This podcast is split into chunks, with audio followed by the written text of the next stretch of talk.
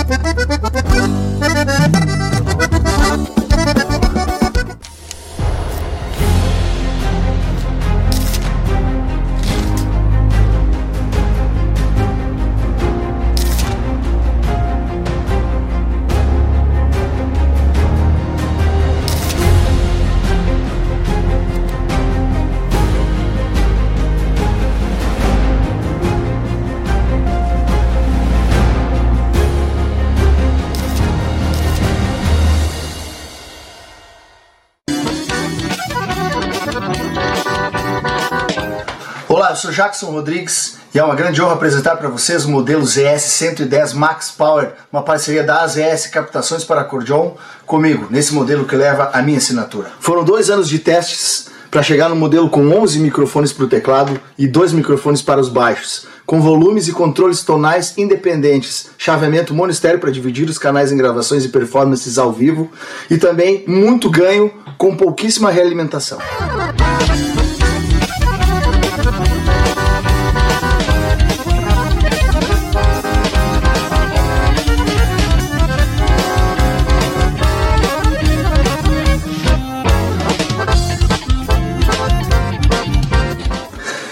Encomende a sua no site das ES Captações e nos sigam nas redes sociais. Está procurando seu carro? Então venha para Thales e Robinho Clássicos e Multimarcas. Lá você encontra clássicos, seminovos, populares, luxuosos, loja credenciadora placa preta e aquele atendimento diferenciado. Vá na Avenida Bento Gonçalves, 6623, bairro Agronomia, em Porto Alegre, bem à frente do terminal de ônibus Antônio de Carvalho. Fone Whats 519 9999 2377. Thales e Robinho, clássicos e multimarcas. A Tietur, agência de viagens, trabalha com as maiores operadoras de turismo do Brasil e da América Latina. Somos parceiros credenciados pelo grupo Decolar, CVC, entre outros. Temos à sua disposição passagens aéreas, pacotes de viagens, cruzeiros marítimos e muito mais. Siga nas redes sociais, arroba agência Tietur, fone WAD 51996094721. Viaje com a Tietur, agência de viagens. O melhor da cutelaria artesanal está na Vitrine das Facas. Serviços de personalização grátis, envio para todo o Brasil, certificado de autenticidade. Nos sigam em nossas redes sociais. Contato 47992680371 ou pelo site www.vitrinedasfacas.com.br. Endereço Avenida Governador Celso Ramos, 2828, no centro de Porto Belo, Santa Catarina. Vitrine das Facas, o melhor da cutelaria artesanal para você.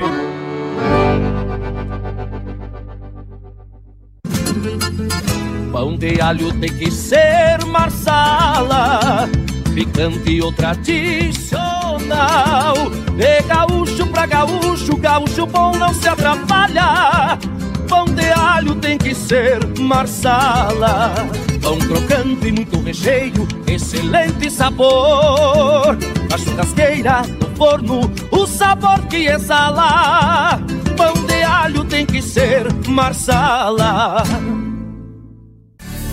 É com carinho e cuidado em cada processo que garantimos a qualidade da tua erva mate cristalina, o verdadeiro amor pela nossa tradição. Desde 1972, na cidade de Erechim, com um sabor único e qualidade ímpar, a erva mate cristalina conquista o coração de todos os gaúchos. Representante direto da Cristalina para a região metropolitana de Porto Alegre. Falar com Márcio 54991563146. Erva mate cristalina, o mais puro chimarrão. As pessoas têm perguntado: como posso comprar minha primeira casa e fugir dos juros altos do mercado? Como faço para reformar ou construir minha casa? Como é possível aumentar meu patrimônio com planejamento investindo em imóveis? Como faço para quitar o financiamento do meu imóvel com consórcio? Eu respondo: com a Demicon. Quer realizar? Fale com os especialistas. Fale com a Demicon, uma única marca há 30 anos, especialista em consórcio. Diretamente do estado do Rio Grande do Sul. Da cidade de Gravataí, Grande Porto Alegre. E de nossos próprios estúdios. Eu sou Daniel Vargas, bem-vindos ao Yuchê Podcast. Oi,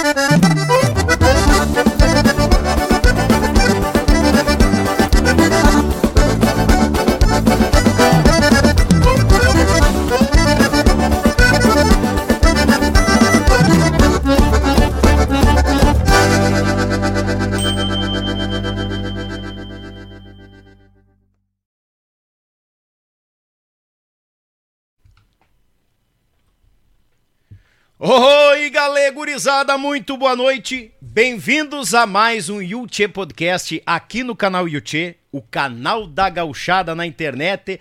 Mas a ah, gurizada, obrigado pelo carinho, pela audiência. Mandar um abraço pro patrão, pra patroa, todo mundo que nos acompanha pelo rancho. A sogra velha destilando veneno na jararaca ali nas panelas, o sogro velho com os pés sujos. Velho relaxado não tomou banho ainda, tá só pela pinga. Tchê, gurizada, gratidão pela audiência de cada um de vocês. E como eu sempre digo, ó, te inscreva no canal, taca ali o dedo no like, te achega, porque aqui é a extensão da tua casa. E nós sempre de mate cevado te esperando, tá bom?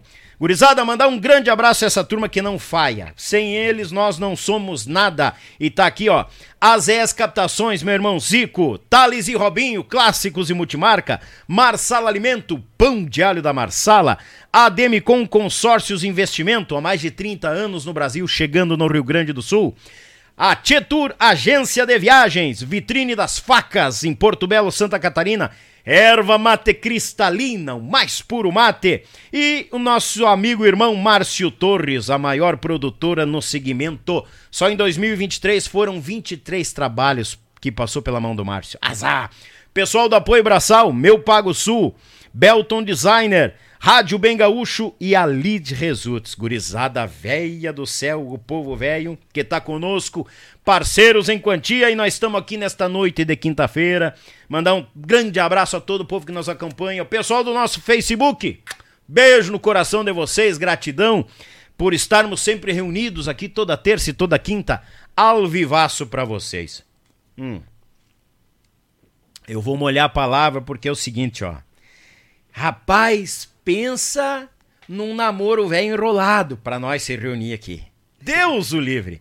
E ele mora do ladinho. Eu digo, não, esse vai ser o primeiro a vir da turma, né? E do quarteto foi o último.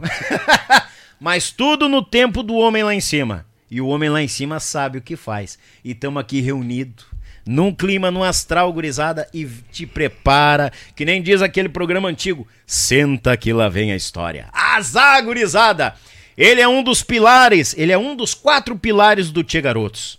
Esse, é, essa pegada desse homem aí revolucionou, veio uma tigrada revolucionando. Teve uma turma das antigas que passou aqui que tem um incentivo desse, desses galo velho, dessa pegada aqui, que eu vou te contar uma coisa. É um dos pilares, nasceu e com certeza irá morrer naquele time ali, mas vai muitos uhum. anos pela frente. Deus o livre. Já tem um pupilo do lado ali, ó. Ele tá assim, ó, aqui não, aqui vai, aqui vai. Isso aí, é isso aí. Isso aí, meu gurizinho. Vai lá, tá? Segue firme. Vamos saber muito mais da história desse grande batera dos anos 90 de se destacando e trazendo marcando uma geração, que é uma das gerações é a minha, que começou a curtir muita música boa. Deus o livre. Uma salva de palmas do nosso povo para Mestre Sagui. Bem-vindo, meu guri! Azar! Mas olha, que apresentação, Que tal, hein? Bem-vindo! Agora me arrepiei! Tranquilo, meu irmão? Tranquilo, cara. Eu tô muito feliz de estar aqui. Ah, a gente já chegou ali num, num baita de um clima, né? Bom, Um cara. lugar maravilhoso. parabéns, né? O Obrigado. programa tá maravilhoso, o podcast maravilhoso. É, eu tava em casa pensando, sabe que eu sou, eu sou fã de podcast, como nós tava falando antes ali, Aham. né? Eu escuto direto nas viagens, vejo, né? Ou fico escutando, ou fico olhando e vendo, né?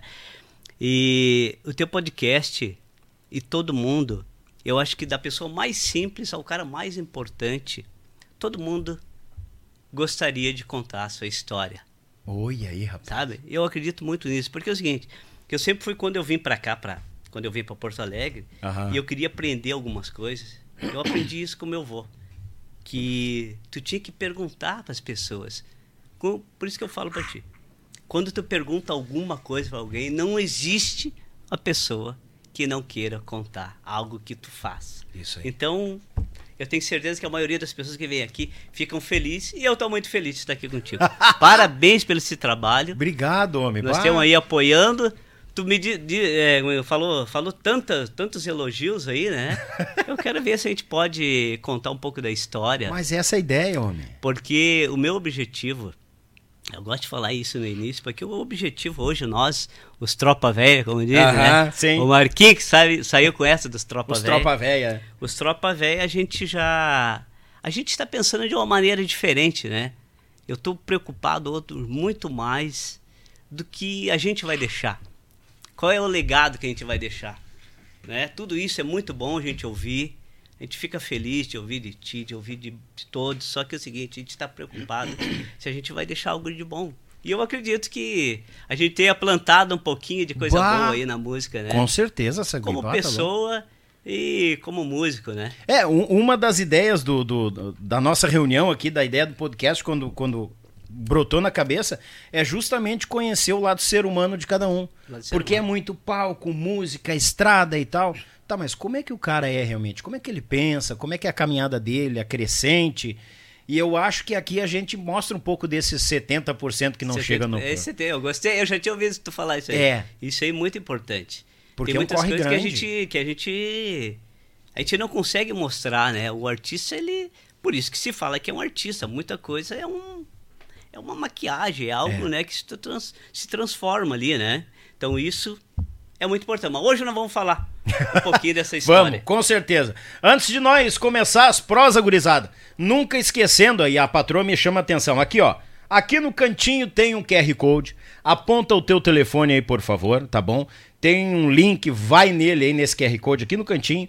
Tem, vai lá, é a nossa vaquinha do Yuchê, tá bom? Conto com a tua força, com a tua, com o teu compartilhamento, tá bom? E é o seguinte, tem a história toda lá, fica à vontade, entenda o que está acontecendo com o Yuchê e a tua participação, a tua colaboração e principalmente compartilhar com os amigos vai ajudar muito. E nós vamos passar essa pequena notícia ruim que chegou aí, mas que com pensamento positivo, fé na nossa mãezinha que tá sempre aqui no Homem lá em cima, nós vamos passar. Porque eu acredito que gente boa junta gente boa. E todos os nossos apoiadores aqui e amigos músicos que cruzaram por aqui, Daniel, pode contar conosco. Não precisa mais nada, né? Isso mostra que a gente tá no caminho certo. Muito bom. Então, vai no QR Code aqui, entenda a história e te achega e a gente precisa se ajudar. E é a hora a gente precisa de vocês. E tamo aqui. Se Deus quer, quero morrer aqui nessa mesa, trazendo a história de cada um aqui. Tá dado o recado? Bueno e quantia. Tu já tá com mate, mateando tranquilo. Aí, tá bueno. É bom, né? Nossa Não, Senhora, esse é um tá mate ponto. velho de respeito. Vou- dar uma, a primeira roncada já pra. Olha, já? Eu tava numa sede que Deus livre. é. Ai, Deus o livre.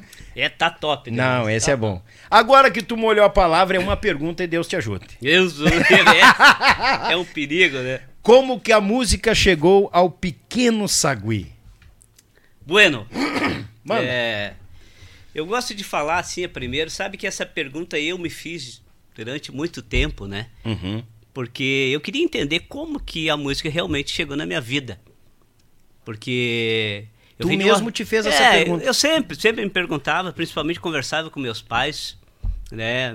Eu, hoje eu não tenho mais meus pais, né? Sim. Mas numa época a gente vivia, eu ia buscar eles em São Joaquim, voltava, e meu pai. Então eu, eu lembro que eu perguntei várias vezes, porque eu queria entender, porque realmente a minha família não, não tem músico, não é uma família de músicos, de musicistas. Ah, É, não, tem, um vô, uma pai, avó, minha nada? mãe, não tem vô, não tem primo, não tem. Até aonde eu fui, que seria meus bisavós, né? Aham. Não tinha essa informação. Ninguém era músico ou tinha um instrumento em casa. Olha aí. Então, a minha definição como músico, eu gostaria um pouquinho de contar a minha história antes de chegar como que eu comecei a ser Sim, músico. claro. Porque eu acredito que a minha, a minha forma de chegar a ser músico foi mais por necessidade, entendeu? Necessidade, necessidade no sentido assim de, de, de querer conseguir alguma coisa, de, de buscar por ter uma dificuldade. Porque é o seguinte, eu quero mostrar pra ti aqui, posso mostrar já? Claro, claro. Pra gente saber de onde é que eu vim, né? Então aqui, ó. Pena que essa foto, essa foto aqui, ela já tá. Era uma única foto que nós tinha. Hum. E ela já tá aqui na época de Natal. Natal já passou, né? Aqui, ó. Olha ali, Época ó. da minha quem, família. Quem é, quem, é, quem é esse pessoal aí, Aqui é minha família, né? São meu- meus pais Vamos e meus quatro irmãos. Consegue? Aqui. Meus pais e meus quatro irmãos. Mas uma das coisas que é interessante também, que eu gosto, né? Hum. Sempre de falar, olha a casinha lá atrás. A simplicidade da residência. né? Simplicidade. Eu, nós era de uma, uma família realmente pobre, né? Uhum. É, não miserável, né? A gente nunca faltou Sim. nada. Meu pai trabalhador, minha mãe trabalhadora. Só que a gente tinha aquela necessidade. E eu vou começar a história justamente falando sobre isso, porque é o seguinte, eu lembro a vontade que eu tinha, eu vi meus colegas, eu fui um, né, um menino, meus irmãos, né? Todos os meus irmãos.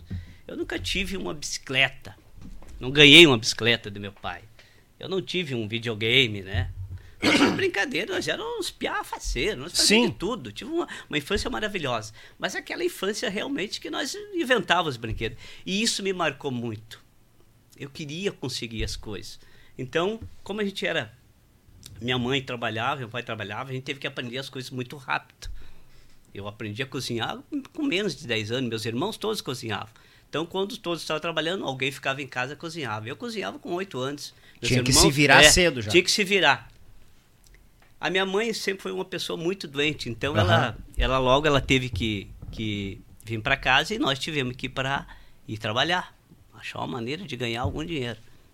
Então, um dos primeiros sonhos que eu tive na vida, eu adorava cavalos, né? Olha aí. Adorava cavalos. Uhum. Então eu e a gurizada lá, eu morava perto do, do, do Parque da Maçã, lá em São Joaquim. São, São Joaquim, né? Santa Uhum. Sim, Catarina. Santa Catarina. Então sempre tinha os cavalos soltos lá e a gurizada nós era meio aqueles pia meio atentado, né? Ah. Nós ia lá e pegava os cavalos, não sabia nem de quem era e saía dar umas voltas. Né? Chegava em casa de vez em quando, tudo lanhado e meio mal das costas e caía tombo e a mãe perguntava e eu, eu tava brincando ali. Então assim, esse era a minha vontade de ser, eu queria ser jockey. Capaz, Queria ser jockey, é. Jockey. Olha aí, Ser jockey. cara. Nós tínhamos um vizinho meu que morava no lado de casa e ele era um corredor de carreira. Ele era tinha cavalos e administrava o Jockey Clube de São Joaquim. Olha aí aí. eu disse, bah, eu quero ser jockey. Incomodei, incomodei ele tanto que ele me convidou. Então é o seguinte, quando nas tuas férias, tu vai ficar comigo lá no Jockey. E eu fui para lá, né, depois das férias do, né, que terminou o colégio, e comecei a treinar. Fiquei lá uns três meses, né? Treinei e corri algumas carreiras. Corri algumas carreiras e até, até, até, até ganhei algumas. E na época, na época os caras ah, apostavam galinha, porco, papagaio, tudo que era. O bicharedo Tudo que levava era embaixo do braço. Tudo que era bicharedo. Que loucura, cara. Só que daí é o seguinte, a vida de- do jockey também é uma vida que tu é peregrino, né? Sim. Tu tem que andar. Até que um dia o- esse, o seu Florindo, que era o nome dele, falou, ó, nós vamos ter que viajar para outra cidade. Mas eu tinha uns 12 anos, para 13 anos, a minha mãe falou, não, tu não vai sair de casa. Essa vida é muito perigosa. Tu não vai sair, tu vai ficar aqui. Eu disse, mãe, mas eu quero. Eu tenho um sonho de ser jockey, eu já sei correr. Eu já treinei, eu tô, até fiz algumas carreiras, ganhei algumas coisas. Não, mas tu não vai sair de casa. Resumindo essa parte da história, Sim. eu acabei me decepcionando e tive que desistir meio que na marra, né? Não, não Sim. vai dar. Acabou. Ali terminou essa parte da história que eu queria ser jockey. Na real, eu fui, né? Por pouco tempo, Mas eu queria seguir profissionalmente. Ai, que loucura, Eu queria, seguir, eu queria seguir prof- profissionalmente porque aquilo ali dava um dinheiro, né? Era Sim. uma vida, não é fácil essa vida, mas ela dava algum dinheiro, né? Aham. Então eu tive que desistir meio logo. Aí logo depois, ah, eu já estava ali com uns 13, 14 anos, o meu irmão Lindomar, que é o segundo mais velho, ele trabalhava no CTG, no CTG de lá de São Joaquim, que é bem pertinho, que era um quilômetro da minha casa. Aí ele foi servir no exército, foi pro exército, né? Uhum. E abriu uma vaga para mim, né? Só que a vaga lá no CTG era o seguinte: tu tinha que fazer de tudo, né? Imagina depois de um baile. Tu tinha que lavar o, lavar o piso, lavar banheiro, era limpar o CTG, cuidar do CTG. Deixar o CTG organizado depois do Lá evento. No CTG organizado. Quem morava lá no CTG, essas pessoas são. Eu até quero ir mandando os abraços para Claro, não esquecer. pra não esquecer ninguém. São essas pessoas são uma das pessoas mais importantes, da qual eu tenho muita gratidão. E hoje eu ainda mantenho contato, visito eles quando eu posso. O meu irmão Alexandre Correia, não sei se tu, ele foi, ele tocou nos Garoto de Ouro, tocou com o Ivoneiro Machado. Tá. Um Uhum. baita do cara, um baita do músico, produtor. Hoje ele tá morando em Campo Grande. Tem uma dupla sertaneja lá. Sim. E um cara que me deu assim, muita força, me ajudou. Que, que me, na real, esse foi o início de eu começar assim a viver esse mundo da música, mais ou menos. Aí fui trabalhando no CTG, ele era músico, e o tio Hélio, o tio Hélio e a tia Águeda, um beijão para eles também, né? agradecido por tudo que eles fizeram por mim. Então, aí eu comecei a trabalhar no CTG. Só que o Alexandre, logo depois, ele foi embora. Ele foi embora para Maringá, foi trocar no grupo Bailanta.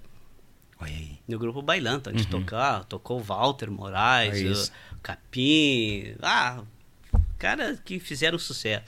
Então eu fiquei ali nesse ano, dali um tempo o tio Hélio chegou, viu, Vilcinho, chamava de Vilcinho, né? Meu nome é Vilso. Sim. Eu sonei meu nome. Vilcinho, é o seguinte, eu tenho uma promoção para ti. Olha. É, tu foi promovido. Eu, ah, é, velho. É, foi promovido. Foi promovido. Foi promovido, não. É seguinte, no dia dos bailes, tu, se tu quiser, tu pode vir juntar, tu ju- juntar as garrafas da- das mesas. Tu vai, pessoal tá ali no baile, né, tomando trago. E antes só tinha garrafa, não tinha latinha, Sim. né? Aí tu vai ficar, quando a mesa estiver meio cheia, tu vai lá limpa, entrega no balcão e tal. Beleza. E eu fui promovido, ganhei um segundo posto, né? Nos dias dos bailes eu ia pro CTG Juntar a juntar garrafa. Só que é o seguinte, né? Lá no meio do baile aquilo ali começou. Comecei a sentir algo assim, né? Diferente, alguma coisa. Só me mover. Aí eu comecei, tinha hora que eu ficava parado lá quando eu via as mesas cheias de garrafa. E o tio Hélio já me chamava, né? apavorado. Eu ficava olhando os caras tocar, né? Aquilo ali começou a me chamar atenção.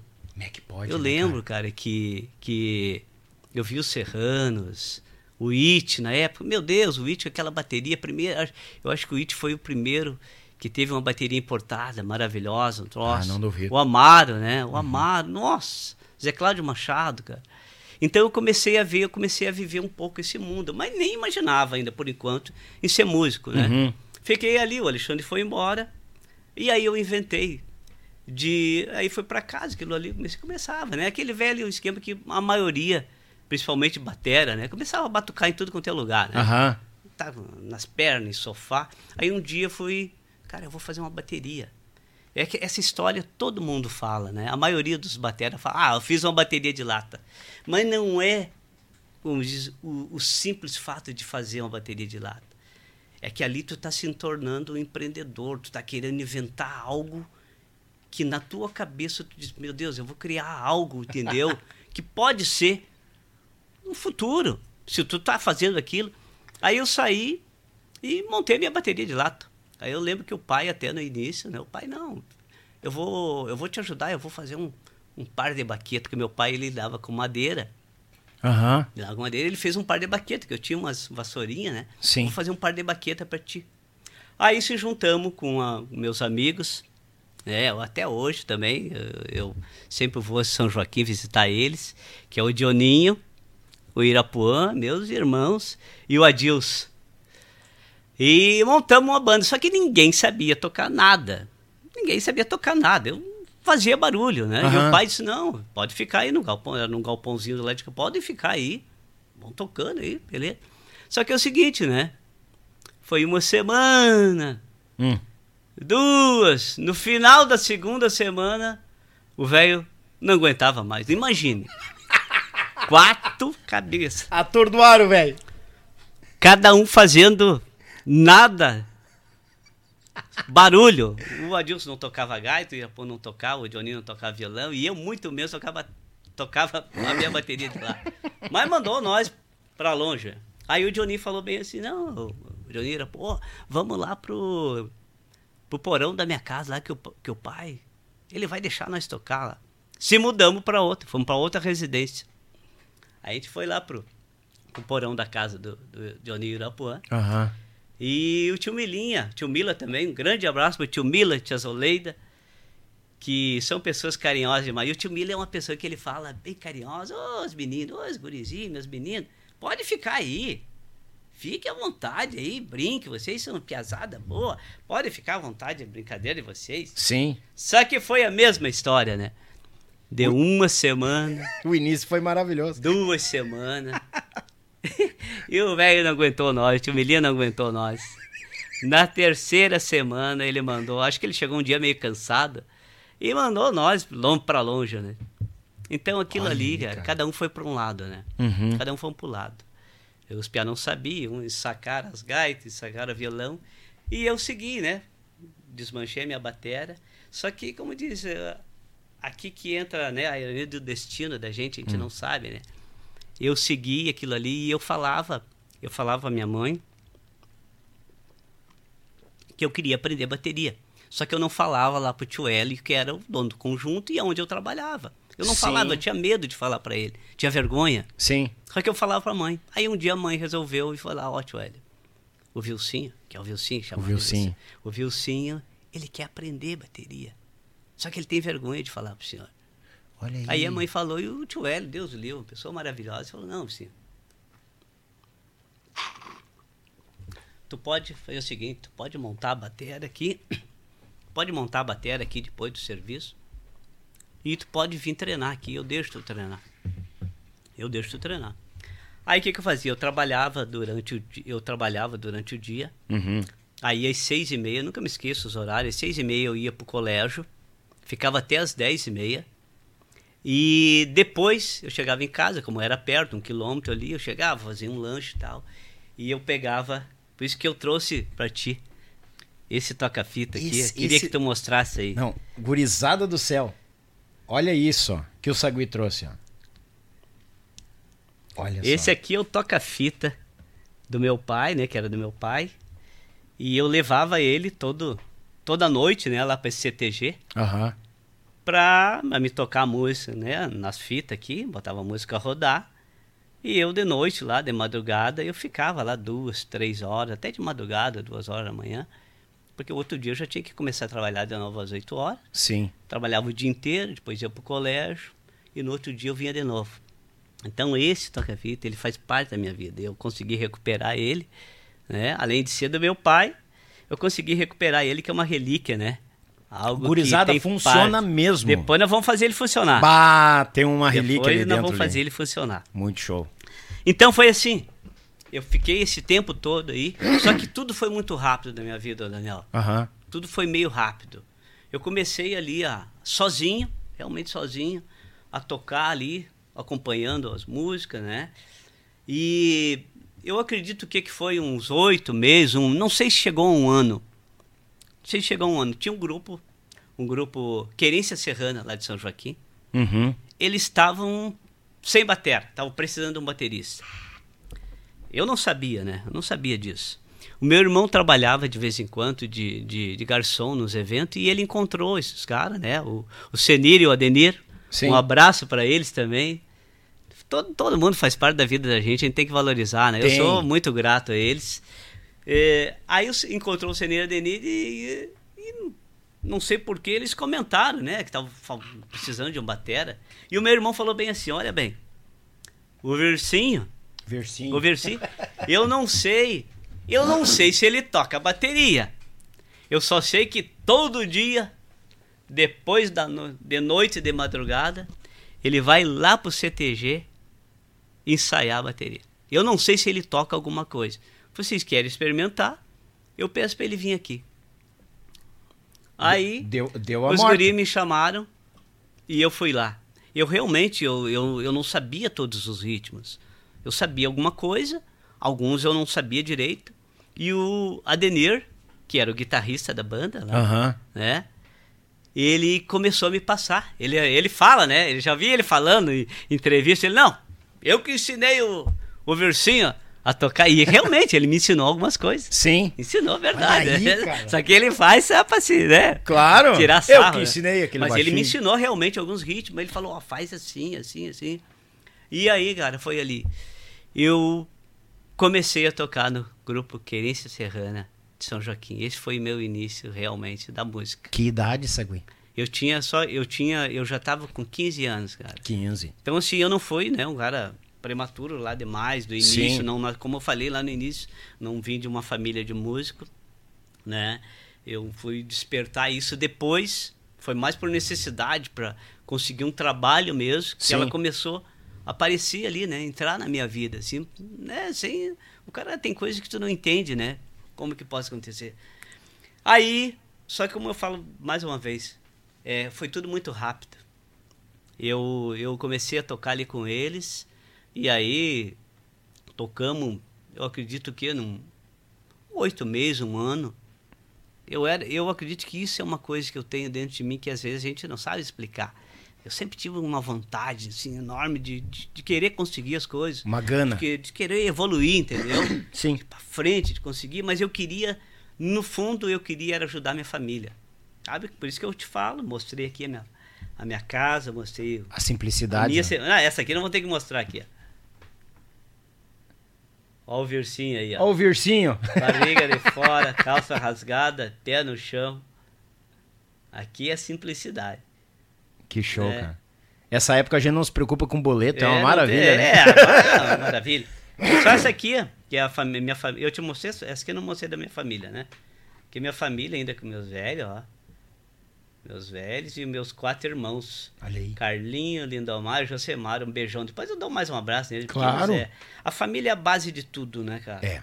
Família é a base de tudo. Sem ela a gente não é nada. Sem ela a gente não é nada. Então, onde é que é que eu tava mesmo? Tu mandou. Tu, tu mandou um abraço ali para pro pessoal da família ali, porque a base. A, a família era a base de tudo. Mas tu já tava, começou a tocar com 15 anos ali? 15 anos. 15 Isso. anos. Ah, é. Então, ali no Querência Serrana foi tudo muito rápido, que eu tava falando da vontade, é isso A aí. gana, isso aí. A vontade, eu sempre tive a vontade, cara, de conseguir, eu vou conseguir, eu vou batalhar. Sei onde é que vai dar isso aí. E, e pelo que eu tô entendendo, desculpa te interromper, pelo que eu tô entendendo, não é nem a gana na questão da música, mas de conseguir um trabalho, fazer uns pila um devido trabalho. àquela dificuldade da família, Dificuldade, da simplicidade e tal. Como falei, a música, porque eu acredito que as coisas são assim, eu não sei se pra ti, assim, quando tu com- quer fazer alguma coisa, tu pode se apaixonar por coisas que tu não, tu não é apaixonado. Com certeza. Começa a fazer um exemplo, não sei, tu nunca fez podcast, Nunca, nunca. Eu imaginar que ia estar aqui conversando com pela vocês, nunca maneira que tu tá lidando, que tu tá conseguindo conduzir, com certeza que tu tá apaixonado por isso. É bom, bah, Tu tá fazendo o troço fluir.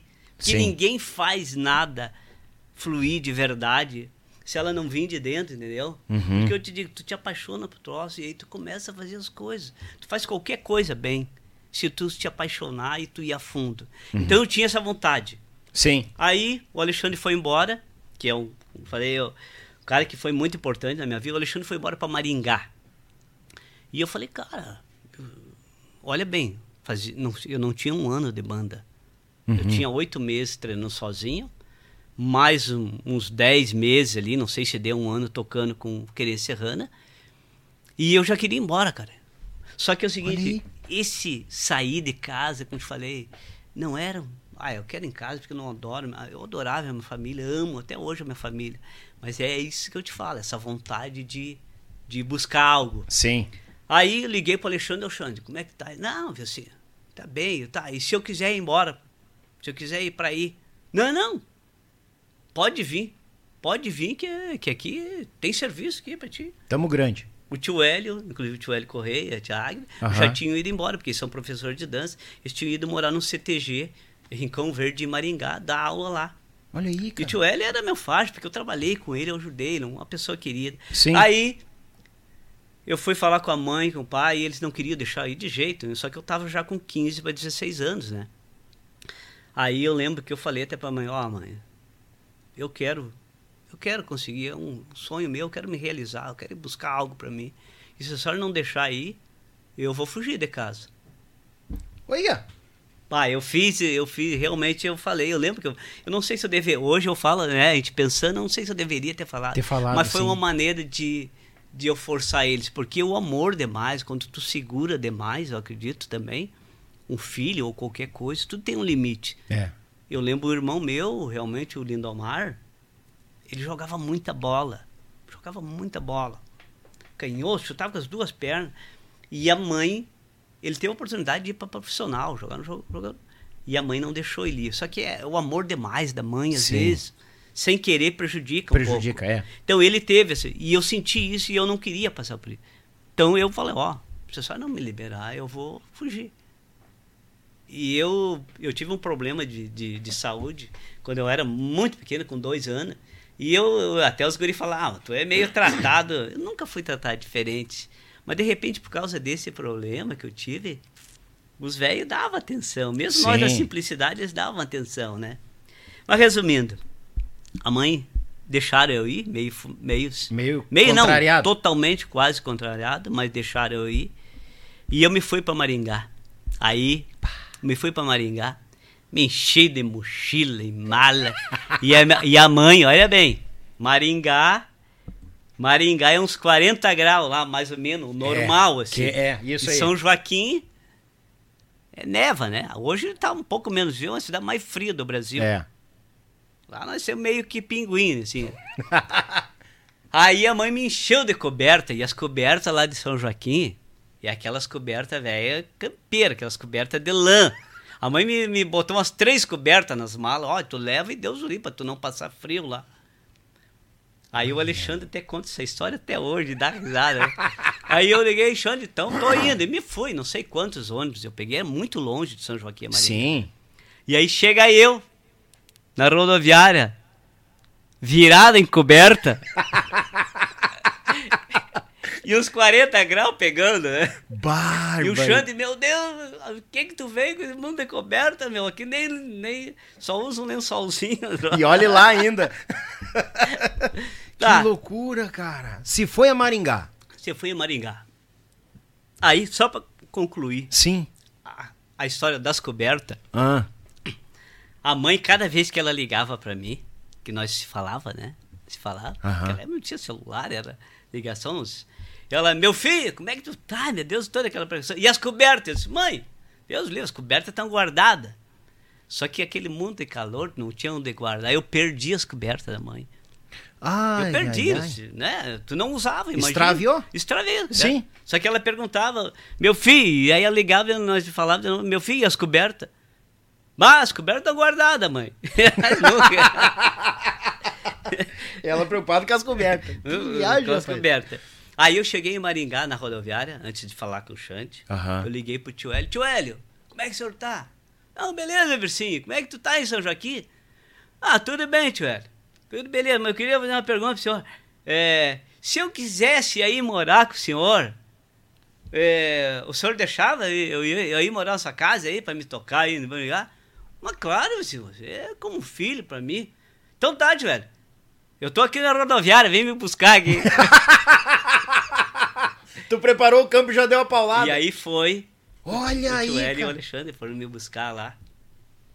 E o tio Hélio é aquela pessoa, aquela, aquelas pessoas no mundo que recebem todo mundo. A casa deles não tinha, tinha lugar para todo mundo. Uhum. Era cheio de gente sempre. Moravam uns três, quatro piala com eles e eles me receberam. Claro que eu, eu sempre fui um, um, um piá, um guri, que sabia fazer de tudo. Eu fazia comida, eu lavava chão. Eu só não sabia lavar roupa, porque eu odiava lavar roupa. Sim. Mas o resto, então eu chegava nos lugares eu ajudava. Chegava, ó, tia, pô, tem que lavar a louça, vamos lavar, não fica esperando mandar. era despachado, tem se que virava limpar, bem. tem que limpar o chão, limpar o chão, não tem, né? Então isso ajudou muito. Né? Disso eu aprendi em casa. Eu nunca passei trabalho, nunca passei fome se eu não tivesse dinheiro para comer agora. Sim. Fazer uma comida, né? Fazer algo. Então fui morar com o tio Hélio lá. Fui morar com o tio e fiquei mais uma vez, cara. Mais uma vez. O troço foi rápido demais. Eu tava lá, toquei no grupo Tchê Louco. Né, e fazia algum ali, de vez em quando tava, vivia com o pessoal do grupo Bailanta ali, Sim. o Xande que era, né? Toquei no grupo Tchê Louco e um dia do nada.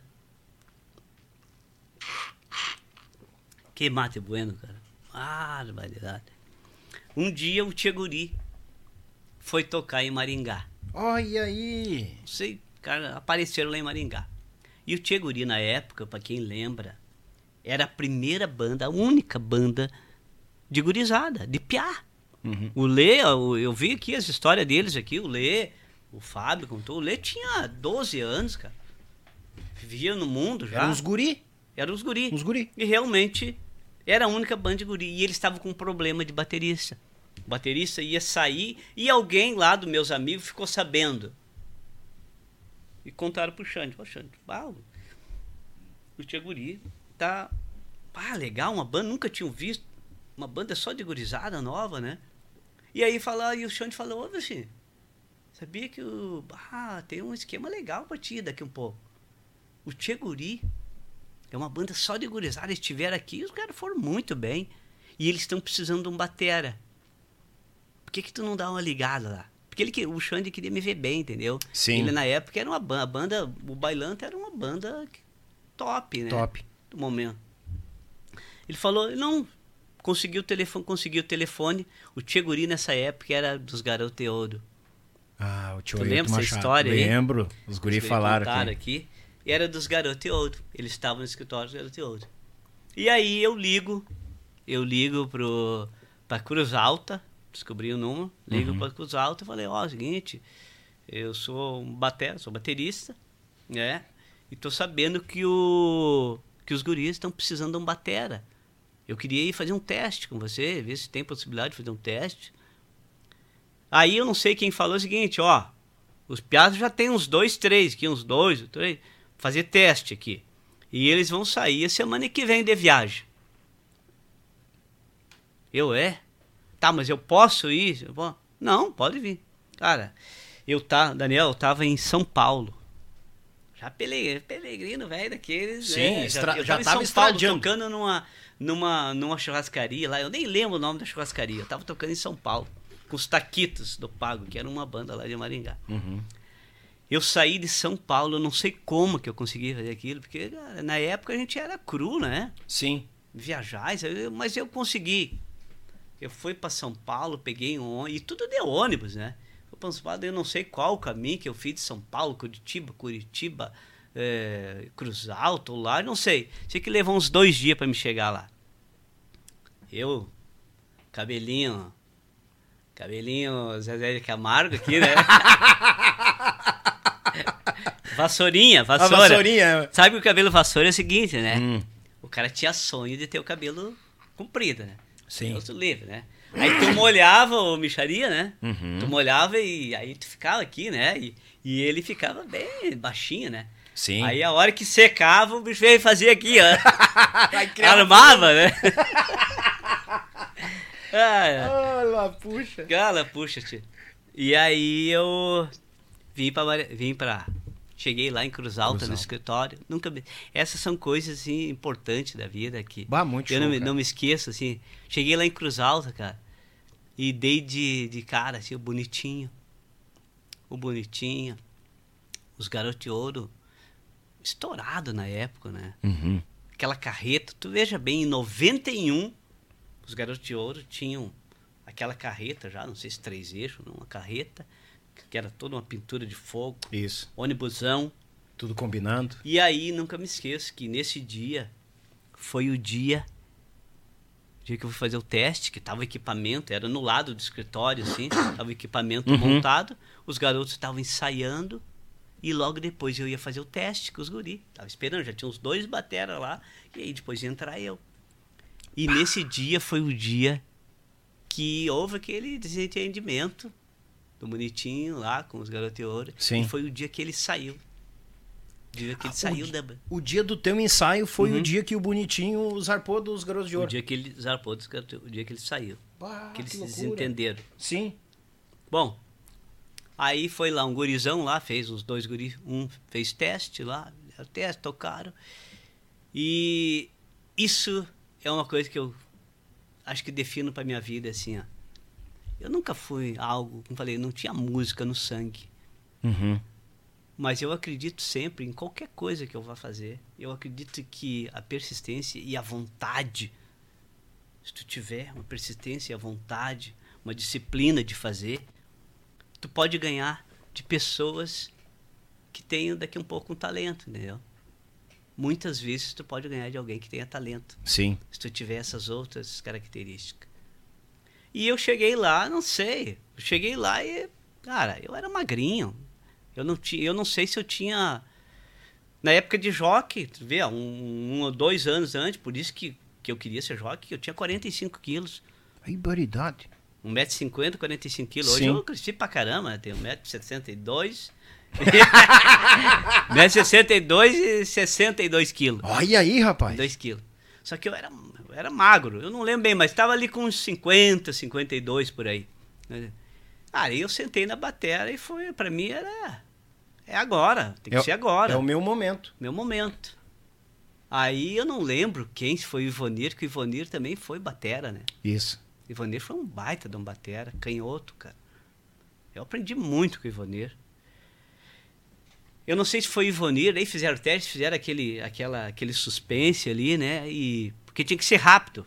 Os guris estavam viajando, tipo assim. Sim. Quando eu liguei pra eles era uma semana. Eu cheguei lá, era dois dias, um dia.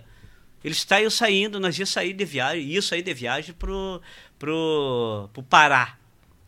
Pro Pará. Ah, os guri... é, Uhum. eu- o Fabinho, eu acho que falou dessa viagem aí. Pra- Uma das viagens, aí já E- é uma. vezes. Isso aí, isso aí. Aí eles foram se perdendo no meio. Aí iam para a viagem para o Pará. E eu cheguei ali e aí sei que fizeram aquele suspense e parece que o Ivonir que disse, ó, gurizada, o, o magrinho ali, o, o Versinho, o Versinho. Versinho, o Versinho, eu acho que bah, tem a pegada, Olha. tem a pegada, eu acho que vocês devem escolher ele. E aí os guriólogos, aí fizeram lá, me chamaram, ó, ó, tu foi escolhido, tu vai ser o nosso batera. Toma. Tome, toma. Aí virou É. Tcheguri, entrou. Aí virei Tcheguri. Olha aí, cara. E isso, tu vê, ó, eu comecei a tocar em 88, 89, 90 e 91. Em três anos, eu fiz essa reviravolta, assim, tudo meio rápido, né? Olha aí, cara. Tudo meio rápido e eu tava lá em 91 no Tcheguri. No Tcheguri. É, quando tu falou rápido, eu fiquei assim, não, até tá indo legal e tal, É. mas já pintou o 91, Tcheguri. e aí foi aquilo, né? O Tcheguri foi. Os guris são maravilhosos. O Lê teve lá em casa, comendo churrasco esses tempos. Aham. Eu adoro eles, porque é o seguinte, eu não sou um cara maldoso. Eu acho que a minha, a minha trajetória, ela. Acho que ela foi bem construída, entendeu? Todo esse tempo. Pode ter alguém, né? Como diz, a gente não consegue, né? Agradar agradar todo todos, mundo. né? Normal, Pode ter normal. alguém nesse meio caminho que a gente tenha se equivocado, feito alguma coisa. Sim. Mas eu acredito que pode ter, mas são bem poucos.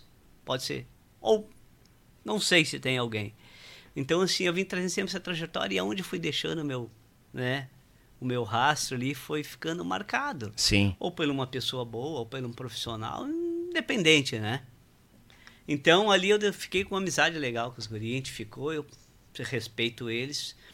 Eu fiquei durante durante acho que deu três anos e meio no Tcheguri. Com o Tcheguri. É, foi de 91, 91, 92, 93. Dois anos e meio no Tcheguri. Dois anos e Dois meio no anos e Tcheguri. Eu não cheguei a gravar. Eu não cheguei a gravar. Trabalho com eles, não. Nós estava preparando um trabalho. Inclusive, eu tenho uma música no minha no, no, no primeiro CD deles.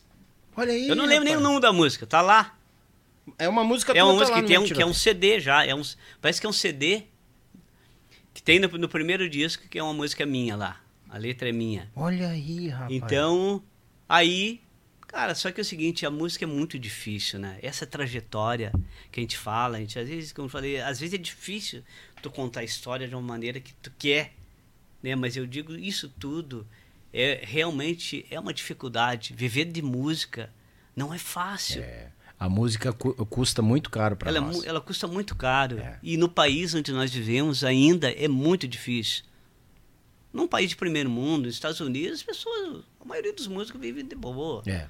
Toca, tu toca uma, uma gig ali, outra aqui, né? Tu consegue, mas aqui é muito difícil, cara. Tu é mal remunerado, tu ganha pouco. As bandas, às vezes, também, pra te conseguir um nível, né? Chegar a um, a um status é muito difícil. Porque é aquilo que todo mundo vê. Vê hoje o, final, a história concluída. Bah, ah, deve ser barbada, deve ser fácil. Bah, isso aí é maravilhoso É. viver assim. Né? Mas é uma trajetória, bom, tu sabe. Né? Eu, tive não sei o Pelé, motivo por que que tu realmente decidiu, né, em, Ah, a parada? em parar, Sim. né? Não, foi por causa do meu pequeno. É, nasceu meu foi, pequeno. é. foi. Começou a bater o coração de pai Hum. mais forte, eu digo, não. E depois, com o tempo, o Beto mesmo esteve aqui, ele mesmo disse, né? Daí, depois, com o tempo, a gente descobriu o porquê do motivo da tua parada. Sim. Porque se não fosse eu estar do lado dele, a gente não tinha descoberto que ele tem epilepsia noturna. Pois é, né? Foi na praia, assim, do nada eu vi ele ter a crise. A minha esposa não, nunca imaginava, né? E como a gente vai dormir mais tarde, e as crianças na praia ficam correndo pra cima e pra baixo, ele apagou, deu uma hora e meia e deu uma crise. E daí eu liguei o alerta, filmei, Uhum. na outra noite, fomos pro médico, daí entramos num processo de da epilepsia noturna e coisa Sim, arada sim, e tal. que coisa, Se eu né, estivesse na estrada, eu acho que a gente é. não teria teria visto, mas bem depois ainda. Ah, é o acompanhamento, né? é. Porque assim, seguindo nesse esse raciocínio aí da, da- né, de que realmente a música é difícil, porque o que que acontece, né? Até amigos, né, na, na, na- na- amigos no- durante o caminho foram foram ficando, porque tu dizia assim, cara, eu vou viver da música de baile. Eu adoro, né? Eu adoro música. De repente, gostaria de tocar um outro estilo. Eu já toquei, né? Mas, assim, tu viver da música, porque tu tem que ser um cara centrado e dizer, pô, eu vou pra estrada, eu É. vou tocar baile, eu tenho que ter consciência de como que eu vou fazer isso, como é que vai ser a levada, como é que vai ser. Então, é, é uma maneira bem, bem complicada. Se não tiver centrado, né, um objetivo do que tu quer realmente, tu larga logo, É. né? Tu larga logo.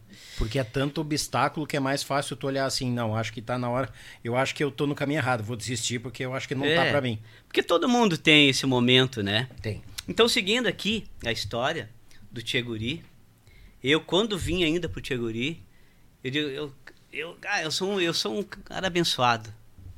Porque aonde eu fui, eu sempre tinha alguém, sabe? Eu sempre tive o casal aquele dos senhores, das pessoas que, que parece que me adotava como filho. Sim. Aí o Tcheguri, antes de sair do Tcheguri, eu vim, eu vim aqui pra. Eu vim pra Canoas, com meu irmãozão também, o Raposão, que é guitarrista, e ele tocava no Tcheguri junto comigo, Hum.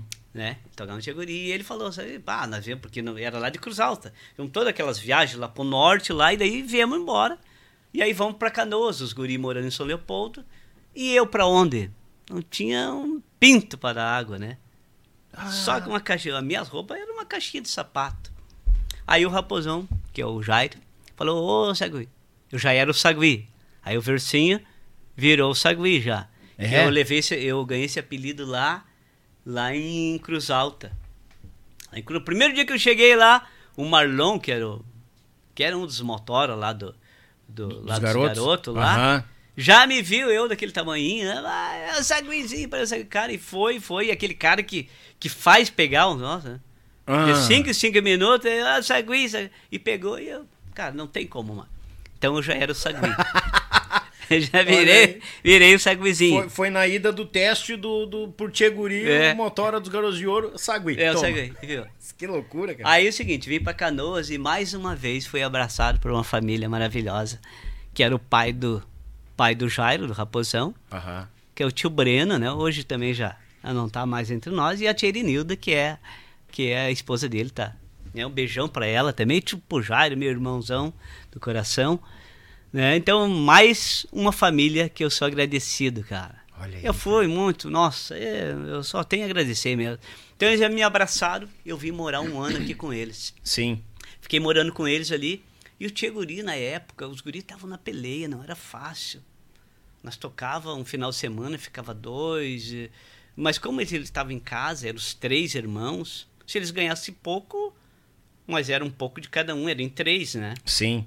O Jairo morava em casa, tinha casa. E eu, o único de fora. Cara, eu tinha que me virar. Então foi até que um, um dia, né? Depois desses dois anos aí, dois anos e Dois meio. anos e meio. A gente não tinha gravado, né? Nada. Uhum. Eu, eu cheguei numa boa para eles e eu não sei se eu falei essa história, até peço se o Lê ou os guris escutar essa história, eles vão lembrar. Eu falei que eu, eu tinha vergonha, porque eu era muito, cara, muito humilde, eu nem, não, nem- não queria falar para eles, não- como que eu vou falar pros piá? Eu falei para eles que tava com problema nas pernas. Ah, que eu tô meio doente, eu tenho que parar. Capaz. Só que hoje é a, a essa história eu vou falar hoje a primeira vez aqui. Olha aí. Eles vão ficar sabendo. Porque realmente assim, a gente não tinha condições, eu não tinha condições. Eu tinha que me virar. Eu estava fora de casa, eu tinha que comer. Sim. E eu falei, cara, mais uma vez eu acho que eu acredito que esse momento é o momento que a personalidade tua aflora, vem para fora, tu tem que tomar uma decisão. Eu era um artista, né? Vivia da música ali, mas eu precisava precisava viver, precisava trabalhar. Claro. Eu não, precis- eu não, tinha como viver de favor dos outros. Né? Uhum. Aí eu tinha um amigo, um outro amigo, uma outra família. Essa aí é uma, das- uma outra família, o tio Nelson e a tia Gláucia. Conheci eles através do Jairo ali, o, do, né, do tio Brena. Aí o tio Nelson falou, ó, eu trabalho com autopeça, né? Eu tinha falado pra ele, ó, será que você não tem um trabalho pra mim? Não, ó, se tu quiser vir trabalhar comigo, as portas estão abertas. Olha. Aí eu cheguei, nós tocamos um carnaval, nunca me esqueço, em Arroio Teixeira, e eu cheguei pros guri, ó, gurizada. Não vai dar mais, eu tenho que, tenho que me virar, eu tô meio doente e tal. Eu inventei essa história, Sim. que eu não queria magoar eles, né? Sim. E aí, acabei saindo da banda. E eu tava tocando um dia o carnaval, né? Era música um dia, no outro dia, às 8 horas da manhã, eu tava num, num balcão de autopeça, vendendo autopeça. Na loja. De vendedor. vendedor, entregador e aí, varredor de loja, de tudo que tinha. Bah, Só que eu encarei isso, né? Sim. Com a maior. Numa boa, né? Eu, não, eu tenho que me virar. É, é, é a questão de tu, tu- querer viver da música. Uma coisa, agora ela, ela te proporcionar que tu viva é bem diferente. É bem diferente. É bem diferente. É bem Ah, tá diferente. Então a gente tem todos esses percalços durante a, a caminhada, né? Só que assim, ó, algo da trajetória ficou muito bem marcada nesses dois anos, Tia Guri. louco. Hum. Que como a gente era do- dos Garotos de Ouro, era a mesma empresa, Sim. foi lá onde eu conheci o Sandro e o Marquinho. Inclusive, quando eu tava no Tiguri, o Sandro nem... por- Lembra que eu falei pra ti que o dia que eu tava lá, do meu teste, foi o dia que o Bonitinho saiu. Isso. O Sandro ainda não tava nos Garotos de Ouro. Nem tinha. Então, logo depois, né, até resolver, o Sandro entrou e depois veio o Marquinho. Depois veio o Marquinho, que entrou nos Garotos de Ouro. Então, o que acontecia? O, o Ayrton sempre montava, ah, vai tocar os Garotos de Ouro. Ah, o Tia Guri vai fazer uma parte lá pra nós. Sim. Tocava. E eu, daquela, como te falei, é, é esse meu, meu jeito de tocar, não sei, eu não sei aonde eu busquei isso. Porque é isso eu acredito que é de dentro de mim. E aprendi muito com os guris também. Que nós tínhamos ali no Tia Guri, tinha- temos que dar-lhe pau, já. E eu magrinho daquele jeito, Ah, magrinho daquele jeito, nós ia tocar, os garotos, e os gurinhos pra trás da batera. O Sandro, o Marquinhos, o Ivani, e eu veio tocar. E um dia, eu tava meio... eles ficavam te namorando ali. É, olha só, meu Ih, rapaz. É o Zurife. Vê? Muito obrigado. Muito obrigado. Não, não é obrigado. Como Hum. quer. né, várias vezes eles ficavam ali olhando. E um dia desses eu acho que eu tava meio. meio endemoniado, né? Eu dei tanto pau na batera que o bumbo da bateria era um palco meio alto, o bumbo voou atrás, nas costas do gaiteiro, do Alex. Caiu o bumbo. E aí nós tínhamos um hold lá, o cara saiu apavorado e juntou aquele bumbo e vinha. E o pau comia, chegava a tremer tudo. E eu magrinho, cara, eu não sei. Inclusive, por causa disso, eu uso, eu uso no meu bumbo até hoje, qualquer lugar que eu vá. Se eu vou fazer uma dobrada, vou num lugar, se eu tiver que tocar dois shows, eu levo uma cordinha. O meu bumbo é amarrado com uma corda. No banco. é uma cordinha, né, no bumbo. Então qualquer, já é uma regra. Lá o B, o Beck trabalha, toca comigo, ele já Sim. tem a cordinha dele. Ó, já chega e já arrumamos, já bota. Então eu, eu toco com uma cordinha até hoje. E os guris ficaram apavorados, mas tá louco isso? Piazinho? Sim. Saguizinho, magrinho desse jeito, homem dali pau desse jeito. Dali pau. E aí aquilo, como eu te falei, ficou marcado. Eu saí, eu fiquei Que loucura, cara. eu fiquei dois anos fora, né, da, fora da, da música. Só que, eu, claro, eu, eu me mantive informado. Eu fui procurar um professor, Atualizado. eu fui estudar. Só que eu trabalhava nove horas por dia. Das oito às. Até, forma, até as nove horas que dava, Sim. meio, seis e meia, alguma coisa assim. Trabalhava até o sábado ali. E só que eu me mantive informado. E eu via na época, não sei se tu lembra, tinha o Galpão Nativo ali em Canoas. Lembra que tinha o Galpão Lembro. Nativo? Bah. Gravava um Galpão Crioulo ali. Uhum. E, pela ironia do destino, era bem na frente da loja onde eu trabalhava. Capaz, a loja ficava na frente do, do Galpão Nativo? Bah! Eu vi aquelas bandas chegar na sexta-feira, no sábado. e aquilo ali ia me corroendo. Só que é o seguinte, eu tava bem. Uhum. Eu consegui estruturar minha vida, sabe? Financeiramente. Sempre fui um cara assim, me considero um cara organizado, né? Sim. Então eu consegui me estruturar financeiramente. Até um carrinho na época eu tinha. Eu não prestava, né? Mas, eh, mas tinha. Pau velho lá. Mas tinha. Aí tinha. O importante era ter. Se funcionava, era outros 500. Aí é o seguinte. Podemos comer? Claro! Ah, então vamos. Não, vamos fazer o seguinte: engraxa o bigode. Eu vou mandar um alô pra minha turma Vai aqui, lá, sabe? vai lá. Enquanto isso, tu engraxa o bigode, fica ali fogo. Quer olhar se tem recado? Tamo em casa. O cavalo velho hoje deu garrutilho hoje. Ai, coisa chata isso. Se não estão gostando, vão falando aí. ó. Não, mas Deus o livre. O pessoal só. Eu vi, eu vi um comentário aqui, ó. Olha aí, rapaz, o sagui é bom de prosa. o sagui é bom de prosa. O homem fala, gurizada, e fala muito bem. Deus o livre. Falar em falar é a hora da gente falar desse povo que tá conosco aqui, ó. Mandar um grande abraço. Olha, olha como é que é as coisas. Pera aí. Agora vai, melhorou. Meu grande amigo Zico, a AZS Captações. Tu tem a tua cordiona, cromática, piana ou a botoneira. Tu quer botar uma captação de respeito na tua cordiona? AZS Captações. A AZS está na cordiona do pessoal do Rio Grande, do Brasil e do mundo. Nos sanfoneiros, os sertanejos, a gauchada, o pessoal lá na Europa, para fora do país. Tá pensando em sonorizar? Sonorize a tua cordiona com AZS Captações. A Tietur Agência de Viagens, gurizada, não chupa bala.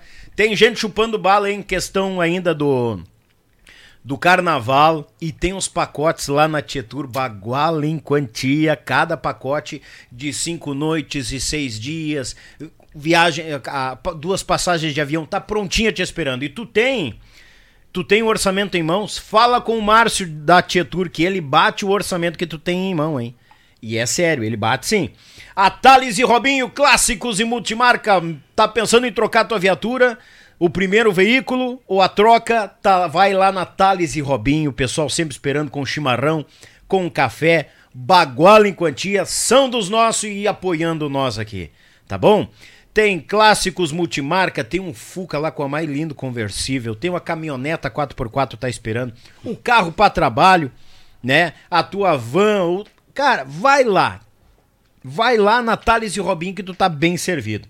Vitrine das Facas, o melhor da cutelaria do nosso sul do Brasil, tá em Porto Belo, lá na Vitrine das Facas. E não esquecendo, gurizada, que as compras acima de 299 reais, o frete é grátis para a região sudeste e região sul. A vitrine das facas fica em Porto Belo. Tu tá pelo litoral catarinense em Porto Belo? Vai lá, conhece o Carlos, toma um mate e se delicie, porque é uma faca mais linda que a outra. O melhor da nossa cutelaria do sul do Brasil tá lá. Marsala Alimentos, o pão de alho da Marsala é hora da tortura, gurizada, é bom. E aí, É Sagui? bom. É bom. Aprovou? É. Top. É demais. bagual nesse pãozinho, Quero né? comprar esse pão aí. pra- Não, não, fazer. Deus o livre. É, é, eu digo, gurizada, não é porque a gente é patrocinado, é bom produto bom mesmo. da Marsala. E é o seguinte, ó, tem o pão de alho tradicional, tem o picante, e eu já vou dizer o seguinte, ó, tem massas, tem pães, tem salgadinho pras crianças. Tu quer alimentar bem os teus filhos, a tua família? Alimentos, produtos da Marsala e a melhor companhia para o teu churrasco, o pão de alho da Marsala.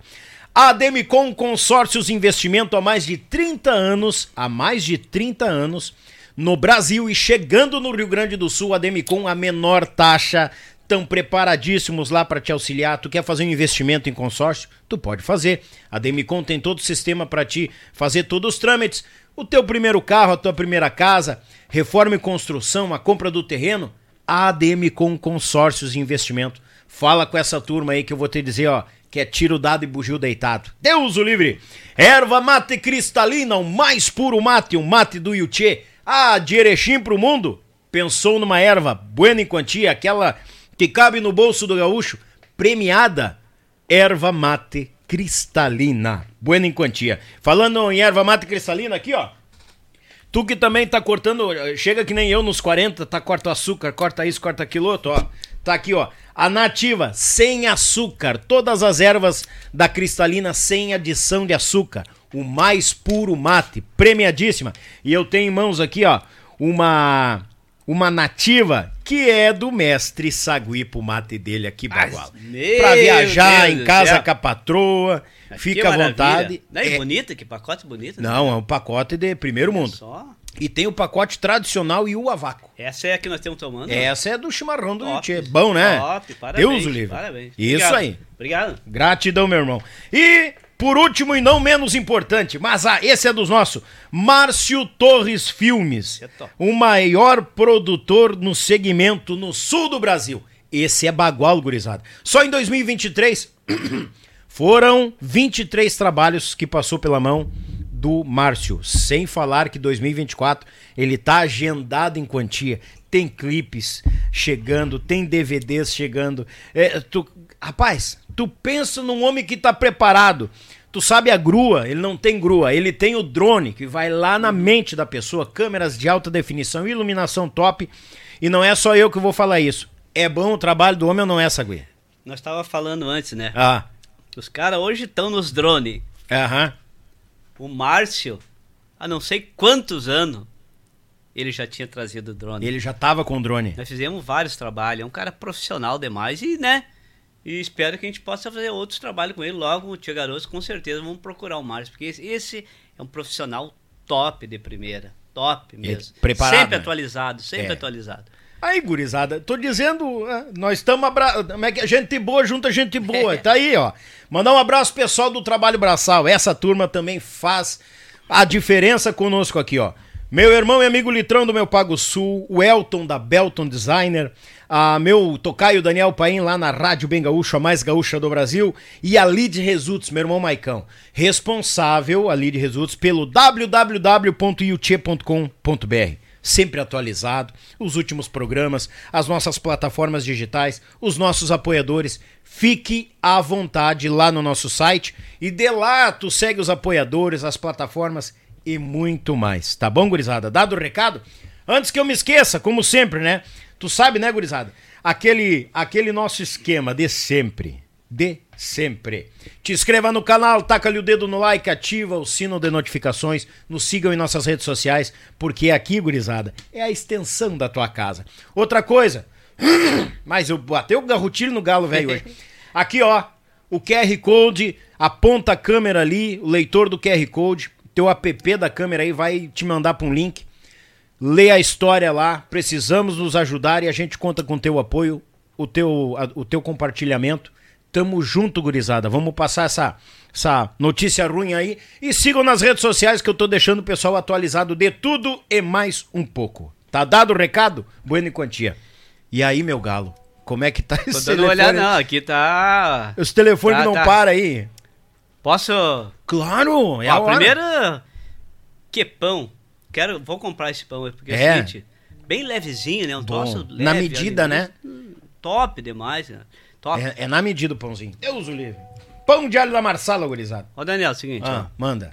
Então vou mandar uns abraços aqui. É agora. É, porque a gente, tá- ó, primeiro aqui, ó, um... Mandar... Ah. Meu tio, ah, meu tio Jaci, aí, ó, rapaz? tio Jaci lá de São Joaquim aqui, ó, disse que tá, Tá, tá assistindo nós. Olha aí. Tá, um grande abraço, tio, aí, pra tia Beth, um grande beijo pra minha família toda, meus tios lá, que eu adoro. Sempre quando eu vou lá, se eu puder visitar todos, eu vou lá, porque a gente mantém. Isso é uma coisa que eu vou comentar. Não é pra se gabar, né? Comentar, porque é o seguinte: quando meus pais faleceram, a gente ficou com uma, uma casa simples, né? Uhum. E todos os, os parentes acharam que a gente ia a gente ia vender. Nós somos quatro irmãos. Não ia resolver a nossa vida, né? Sim. Então a gente manteve essa casa e eu, os meus irmãos, quando não pode, quando a gente pode, a gente tenta se juntar lá. Então a gente mantém o vínculo com a cidade, com os parentes, com os amigos. Então por isso que eu sempre falo com, né, com muita ênfase.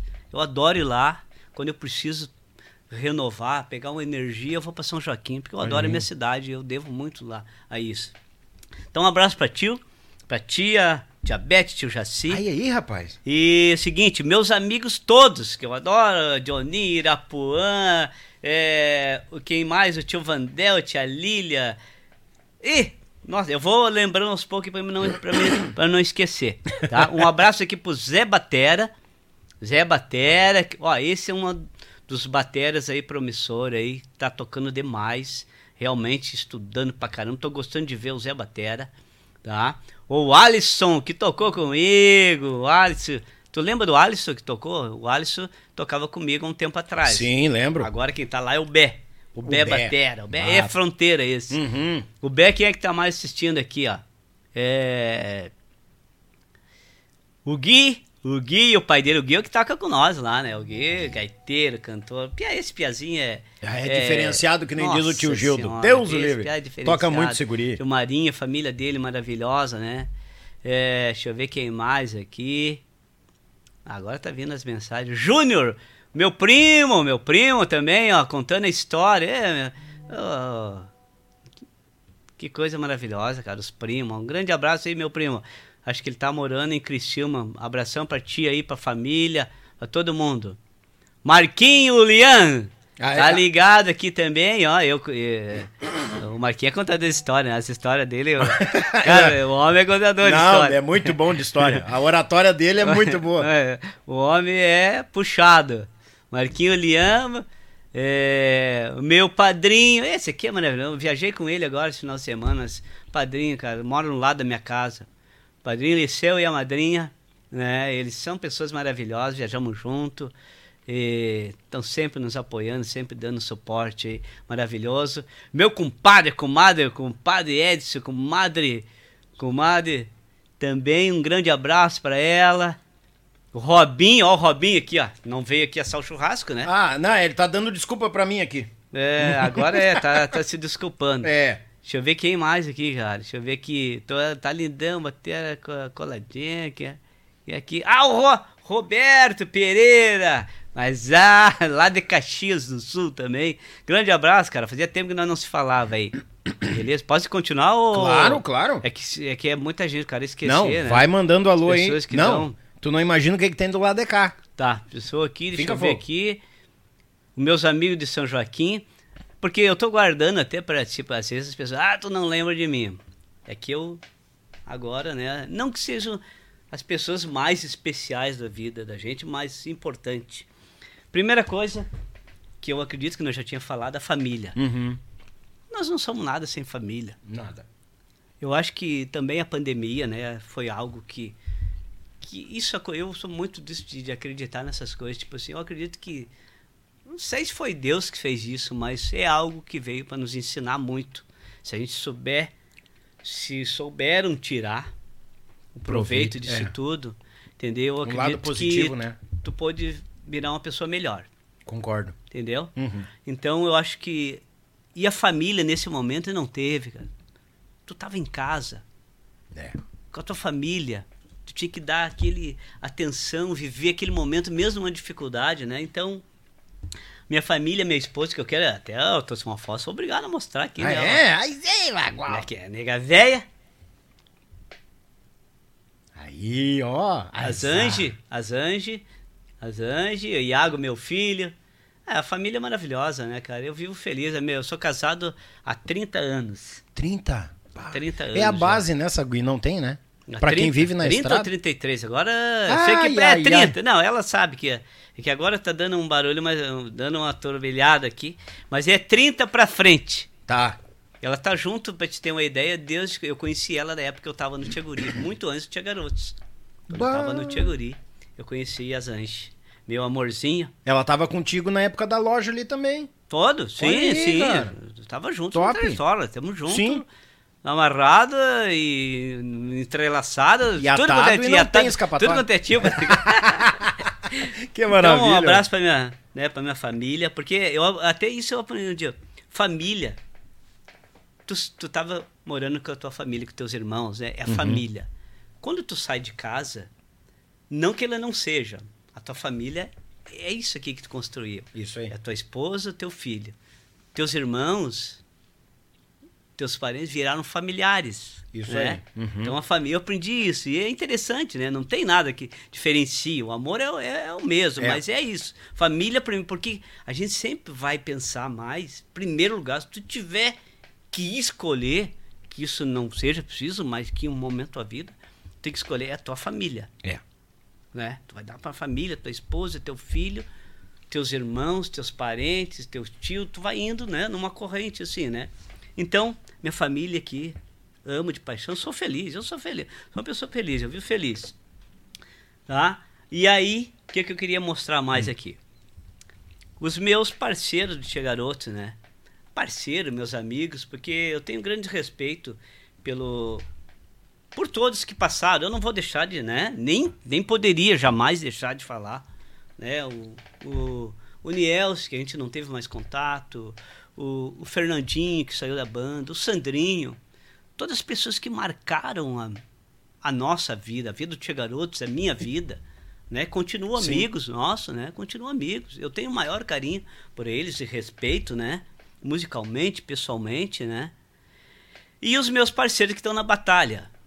É, cada um, não que cada um tenha uma posição, mas né, pelo, pelo que a gente passou junto, né? Eu, o Marquinho e o Léo estamos lá no, no Cabo do Rei Aham. desde o início. A gente passou momentos muito difíceis, né? As Momentos etapas, né? tur- muito turbilhão, muitas coisas realmente que tu tem que ter um pulso firme para tu conseguir, né? E uma passar. cabeça boa, né? Pra não É. bloquear, né? E hoje, né, como até tu falou ali, o quarto pilar, eu, até fui eu que falei isso, entendeu? Não sei se alguém já tinha te falado, mas quando o Luiz retornou, quando o Luiz retornou pro Tia Garotos, Aham. a gente fazia numa reunião, nunca me esqueço, lá em Itapema, lá num hotel lá. Aí, quando a gente tinha decidido, eu falei assim, Luiz, beleza, tô feliz por, por ter aceito de volta, nós estamos felizes. Eu acredito que tu também tá feliz por isso. E tu vai formar agora o nosso quarto pilar. Eu, o Capaz. Marquinho e o Léo temos aqui. E nós precisamos do quarto pilar. Que nós vamos fortalecer isso novo, novamente. Porque o Tia Garoto sempre foi muito forte. Sim. Naquele momento, por a- alguns motivos, algumas coisas que aconteceram, que faz parte da caminhada da vida, Sim, não, normal. nós estávamos um pouco enfraquecidos. Então aí foi nesse momento que eu falei, Luiz, tu é o quarto pilar e agora eu- vamos botar pra quebrar. Pra quebrar. Pra não falar outra coisa. eu não sabia. É, eu juro, não sabia. Eu falei da isso pra ele, isso é uma coisa que ficou marcada. Pode Capaz, não sei cara. se ele falou aqui. Porque quando eu vi tu falar ali lá no início, tu falou o quarto pilar É? Garoto, já vieram os três, mas realmente Sim. eu falei, isso foi algo que eu falei pra ele lá Ah, que nisso, loucura isso, Quando cara. ele voltou, cara. Que massa. Sabe? Então, um abraço meus amigos, eles sabem que a gente é diferente, a gente é diferente, todo mundo é diferente. Na tua família, nós somos em três dentro de casa. Eu sou diferente da minha esposa. Eu brigo com uma baixinha direto. Uhum. Só que nós se damos bem. É aquela briga que tem que fazer para as coisas acontecer, pra É. ter, sei lá, algo natural. Quando chega nós, nós somos totalmente, todos diferentes. Mas nós temos um objetivo só. Desde o princípio, tia garoto. Eu sei, eu sei que veio, veio, várias pessoas estiveram aqui, né? E Uhum. muitos nos comentários que realmente nós tinha algo assim que era, cara, vamos se abraçar. E não tem. É. Não Tem, tinha né? tempo feio. Então depois nós vamos comentar mais sobre isso. Mas primeiro eu quero mandar um abraço pros meus irmãos, pro Marquinho, pro Léo, pro Luiz. E pra gurizada nova que estão lá com nós hoje, né? Que é o. O Bé, hoje é o Bé que tá aí, né? Tem que a tropa velha, agora é, a tropa nova. A tropa nova, os, os, os tia novo, né? Tem, tem horas aí no. no, no- que nós temos um pouco preguiçosos, os velhinhos já estão um pouco preguiçosos, né? Pouco Capaz? preguiçoso. Verdade, Ah, não sabia. Não, preguiçoso, eu digo em termos, né? Sim, claro. Que hoje a gente conseguiu, assim, foi um consenso, né, de nós todos, de a gente ter alguém nos, nos ah, auxiliando. Sim. Mas pensando lá na frente, lá, lá no futuro, né? Lá no futuro. Porque, queira ou não, são é 30 e poucos anos de cada um. Quem tem menos é 30 e poucos anos É, de profissão, né? imagina. Da noite, da estrada. E judia. É. Então, essa gurizada nova aí que veio para dar, para dar um up, para trazer uma energia nova, isso é muito bom. É muito. Nossa, a gente está feliz com isso. Eles vieram, renovaram. Então, tem hora que, que fica bem certo. Os velhos dão uma saída ali, saiu da batera. Aí o Luiz, o Luiz ainda, ele fica meio ali, né? Aham. Porque o Luiz, como ele não canta todas, as- não tem como. Sim. Os guri vão alternando com ele ali, né? Mas o Luiz é o que ainda fica de vez em quando. E quando mas daí saiu da batera, aí saiu o Marquinho e o Léo sai do baixo. Aham. Aí entra os Topa Nova. Daí eu sempre falo, aí o cara brinca, né? Eu falo, agora eu quero ver, gurizada. Agora eu quero ver. Quero ver que vai sair agora. então é assim, né? Na brincadeira, porque uma das coisas que a gente preza, cara. Eu sou um cara que brigo por isso lá dentro. Nós temos que ter clima. É a mesma coisa aqui. O clima é é, óbvio tudo. que o cara fica meio nervoso, contar a tua história. Capaz, nervoso. Não, eu digo no sentido tranquila. assim, tu quer contar algo. Eu sempre fui muito porque tu quer contar de uma maneira que tenha fundamento, né? Uhum. Mas eu digo assim, lá a gente preza muito pelo clima. Eu brigo por isso. Cara, se tu tem um problema, vamos tentar resolver isso rápido. Ou não vamos trazer problema de fora. Sim. Vamos tentar, que nós temos que ter o clima, nós vivemos junto, vivemos na estrada. Se tu analisar, até eu, esse dia eu estava fazendo um cálculo, né? Pô, um ônibus. O nosso agora tem dois andares, né? Que é, Sim. Mas um ônibus de 14 metros, por não sei quanto, 2,5 que tenha, tu Uhum. tem 28, 30 metros, 30 e poucos metros. Aí tu larga 12 pessoas ali dentro de 30 metros. Sabe o que, que é isso? Dentro. 30, 40 metros. Se bota no. Tu vê como um troço. Na real é muito difícil. É pior que o Big Brother. Lá os caras Os caras estão numa. Estão numa mansão, É. piscina, os caras ficam um nos quartos, outro no outro. Cara, nós ficamos ali. É óbvio que a gente desce, tem um hotel, tu para, mas tu vive grande parte do teu tempo dentro de um ônibus Isso é verdade. se tu não tiver uma vida, se tu não tiver uma cabeça legal, por isso que muitos, é, acredito, né, que muitas empresas, muito, muitas bandas não dão certo, de repente, porque não consegue essa convivência, viver bem ali dentro. Então isso nós temos aqui, nós vivemos um momento maravilhoso, Tia Garoto. Até o Léo falou uma coisa que eu achei muito interessante, a maneira como ele falou.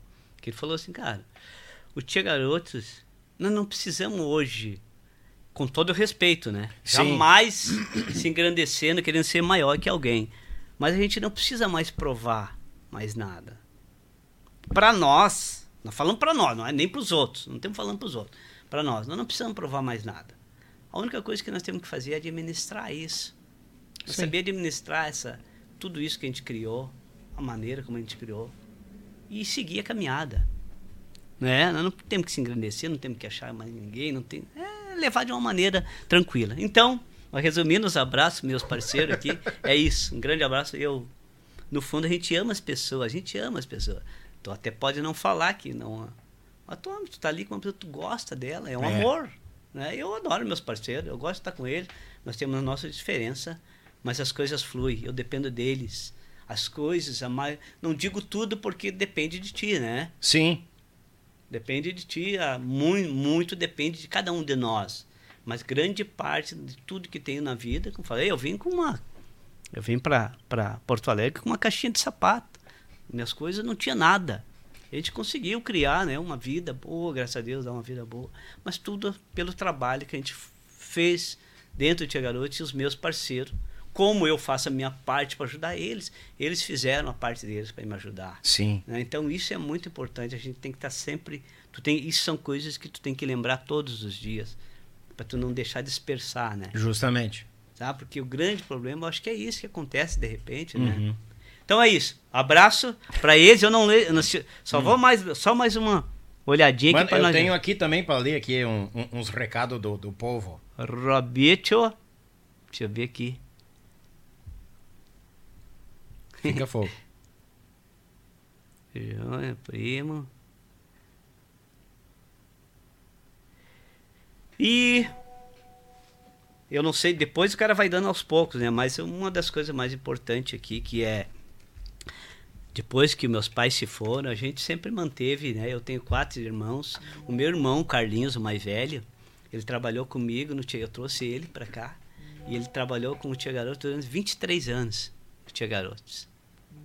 23, 23 anos, é. 23 ou 24 anos. Uhum. Ele trabalhou comigo no Tia Garotos. Ele saiu na pandemia que ele resolveu Barbaridade. ter uma ter uma escolher um, um outro caminho, entendeu? Para vida dele e tal. Então ele trabalhou comigo durante 24 anos, foi um dos nossos braços direitos que nos ajudou, né? Trabalhava no escritório, ali administração, ali fazia administração junto comigo, né? Então tá comigo, ficou todo esse tempo. Então a gente manteve, é nosso, nós somos irmãos unidos, né? Temos gente, isso é uma coisa que eu prezo muito, né? Porque às vezes tu também se dissipa. É. Eu tento, né? A, a vida que tu tem, às vezes, tu se encontra. Ah, um exemplo, tu tá com teus irmãos, tá? Aí tu te encontra com os amigos. Sabe que tem aqueles caras, né? Que querem puxar o saco, né? Aham. E aí fico ali, eu, eu, eu sou um cara que eu me sinto mal. Eu não quero, eu quero ser igual. Igual vocês. Eu não quero que me trate de uma maneira diferente. Vamos ser iguais, porque eu não quero que eles se sintam mal por isso.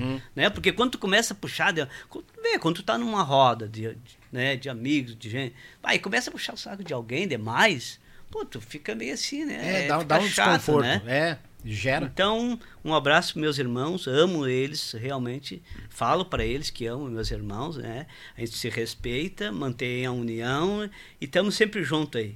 Isso um é abraço para a família Bah. toda deles aí e que Deus abençoe. Ah, mais um só. Ah. Senão eu vou apanhar dos piados. Depois eu vou ver. Eu tenho um grupo Ai, ai, ai. de, de e que eles falaram, beleza, só fala nos grupos de moto.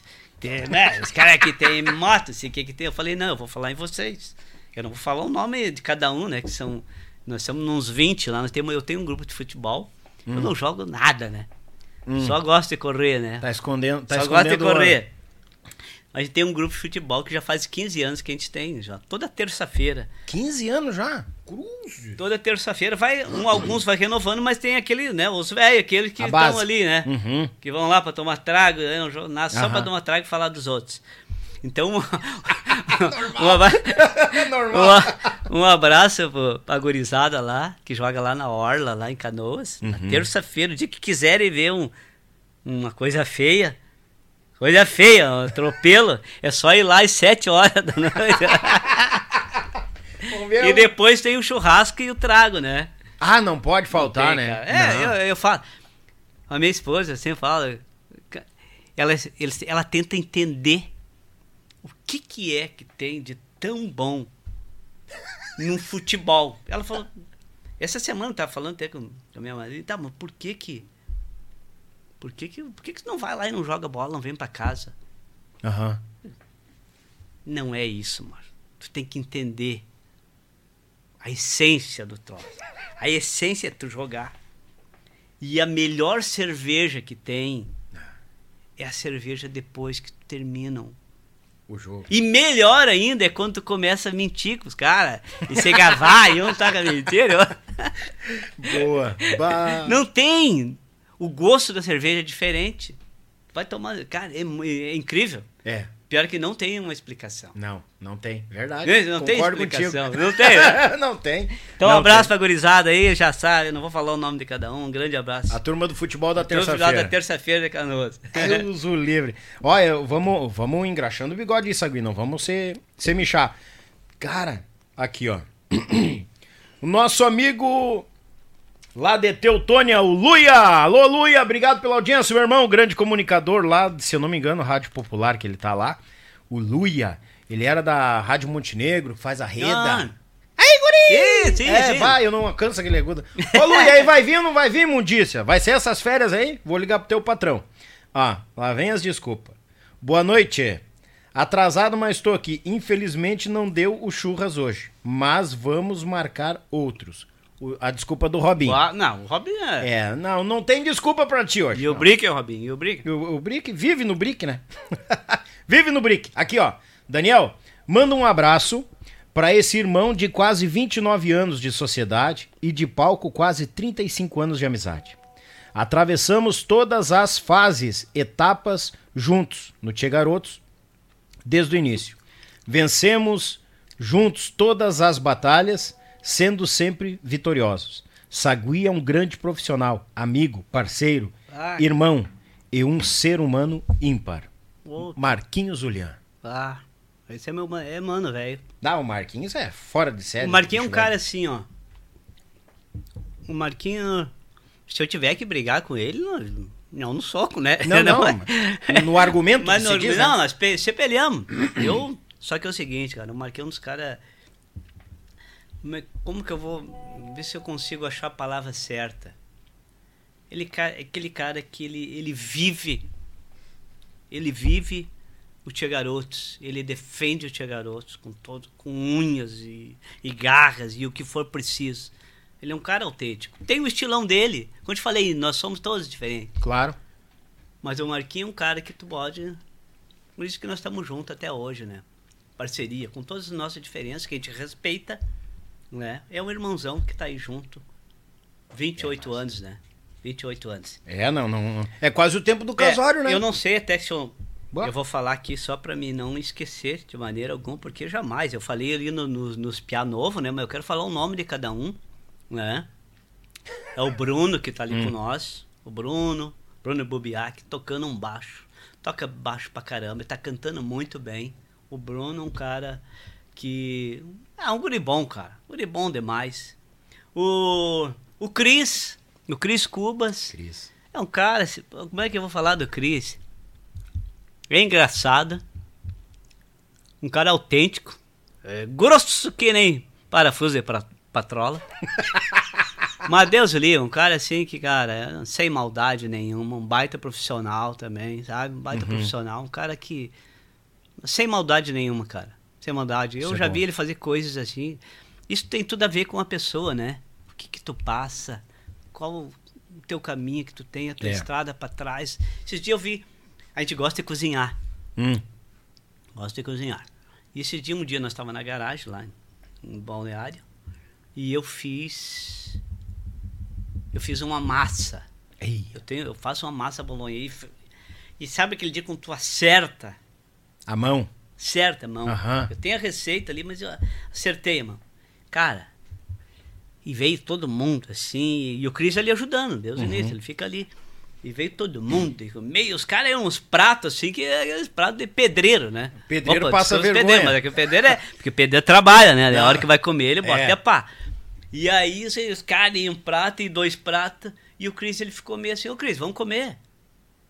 Ô, Cris, vamos comer. E aí tem uns guri, um gurizão lá, no, na, lá na, na garagem. Eu esqueci o nome dele porque ele é novo, eu não conheço. Ele é um cara que ele tá morando lá. Uhum.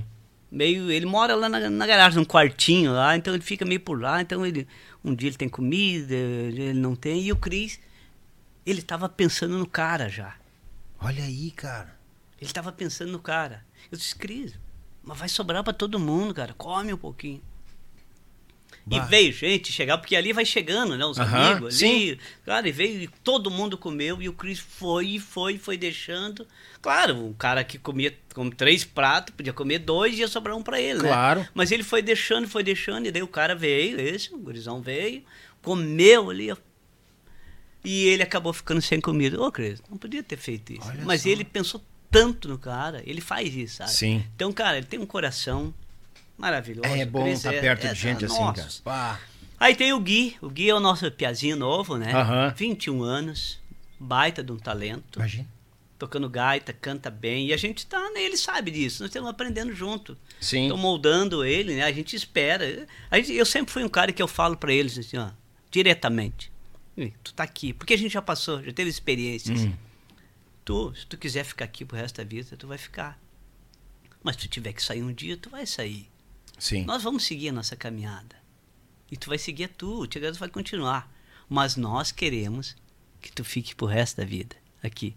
Entende? Sim. Então sempre falo isso diretamente. E o último que entrou é o Bé.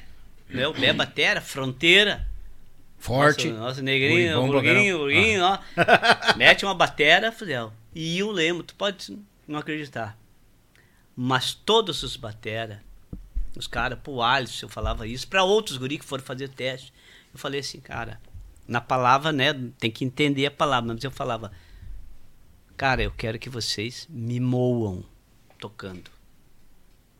Eu quero que vocês toquem muito mais, vocês têm que tocar muito mais que eu. Porque tem aquele lance, né, de música, assim, que ah, o cara toca mais que eu, vou dar uma rasteira, não. Aqui Sim. nós queremos que vocês façam muito mais que nós. Se não fazer, tudo bem. Mas Sim. nós queremos que vocês façam muito mais que nós. Se eu descer, se eu descer da batera e tu subir e fizer o teu trabalho muito melhor do que eu, cara, eu vou aplaudir, eu vou ficar feliz por isso. E é isso que a gente quer. Quando sobe o Gui, quando o Cris, quando o Bruno toca no lugar do Léo. É isso que a gente quer. Isso, e, tu sabe, nessa Gui, isso tem uma puta diferença pra quem É. chega num timão assim, sabe? É. Porque uh, muita gente, a gurizada nova, chega meio retraído, né? Fica assim, bah, mas eu vou tocar do lado do cara. Bah, fica assim, né? É claro que uma coisa assim, né, Daniel?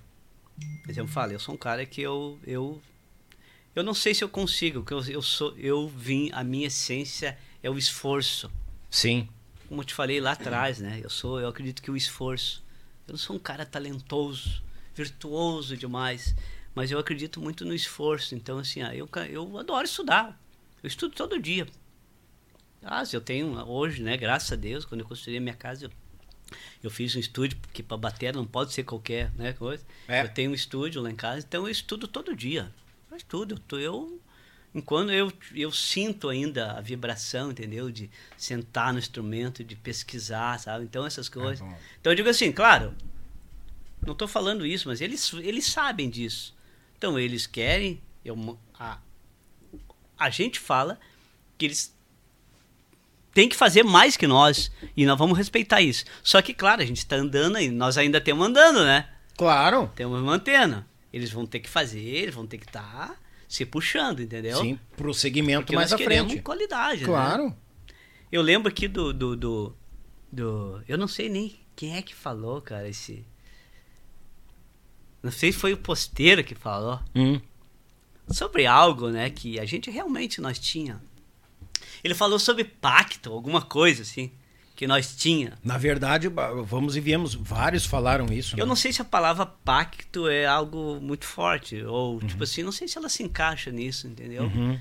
Mas que nós tinha algo assim que Meio que sem nós- explicação, que nós né? falava, ó.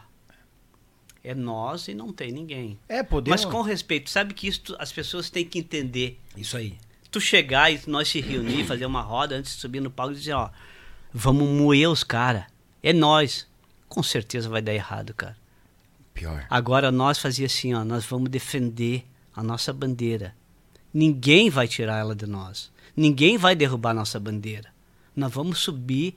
E isso foi desde o primeiro dia, quando nós tinha lá os, as oito pessoas vendo nós, até shows que nós tocamos para 100 mil, para 20, para 50. E hoje a gente toca muita coisa grande. Nós chegamos, nós vamos chegar e nós vamos botar. Claro que hoje qual é que é o lance? Nós, os veinhos, né? Ah. Tem que, nós de os veinhos. Nós aguentamos. A resistência é um pouco menos. Aham. Mas então, por isso, isso na real tem uma coisa que tem fundamento, né?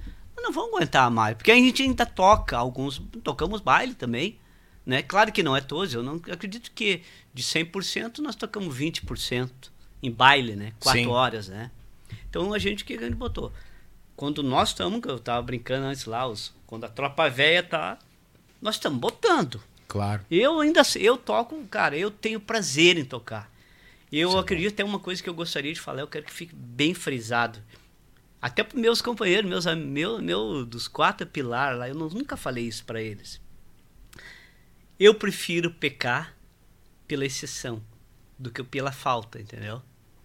Eu prefiro fazer mais do que fazer menos. Posso até errar, né? Mas eu eu acho que tem que sobrar do que faltar. Sabe? Então, Uhum. de repente, a gente faz algumas coisas, mas é que o cara tá sempre sempre na pilha, meu. Eu quero eu quero eu quero moer, meu. Sim. Quero moer.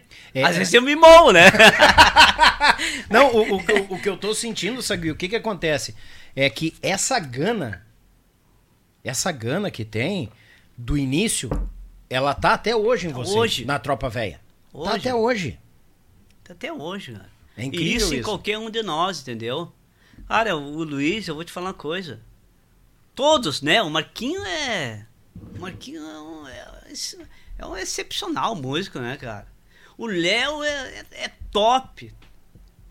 Todos nós, claro, nós estamos, todos nós temos nosso limite. Sim. Mas, tipo assim, não é só porque é meu, meus companheiros, que eu tenho que, claro, que eu vou defender sempre nós, né? Mas eu digo assim, cada um na sua, no seu limite, no seu estilo. O Luiz, eu falo do Luiz porque o Luiz hoje é o mais, né, dos, de nós é o mais velho. Nós já temos tudo dos 50, né? Sim. 5.0. Piazinho, né? Os piazinhos. Mas o Luiz, como ele é um pouco mais velho, às vezes eu me. Cara, eu, eu até me admiro. Diz, ah, cara, o Luiz. O Luiz, é- o Luiz tá com. Ele, ele mesmo falou. Ele, não, ele não, não esconde. O Luiz fez 57 agora. Sim. Mas às vezes eu me admiro. Diz, cara, porra. Porque esses dias nós tocamos com o Fernando Sorocaba. Ah, E nós tava aquele dia louco, né? Aquele dia que nós tava meio. enlouquecido da cabeça. Chopei umas balas, né? e aí eu tava olhando um vídeo depois, porque é o seguinte, até nesse dia tinha um batera, o batera do Fernando Sorocaba, ele acabou até, tu se surpreende com umas, com umas coisas assim que te, te emocionam, né? Uhum. Nós tava chegando num hotel, eu não lembro se era no Paraná, onde é que era. E eles estavam com o ônibus estacionado já, Fernando Sorocaba na frente. E os músicos tudo ali na porta, era um, esse lugar quente, assim, eles Sim. ali batendo um papo, tomando cervejinha na porta do hotel, assim. E quando eu, eu e o Léo descemos do ônibus, assim, aí o cara, ô, Sagui! Ô, Sagui, Léo! Pá, cara, eu quero, quero- legal, quero falar contigo, não sei o que tem, nunca... Aí era o, o, o Batera, Fernando Sorocaba, que tá lá, o Skill, o Skill, que tá há, há, tá há uns 13 anos lá, sei lá, 14 Tem anos. variedade. E aí começamos a ter um papo ali com o Léo, cara, cara, o cara sabia tudo, tudo de nós. A levada, ele falou, eu, eu, nós temos um grupo lá que é o Leco, o Leco é estourado, já viu falando Leco Batera? O Leco? O Bertoldo? O Leco? É sim, o É o Leco, Leco, o Lequeira. Bertoldo? Sim, sim. Leco tem 600 mil seguidores. Não, um o pro Le... é. É, o Leco tá pra vir, tô só É, pela agenda Leco dele, é já top. conversamos, ele ele falou, ah, eu tenho um grupo lá, eu, Leco e não sei quem é outros batera.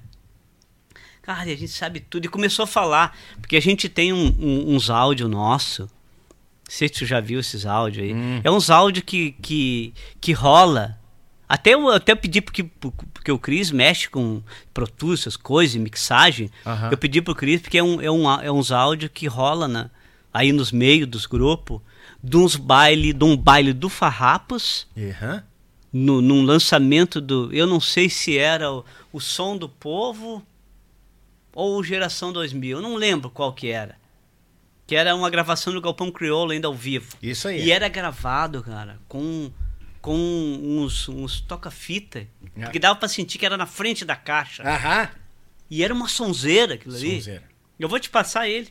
Aí eu pedi, o que que acontece? Só que ele vinha por, ele veio por, por WhatsApp, aí tu tinha que clicar numa música, aí terminar, tu tinha que botar outra, Sim. né? E aí eu pedi pro Cris fazer um- Uma faixa um- só. Uma faixa só. Aí o Top. Cris deu uma mixada, cara, e fez. E veio. E aí esse o esse batera, ele fala, o batera lá do Fernando, ele fala disso, cara. Fala de todos os detalhes da Rapaz. música, do esquema do Farrapos, como é que foi. Então, assim, ó, são coisas que a gente a gente se emociona. E aí eu vou continuar ali, eu vendo o vídeo do dia que nós estava tocando, e eles ali na volta, eles ficaram em cima do palco o tempo todo. Eles iam tocar depois, né? Sim. E ele filmando, fazendo vídeo e tal. E aí eu tava olhando um vídeo nosso, por isso que eu te falei do Luiz, cara. E tava nós, aquele, aquelas danças que nós fazíamos, com, a gaita pra cima e o Luiz, tudo bem louco, não tava bem louco aquele dia. Aham. Cara, eu torço de emocionar. Até pra gente de fora, a hora que tu olha o vídeo, porra, Pô, os velhinhos ainda estão dando um caldinho, velhos aí, cara. Não, tá louco. A pegada aí que. O pessoal comenta muito isso. Cara, a gente acompanha, vê tocar e tal. É o Marquinhos com aquela gaita botando, o Léo apoiando É. todo mundo pra frente. A banda com aquela pulsação do É. início, cara. Não tem, não tem. Ah, mas não, não sei o quê. Não, cara, a banda, é a pulsação é a mesma. É. Ou seja, tá meio que nem vinho. Né? É. Quanto mais velho, melhor fica. Ah, eu, eu acredito que assim, ó, o que que tu sente, a pessoa. Isso aí, tu vai ver quando tu tiver lá pelos 50, mas eu acredito que, né, dos, dos 40 pra frente, o que que o cara sente? É, muda. muda. Tu sente é o teu corpo, né? Tu sente dores. Tu tem que fazer coisas, vai ser um pouco mais difícil. Sim, por isso que eu tento, né, me manter um exemplo. Eu faço exercícios, é, né, eu tô falando de batera mesmo, Sim. né, do meu instrumento diariamente, né? Nem que seja na borrachinha ali, eu tô estudando. Claro. Entendeu? Tô estudando. Então eu tento me manter porque as coisas ficam mais difíceis. Mas tu sabe também muitas coisas, tu corta muito o caminho. Sabe no certo. Aham. Uma vez eu vi o Ronaldinho falando que tem a ver com isso que nós estamos falando, né? Uma vez eu vi o Ronaldinho falar, Ronaldinho Gaúcho, fenômeno, né? Ele falou assim, ah, os caras falaram, tá, o que, que tu acha, o que, que mudou? Por exemplo, tu dentro de campo. Ele falou, não, cara, o que mudou é o seguinte, eu não preciso correr tanto, eu sei cortar os caminhos. Uhum. Eu tô no lugar certo, na hora certa. Então são coisas assim, tu vai aprendendo, né? É. Tu perde algumas coisas, mas tu ganha outras. né? Ganha. E às vezes o que tu ganha é muito melhor do que o que tu perdeu. Claro. né? Porque aquilo te, te popa um, um exercício a mais, É. um cansaço a Sim. Uhum. mais. Tu aprende os atalhos. Tu sabe que de repente, bah, mas eu sou obrigado a correr pra resolver isso aqui, isso aqui. Não, não, peraí, cara, respira. É. Vai se resolver por si só, aguenta aqui. É. E, os, e os mais novos estão arrancando o cabelo da cabeça. Calma, cara, acabou, pum, resolveu. Ah, como é que tu sabia? É, aquele chãozinho a mais que tu Sim, tem. sim, o amadurecimento, o preparo. Sim, sim, Isso sim. vai, com o tempo vai vindo. Bah, tá louco. Daniel, dá uma olhada aí que eu vou dar mais uma olhada aqui. Tá? ver. Não, aqui, ó, eu, eu dar uma olhada, que o que mais tem é coepoiar aqui. aqui, ó, mandaram. Bah, cara, desaforaram feio aqui, mas eu vou ler. Esses caras que ficam desaforando, eu leio e mando É? abraço aí, né? É. Então fala. Diz pro Sagui que ele é melo, kkkk, mas eu amo ele, Léo Bruni. Ó, o Léo é o seguinte, eu, Ah. fa- eu falo pro Léo, ó, Léo, que o Léo, dentro, depois até que eu ia falar mais pra frente sobre o estilo, né? Estilo de tocar. Aí eu sempre Sim. falo pro Léo assim, ô Léo, tu, às vezes ele me ah, fala alguma coisa, porque nós, nós brigamos, né? Ah, tu é melo, Léo, tu é um velho xarope. Ele fazia ó, é o seguinte, tu, tu já tá, tu tá me acompanhando aí, meu, já faz 28 anos, fica de boa, entendeu? Bota o teu baixozinho aí, não, porque eu sou batera, tu tem que me Ah, acompanhar. baixozinho é pra acabar, né? No teu catã. O catã, é, o catã e É o Catan. O catã, né? Ah, o pessoal perguntou uma coisa aqui, eu achei importante. Né? Até nem vou ler o nome porque tá lá no meio dos comentários. Tu tem parentesco, tu é irmão gêmeo, alguma coisa, do Pete dos mateadores? Não tem nada a ver com ele. Mas sabe que eu vou te falar uma coisa. Até eu vi aqui os vídeos dele, né? Ah, realmente, nós somos parecidos. É. O meu Não, pai, o, clima, meu a pai luz, nunca sabe? andou por aqui, né? Não sei, né? Por Ai, lados, ai, né? ai. Não, O pai dele era músico? Oh, não, não, não, não. Não, porque vocês têm até É, o- a o- fisiono- a fisionomia, o timbre de voz e Fisionomia, tudo, cara. né? É, cara. E Até essa eu luz, não. essa Porque estrela de vocês fal- também. Sempre falavam. Isso, ah, mas. Sabe que eu, eu prestei. Realmente, cara, tem, é bem. Tem uma fisionomia assim parecida. Tem. cara. Ele é magrinho também, magro, assim, Isso. né? Bah, um abraço pra ele. Mas eu acho que, né? Não tem nada a ver aí com sangue, essas coisas aí, não, né? Achamos. acho que, acho que Achamos. Também, se for, né? Ah, A mesma coisa que ele, do, pai que cria filho, sempre fala, aquele ditado. Não, o pai é quem cria. Pai é quem cria, deixa aí É. o menino tá, tem saúde. Tá. Que tal? Como é que tá teus abraços? Tá tranquilo? Já foi? Ah, Olha, vamos seguir a que- prosa. Tem que lembrar. Não, dá mais uma olhada aí que. Ó, meu irmão tá ligado. Eu sei que só um irmão, depois eu vou mijar ele. Cadê o resto da família? irmãos são três irmãos. O Sagui, eu tô apavorado de amigos bateras, turma toda, que tá nos acompanhando no bate-papo. É. Pessoal da música. Ah, Chiquinho dos Santos, Chiquinho. Cordiona aí, Chiquinho. Ei, Chiquinho, Beijo, Chiquinho. meu irmão. Ah, o Chiquinho, o Chiquinho faz parte. Chiquinho, de convive, tipo assim, quando o Tia Garoto se iniciou ali, era eles ali, o chileno, o Chiquinho. O chileno teve aqui, né? Sim, o, o Chiquinho também, a Nossa, turma do Tempo. Guri. Nós andamos tocando aí esses tempos aqui, porque isso aí a gente mudou realmente muito, né, pra lá. Mas esse tempo nós tocamos aí na Zona Sul e por aí, a gente se juntou com. Cara, muito bom ver eles. É cara. bom, né? Eles estavam junto com nós ali. Quando, quando tinha garotos, né, começou ali, né, o chileno, o Chiquinho, eles ali, né, cara. Bah, foi muito É. top, muito top. E, como, e, e quando reúne essa turma, como se relembra Nossa. coisa assim nossa. que, bah, tu lembra disso, tu lembra daquilo. É muita coisa É. plantada, né? É muito bom.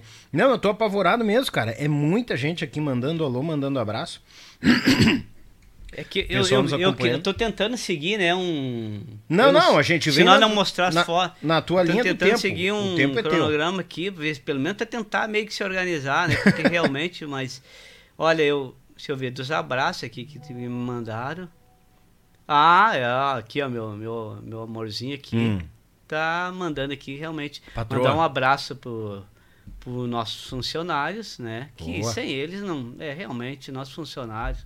Motora, nosso Ricardo Gaúcho, é o Shaolin, é o Tico, é esses caras. Nós temos, cara, nós temos uma turma top. É bom Tudo gurizado. né? É bom. Aquilo que tu falou, tu reúne os caras do bem.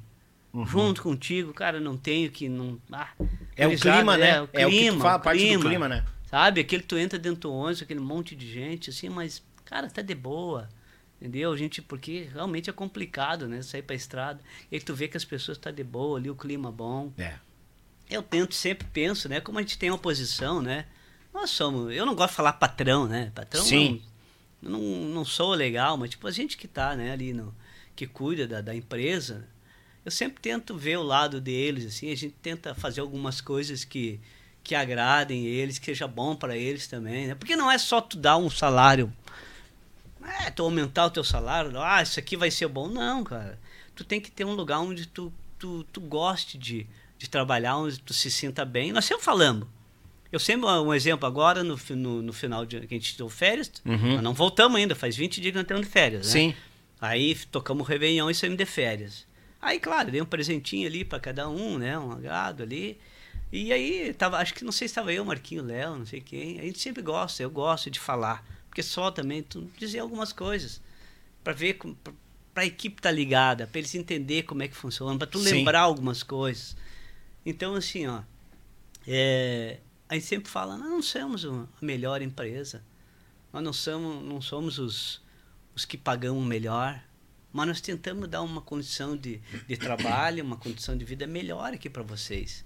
Se vocês souberem analisar isso e for bom para vocês, cada vez que vocês tiverem uma outra oportunidade, se for melhor, nós vamos vamos ficar felizes, cara. Que Sim. bom que tu foi para uma melhor, né? Tu fez...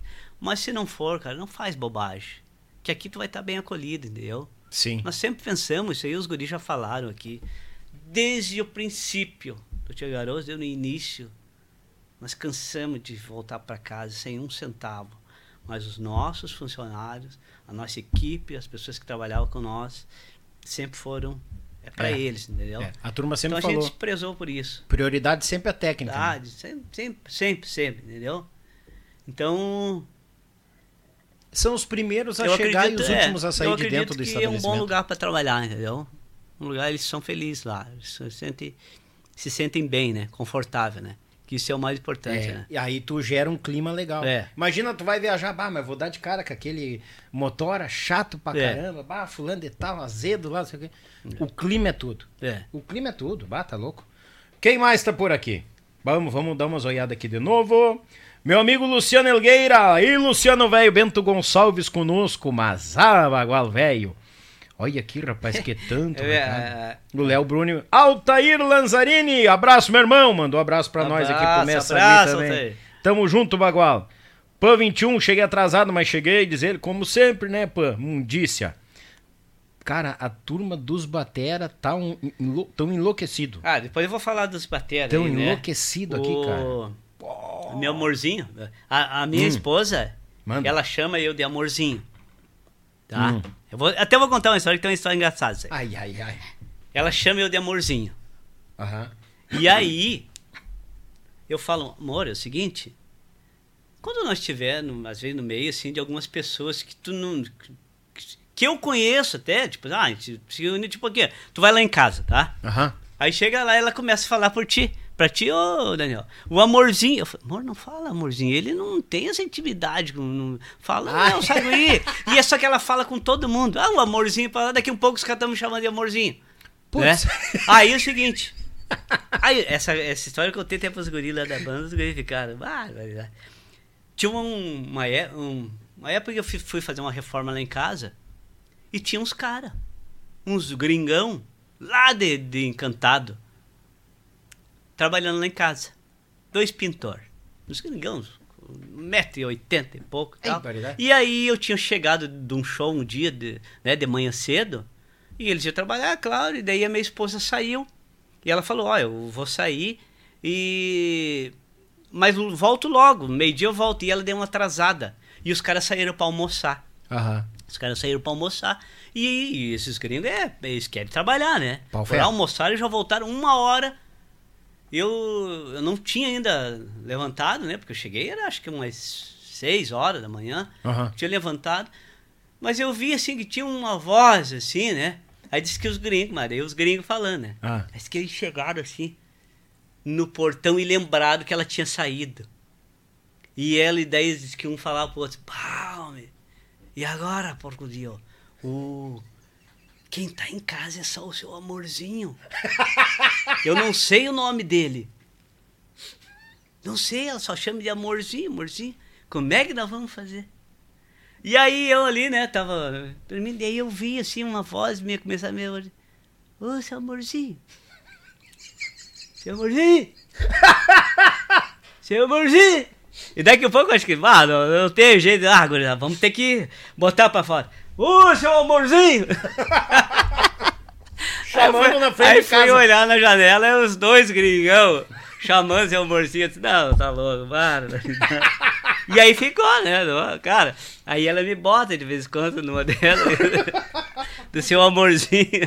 O seu amorzinho. Aí os piá agora lá na banda, lá de vez em quando, os guris, tá, os piá novos. Não, ô seu amorzinho. Que ele. Como eu lido lá com a Neca. Ó, seu amorzinho, seu Perderam o amorzinho, respeito seu com o patrão. Seu amorzinho tá brabo hoje, ó. ah, hoje não vai pagar nós, sabe? Ai, ai. Esse é o clima, cara. É bom, cara. Isso é muito gostoso trabalhar assim. Mas é. Os caras não deixam, né? Não Tá perdoam. louco. Ó, eu não sei. Não sei, né? Eu acho que ele não. Não sei, eu não sei. Ele não vai estar vendo um podcast desse. Não sei se ele vai estar. Mas eu gostaria muito. Eu tenho um lugar que eu tenho que, mano. Pro meu. Pro meu mestre, né? Meu mestre. Eu. Eu comecei a estudar com ele. Eu comecei a estudar com ele quando eu saí do Tiaguria, aquele, aquele meio ali que eu te falei, né? Eu, eu tentei me manter informado. Eu trabalhava né, na Autopeças e, e fui procurar um professor. Disse, cara, eu vou ter que procurar um professor para mim, eu quero estudar, quero aprender. E aí eu conheci o Kiko Freitas, né? Kiko, pá. Kiko Freitas.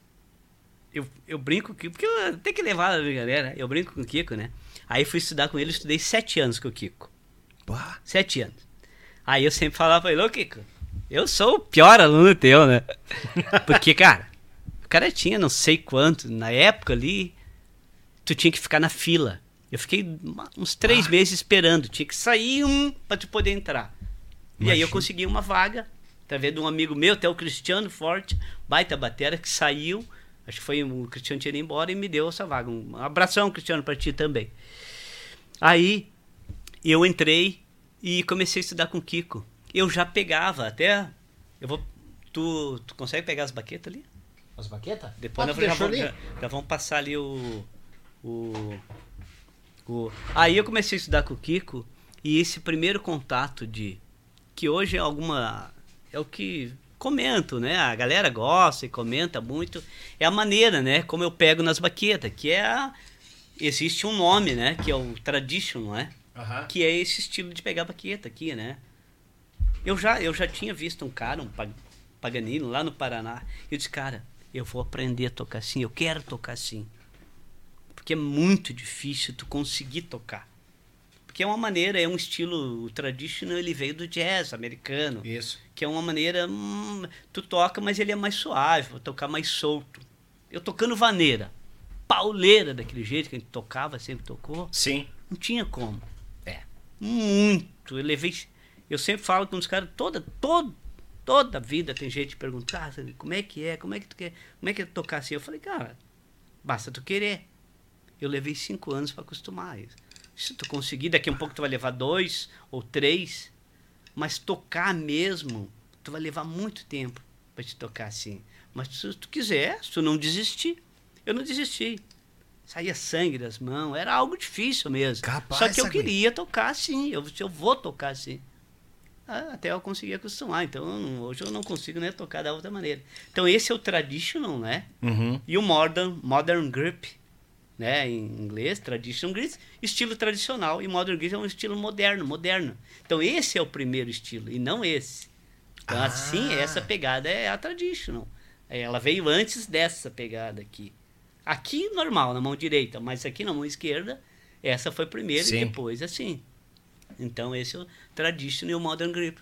A modern grip que é aperto de mão, né? Modern, moder, é moder, modelo moderno de apertar a baqueta, né? A pegada É. moderna. Então, eu aprendi isso com o Kiko e eu falei, cara, eu quero aprender isso com ele e eu vou e vou Tu vê, e vou cara, que aprender. loucura, pá. Então, se ele tiver vendo ou se que algum tipo que vai ficar gravada, né? Ah, com certeza. eu quero agradecer vem. ele de coração, o Kiko eu consegui.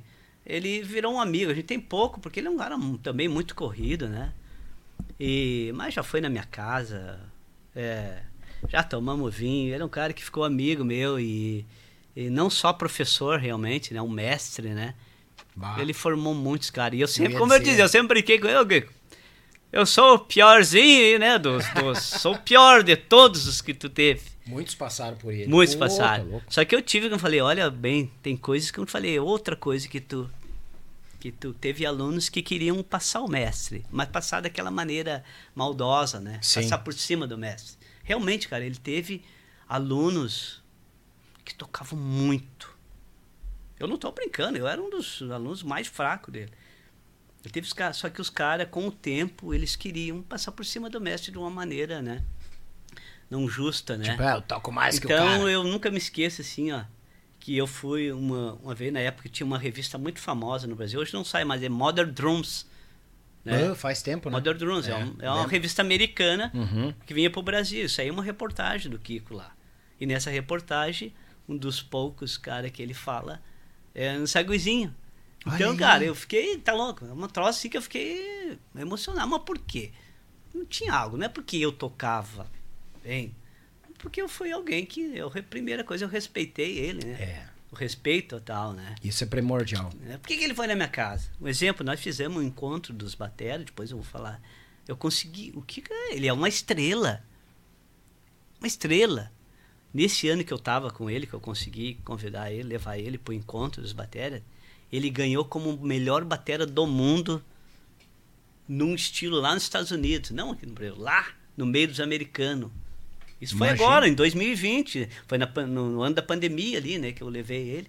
Ele ganhou ainda, nós estava junto num hotel lá, ele, Sagui, ele recebeu a notícia lá que tinha ganhado o prêmio. Então, é uma estrela, né, cara? Ele é um gênio da música, né? É.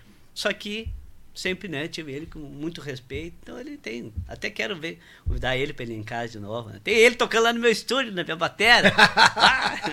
Ah! Bah, Segue aí, tio. O homem, o homem é, é, é penteado, bata louco.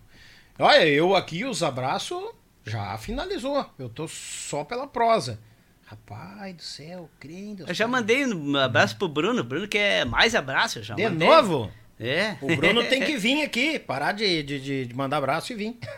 Já mandei abraço, deixa eu ver. é. A gente não pode esquecer. Pode esquecer os amigos de São Joaquim, todos os meus amigos queridos lá que me, me recebem, meus parentes, meus familiares, todos, meus vizinhos, meu padrinho, minha madrinha, meu compadre, meu com- comadre Silvia, Silvia, compadre Edson, Elis, nossa, padrinho. A familiagem Cara, toda tá aí, cara. é, não, não. Meu Deus. É, e depois nós vamos vendo aqui, não vamos esquecer de ninguém, Hum. né? E nós vamos conversando e vamos mandando abraço É. também. Isso aí não tem problema. Nem Beleza. problema. Tio Daniel, posso fazer uma coisa? Que que é? Agora? Não, que sim. É, Eu, eu trouxe uns presentes pra ti aí. Posso pegar ali? pode, pode, pode. Vá. Pode. Ei, eu, eu vi que chegou uma sacola ali, mas não sabia o que que é. Aí, caco de sacolinha, gurizada. Que tal? Ah, um cara especial. Tem um cara especial. Tem uma luz que é. Capaz, cara, ser bobo. É, Tu vai, vai me deixar vê- sem jeito Depois aqui. tu vai ver o que eu escrevi aqui no, no, no livro. Tu tá construindo uma, uma história assim que. Primeiro, né? Um, aqui, ó. Um vinhote pra ti. Aí, obrigado, a meu nega véia aí, né? Ou escolher um amigo, aquele.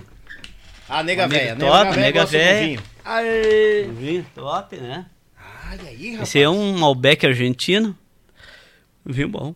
Vinho bom. Bah, obrigado, obrigado. Pá. Esse é pro amigo, né? Pra te Gratidão. se deliciar Obrigado. aí com esse vinho aí. Ah, mas capaz que não, né? capaz que nós não vamos beber. Aqui, esse par de baqueta aqui, ó. Assinada pelo Sagui, do Tia Garotos. Da Cedruns ainda, ó. A Cedruns. Eu vou deixar aqui pra tu, tu ver que tu quer dar de presente, sortear ela aí, o que, que tu faz. Gratidão. Tá. Vamos, vá. Ainda mais que nós vamos remodelar o galpão aí, daqui a pouco. Não, é. É. Já botei umas baquetas É. penduradas na parede do galpão aí, ó. Aí, gurizada. Aqui eu trouxe. Gratidão, obrigado. Trouxe dois bonés aqui do Tia Garotos, ó. Tinha lá ainda perdido. É dois- bonito esse dois bonezinho, bonés, cara. ó. Pá, muito show. Os Tia Garotos, tu vai. Tu que sabe o que, que faz aí. Obrigado. Tá? Aí, gurizada, ó. E esse aqui é o último presente. Esse aqui é pra Ah. ti, né? Pra ti. É, Ah, o achado. esse aqui eu achei, cara. Eu nem sabia que tinha mais, achei lá, perdido. Ele é uma parte da história, né, do Tia Garotos, porque é uma parte porque ele ele conta a história do Tia Garotos até 2011, né? Acho que é até 2011, escrita pela Fernanda Bruni, maravilhosa, né? A irmã do Léo Irmã do Léo. Show. jornalista, né? Competente pra caramba. Com o apoio do seu esposo lá também, né? E. Cara, é uma, é uma baita de uma história, né? Tu ter aqui registrado. Então, isso aqui é um presente pra ti, aí tem uma dedicatória aí. Obrigado, meu irmão. Obrigado. Bah, olha aí, gurizada, ó. Eu não é, Ei. não. Eu gostaria que tu lesse aí a, a, aqui. a dedicação. Vamos aí, né? lá. Dedicatória. Ao amigo Daniel Vargas ofereço este livro, que conta uma parte da história do Tchê Garotos. Desejo sucesso a você e sua família e ao seu projeto e o Tchê Podcast. Sua história está sendo criada. Grande abraço. Sagui. Obrigado, meu irmão. Bah, Tchê Garotos. Cara, eu te contei, tu, eu- tu disse, eu tenho presente pra te dar e tu mostrou aqui, né, o livro. É. Cara, tem uma história, o... Onde é que foi, cara? Capital Clube, Videira. Uhum. O Marquinhos entrou no busão dos mateadores e, pá, Betão, aí, lançamos, não sei o que. E eu já espichei os olhos, né? E o Betão ali deu, ô Beto, terminou, eu, ó, quero ler. Não, não, pode deixar, ele tá, eu tô até hoje esperando ele terminar. Beto Friso, ó, chupa que é de uva. Toma aqui, ó, Betão. Azar! Ah, Gratidão, é. toda a Depois família Vamos dar uma olhada na, numa, né, em algumas fotos. Vamos, algumas vamos, coisas aí, vamos. né? Não, vamos falar do livro sim. Eu vou deixar Até ele o aqui. Luiz fala, não, eu não tava aí, não. É, mas tem uma, Tem uma parte dele, mas o Luiz é da história do Tia Garotos, né? Tem uma aqui É. que dá pra usar pra assombrar um, um- uma casa de 5%, um fotão da lata do Luiz Sim, aqui sim, né? E meu como é que é o ditado aquele que tu tem que escrever um livro, plantar uma árvore e o que que é mais? Eu não lembro. né? Ai, eu Se alguém lembra desse ditado aí, É, escreve pra nós aí, mas eu não é, eu não lembro quem é que é. Vamos, vamos falar então, mais do o li- livro eu não escrevi o livro, mas tem o livro, né? Tem o livro Sim. do Garoto. Aham. A árvore eu plantei. Ó, Quando meu filho nasceu, a gente plantou uma árvore. É, perto da minha casa tem uma pracinha, quase, é quase na frente, sim, né? sim. Aí nós fomos lá e plantamos uma árvore que era pro meu filho. Então ela, o meu filho tá com 18 anos, vai fazer 19 agora no mês que vem. A árvore, coisa mais linda, cara. Olha aí, cara. A árvore tá com 19 anos, um tronco. Como ele, ele tá um piá que tá virado no tronco. Forte. é. Então a árvore, o livro não escrevi, mas tem um livro, agora eu não lembro o que, que é o outro. Vai que o outro, não É, sei lá. É, de- conforme for, nem falem, gurizada. Deixa quieto, nem falem, nem falem. Que show, cara. Obrigado pelos regalos. Vamos, vamos falar do livro ali, mostrar algumas imagens também. Muito show. O... Nós chegamos no Tchê Garotos. A chegada ali, né? O pessoal, aquela turma se formando, vindo. Tu, tu tava comentando que tu acabou conhecendo o Sandro e o Marquinhos, bem dizer, lá nos Garotos de Ouro. Lá nos Garotos E de tu Ouro. nem imaginava que depois iriam se cruzar e iriam montar um, imaginava. um time né? juntos. Como é, aí que tá, tu tava na loja, que nem eu gosto desse detalhe. A, mi- a impressão que eu tinha quando os guris passaram e contaram, dava a impressão que tu tinha saído direto do Garoto, do Guri pro Tchê Garoto. Não, não, não. Mas Não. teve dois anos ali Dois tu anos ficou- e meio, é, dois anos, três. Eu não lembro bem quando. Sim, sim. Só finalizando ali, daí pra nós entrar, Hum. tem uma história engraçada. Da Do loja? Tia, do Tia Guri. Ah, do Tchê Guri. Aham. Que o Tia Guri, assim, eu lembro que eu falei que nós, nós tava, entramos dentro do estúdio, preparamos umas músicas e tal, e eu tenho uma música até que tá ali com o meu nome ali no CD. Ah, é verdade. E aham. aí foi bem assim. Aí os guri, eu saí da banda, fui trabalhar na loja. E os guri, Hum. entrou o Flávio Teixeira. E os guri, eu não sei se foi seis meses ou oito, não sei quanto, não deu um ano. Hum. Vamos dizer que seja seis meses. Seis meses depois, o Tia Guri explodiu. Aí eu falei pro Lê, pro Lê, disse, tá vendo? Era eu que era o problema. Vocês explodiram! E pior que o Tia Guri, eles explodiram É, naquele foi um momento. Bom, foi um bom. Eles deram um boom, cara. Algo assim que. Inacreditável. Aí tu imagina a dor. Era uma. Era um. Não é dor, um tipo de sentimento que tu. que tu tem. Que tu fica pra ti, assim, que tu não sabe explicar. Eu saí, eu tava consciente, como eu te falei, eu tava.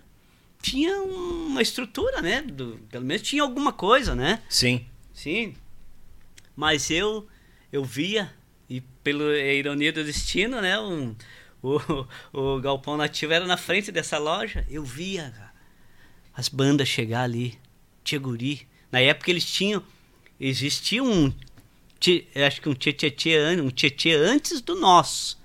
Depois teve o Tia Garoto, Tia Barbaridade, o Tia Tietê. Sim. Tia Garoto, Tia Barbaridade, o Tietê. E depois Tia Tietê, que nós fazia. Tia Guri, Tia Barbaridade, Tia Garotos. Sim. Mas antes eles faziam o Tietê, Tietê Eu via na época os nativos, aquela carretona chegando e eu, cara. Era um sentimento, um troço, assim, que eu disse, meu Deus, o que, que eu fiz? Da minha vida, eu larguei a música. Uhum. Mas foi, fui indo. São coisas que acontecem na tua vida que tu não. Eu não sei, eu não sei explicar ainda hoje se. Tem coisas que tu falar, isso aí tá, tá escrito. Mas eu acredito realmente que tem muitas coisas que já tá escrito na tua. É. É, é só o tempo certo para tu tem acontecer. que dar o tempo. Uhum. Tu não tem que se precipitar por algumas coisas. Faz. Ontem mesmo eu estava falando com meu irmão, meu irmão mais novo. Ele está com um projeto, projetos novos, né? Ele é um cara, ele é formado em técnica agrícola e agora ele está lá fazendo, um, cria uns boi, tá criando uns boi, Olha. uns boizinhos. Uns boizinhos. e- mas é, não é um início, né? Uhum. E tá com. Lá em. Não sei, lá em Organiza chama lavação. Ele tá se virando, ele tá com os três negócios. Só que ele tá tudo assim, né? Ele tá tudo. Tá tudo no início, ele tá na peleia.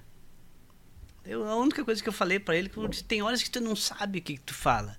Mas eu falei, mano, se tu fizer isso, eu sempre tive na minha cabeça. Porque eu fui, eu sempre fui empreendedor. Depois Sim. é, né? Quiser a gente fala alguma coisa, eu sempre montei negócios, desde o início tinha garotos, né? Então eu sempre falei, mano, se tu fizer, bota na tua cabeça.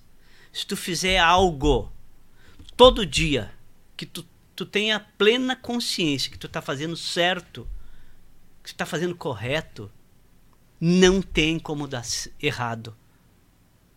É só tu esperar o tempo certo. Porque uma, uma- um dos maiores erros, o que que tá? É na espera, na impaciência.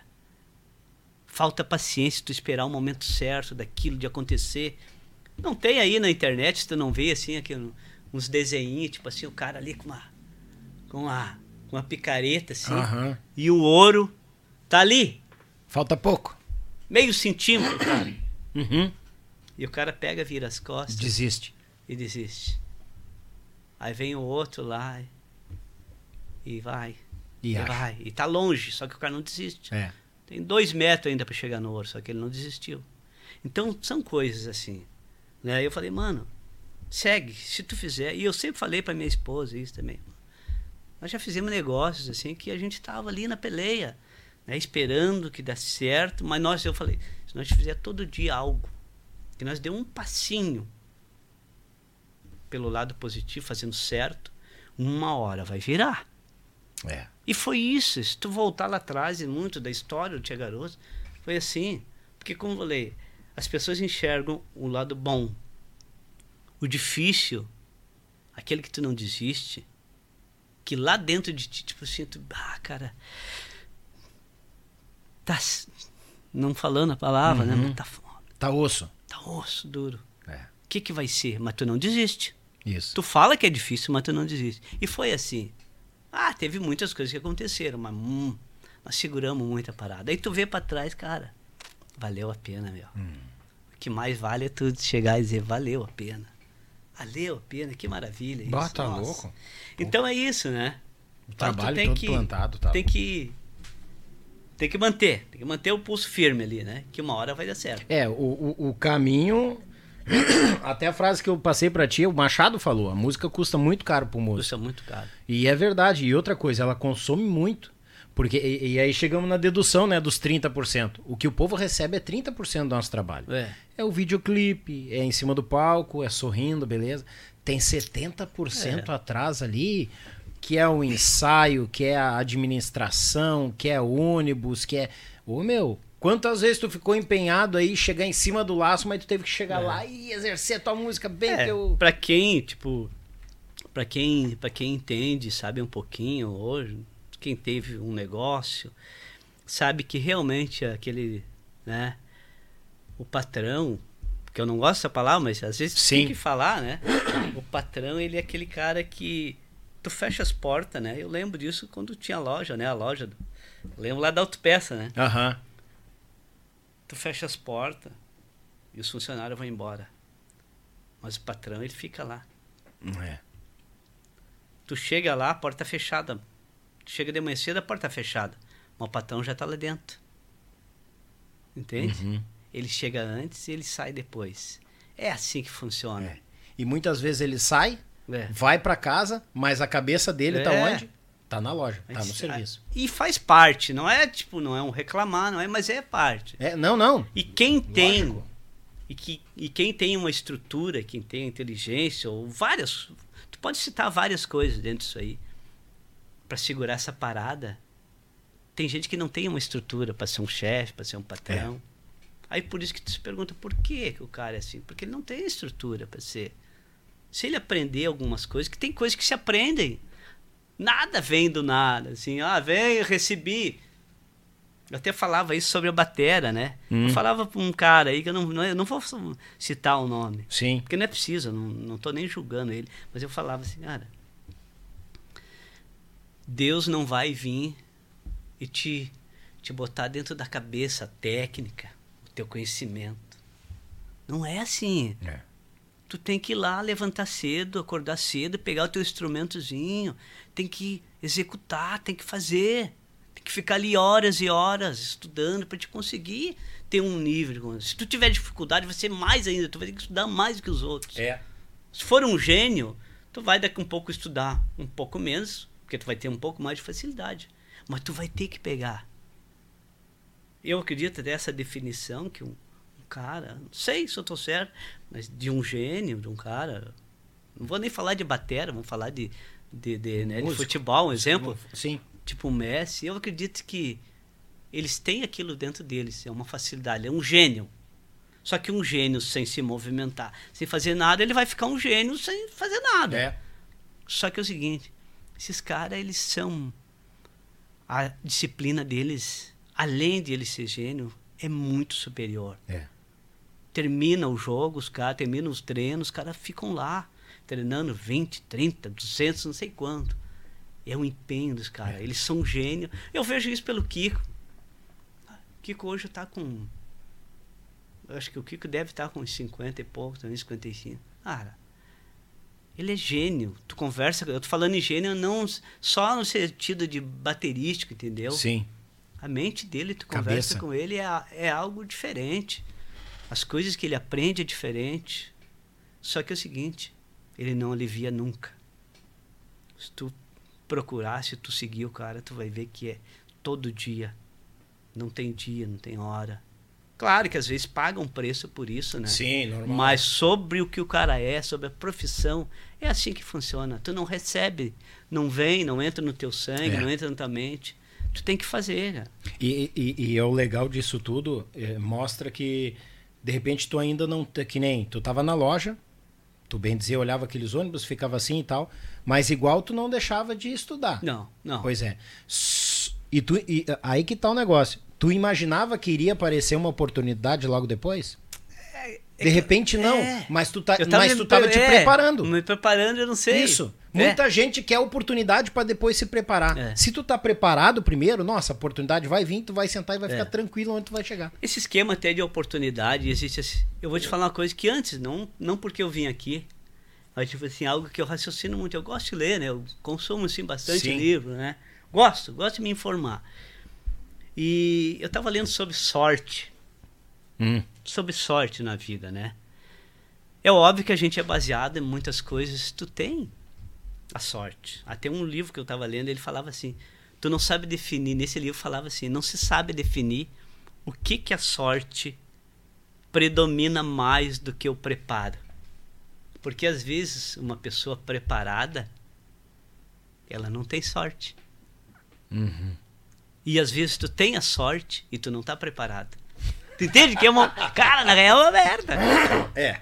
É um M brabo. É. Então, acredito que a sorte é quando tá, quando a oportunidade pinta, tu tem que estar preparado para algo. É. Mesmo que depois tu consiga, tu tenha a oportunidade de melhorar. Mas a sorte é isso. Tu tá preparado para uma oportunidade que apareça na tua frente. Isso aí. A sorte, vamos dizer que é aparecer, o, o, o aparecer a oportunidade. O tu tá preparado, acho que é uma obrigação. É. Tu tem que estar preparado pro que daí vier. Porque tudo fácil não é. Tu já botou, já parou para pensar, tipo assim, como a nossa vida é músico, né? Vamos falar então de músico. Por que que um músico bom, vários músicos bons, tops, muitos estão vagando por aí assim, sem dar certo? O que que é? O que que é? O que que aconteceu, será? Uhum. O que que pode ser? E- e- e- eu tenho, Será que é uma falta de, de oportunidade? eu, Não tenho é? uma, eu tenho uma tese Será perante que é uma isso. falta de sorte?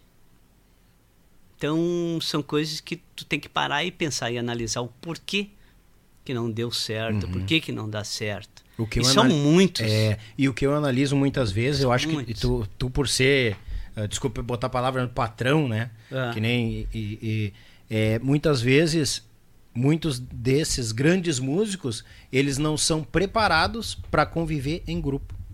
É. Acabam sendo aquela que a gente costuma dizer a fruta podre. É. Que o cara vai vir, vai plantar uma sementinha aqui, ali, ali, ali, e daqui a pouco a tua banda se desmancha do nada e tu não sabe por quê. É.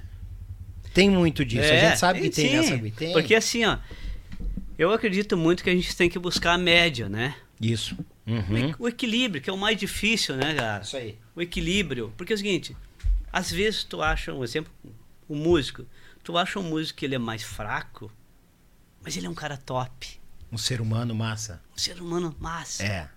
Aí tu vai dizer, cara, eu quero esse cara do meu lado. Ele vai somar pra mim, ele vai somar. Aí tu acha um cara, um gênio, top, toca pra caramba. Isso aqui o cara não presta. É. Ou é atrapalhado. Às vezes não é, não é nem não, não é essa palavra certa, não, o não presta. Daqui a um pouco o cara, tam- claro que tem, né? Tem os que não prestam, né? Sim, tem, tem, tem. Mas daí tem. daqui a um pouco o cara é top, mas tipo assim, o cara é atrapalhado. O cara é o cara que Desorganizado. chega atrasado, É. não sei, não tá. Então é, é muitas coisas. Achar o equilíbrio.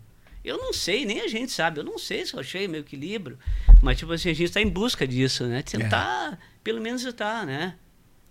Porque eu falei, eu falei lá dos meus parceiros, ninguém é perfeito. Nós ali, nós quatro ali que temos hoje, todos nós temos defeito. A gente tenta, eu sei que tem hora que, cara, vontade às vezes mandar merda. Uhum. Mas eu tenho que respirar e dizer, pô. Uma vez eu vi uma. Tem a ver com o casamento também, né? Aham. Num livro que, que eu li e guardei pra mim pra sempre, vai ser. Um exemplo, tu tá discutindo com a tua esposa ali algo. Tu quer discutir algo, uma tese qualquer. Uhum. A Bíblia fala assim, cara, tu quer ter razão ou tu quer ser feliz? Acaba. Parou. Se eu- tu querer ter razão, meu, a discussão não vai parar nunca. É. Tu pode chegar a um nível de discussão que tu vai. Pode acabar teu relacionamento ou uma parceria. Tem horas que tu tem que se segurar. Quer ser feliz ou quer ter razão? Ou tu quer ter razão ou quer ser feliz? É. Sabe? Então são coisas assim que. É a questão do equilíbrio. É. Né? Se tu não achar ele, não adianta. É. E é a questão dos músicos tem muito disso. É. Eu, assim, ó, eu sou um cara que eu defendo. Eu sempre fui na. Isso eu falo com toda certeza. Eu defendo, eu, eu, eu defendo o músico, principalmente, tipo, claro, eu sou batera. Olha bem, eu tive que aprender. Porque não é fácil tu viver num. Porque músico é, como dizer. Eu acho que acredito que o músico ele tem realmente uma sensibilidade diferente Sim. né? O ego, as coisas assim. Então, tipo assim, cara, tu tem que aprender que o cantor, tu foi cantor, tu é cantor. Sim. O cantor ele é o cara da frente. Uhum. Ele é o cara que as pessoas vão enxergar mais. Ah, o gaiteiro pode estar junto, mas é vem gaiteiro, depois o... e os outros vão indo, é assim. E o batera, primeiro porque ele tá lá atrás. Uhum. Segundo, porque ele fica sentado. né? Tu vê, olha bem. Então tu tem que aprender a lidar com isso. Com o teu ego, com, com o controle dentro de ti. E tu tem que enxergar, tentar enxergar de uma maneira diferente. Eu, então, procurei evoluir dentro disso que eu falei. Eu sou um cara que eu, eu, eu acho que eu, eu, eu gosto de ler. Então, eu, eu evoluí muito com a leitura Sim. aproveitei muito nas estradas, em avião, onde eu tivesse, qualquer coisa, sempre lendo o que eu posso. E eu aprendi nisso que então assim, eu, eu, eu aprendi, cara, eu tenho que aproveitar isso. Porque isso também te consome mais. Como o cantor é o cara que está ali, as pessoas, né? Eles, eles têm que dar mais atenção. Eles consomem mais outro tipo da, lá da mente dele é consumida. Eu não, eu tenho mais tempo para isso. Uhum. Eu observo mais, eu presto atenção em coisas mais diferentes e eu consigo ver coisas. Não porque, claro, que todos são diferentes, mas eu consigo enxergar dentro do grupo, dentro dos músicos, eu consigo enxergar de uma maneira diferente. Foi aí onde eu acredito, onde eu comecei a aprender a lidar com a administração, aprender a enxergar coisas diferentes, lidar, poder lidar com funcionário, poder cuidar. Pô, cara, na real a gente tem que cuidar de tudo, né? Sim. Tu tem que ser um músico, tem que ser. Tem que fazer bem feito músico. Aí tu tem que ser um patrão bom, tem que ser um administrador bom, tem que entender meio que de tudo para as coisas funcionar. Né? Um pouco tudo. Então eu, eu aprendi a, a, a entender um pouco mais. E eu sofri também. E eu acredito que a maioria dos músicos, os caras que estão lá, também tem, tem esse tipo de. Daqui a um pouco tem esse tipo de problema. Mas tu tem que aprender, né? a- e aí que vem a ideia do quê? Eu sempre fui um cara que defendi no sentido tipo assim, ó. Um músico nós temos que ser, a palavra agora eu vou falar, que faz hora que eu tô segurando Hum. essa palavra, tem que ser foda. É. Porque assim, ó, músico, cara, a gente brinca, eu lembro que lá no, no DVD a gente já falava disso. Eu sofri muito com essa. Nós todos sofremos, mas eu lembro, né, como eu tô falando de mim, sofri muito que os caras chegavam e perguntavam, ah, né, aquela velha pergunta, ah, tu é músico e tal, mas tu, tu trabalha com o quê? Uhum. Então, até tu fazer, eu, eu não sei se bandas, quem está começando, artistas menores, bandas menores, os caras ainda recebem isso, né? Essa pergunta. Sim. Mas, tipo assim, nós, os meus amigos de futebol, me perguntam, ah, mas tu faz o quê?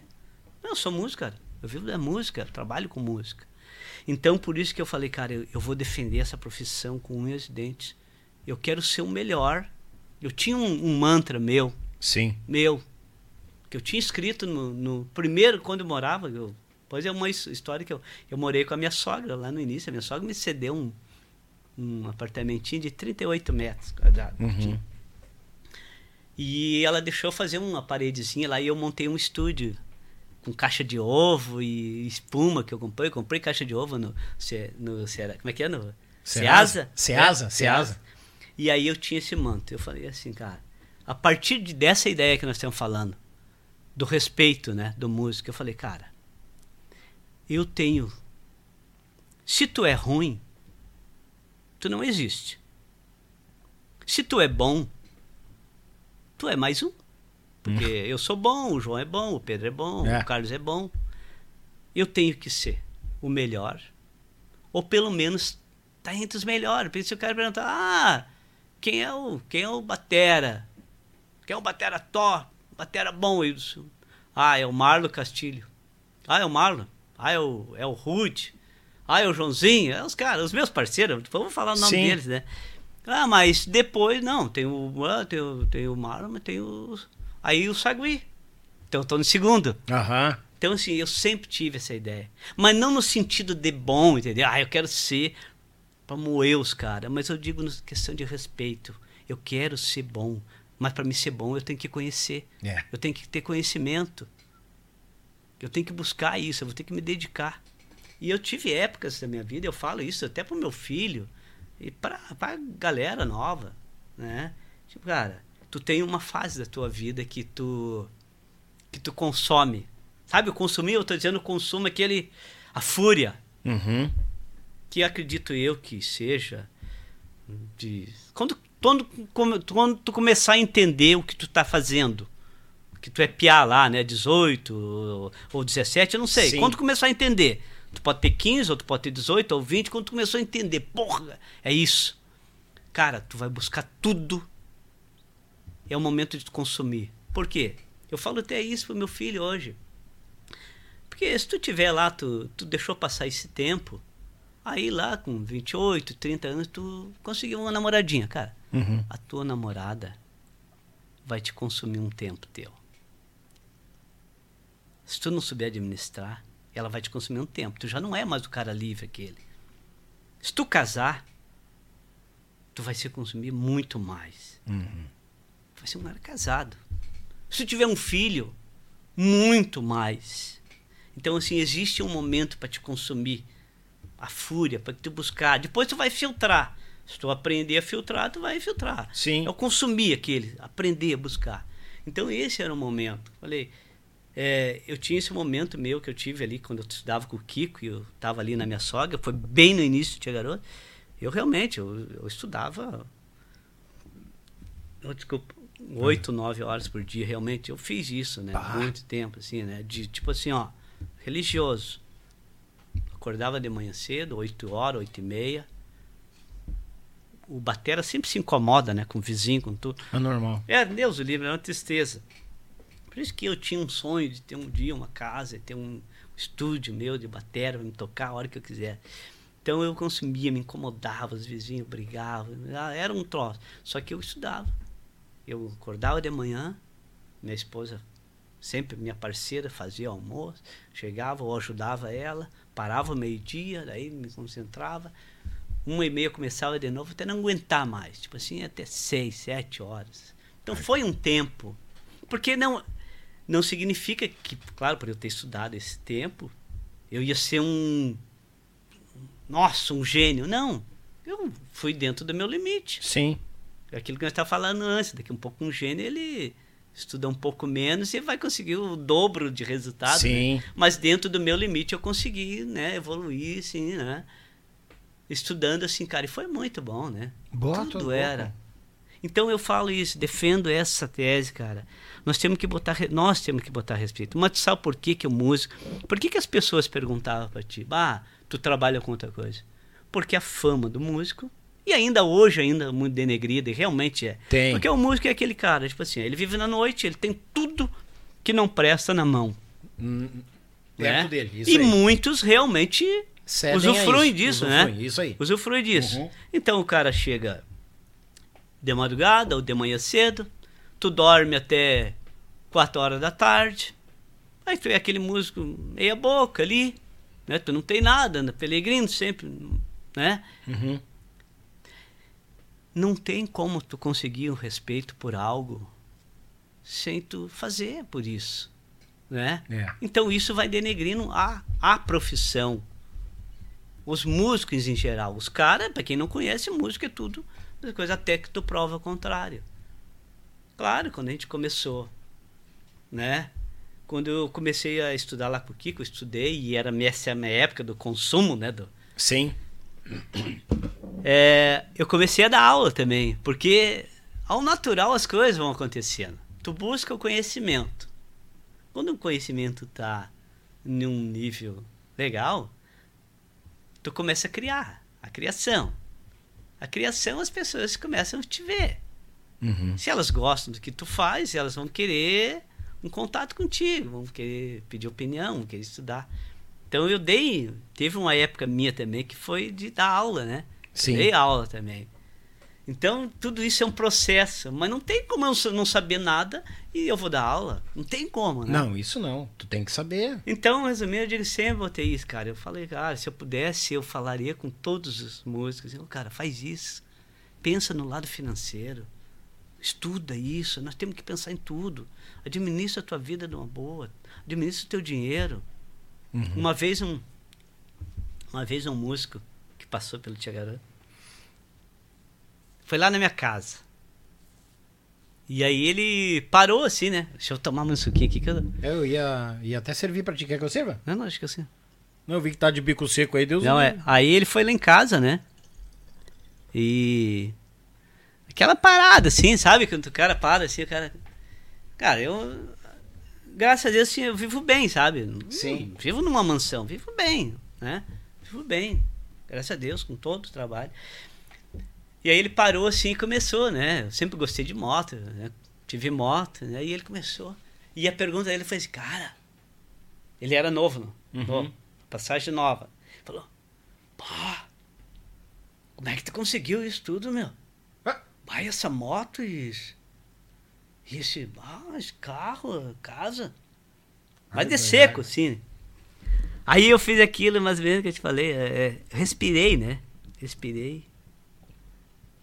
E ele era um músico meio que meio largado, né? Uhum. Eu falei, cara, o músico, o músico em si, que é top, ele tem, ele tem um leque, né? De opções. De opções. Sim. Tu- se tu for um músico top, tu pode dar aula.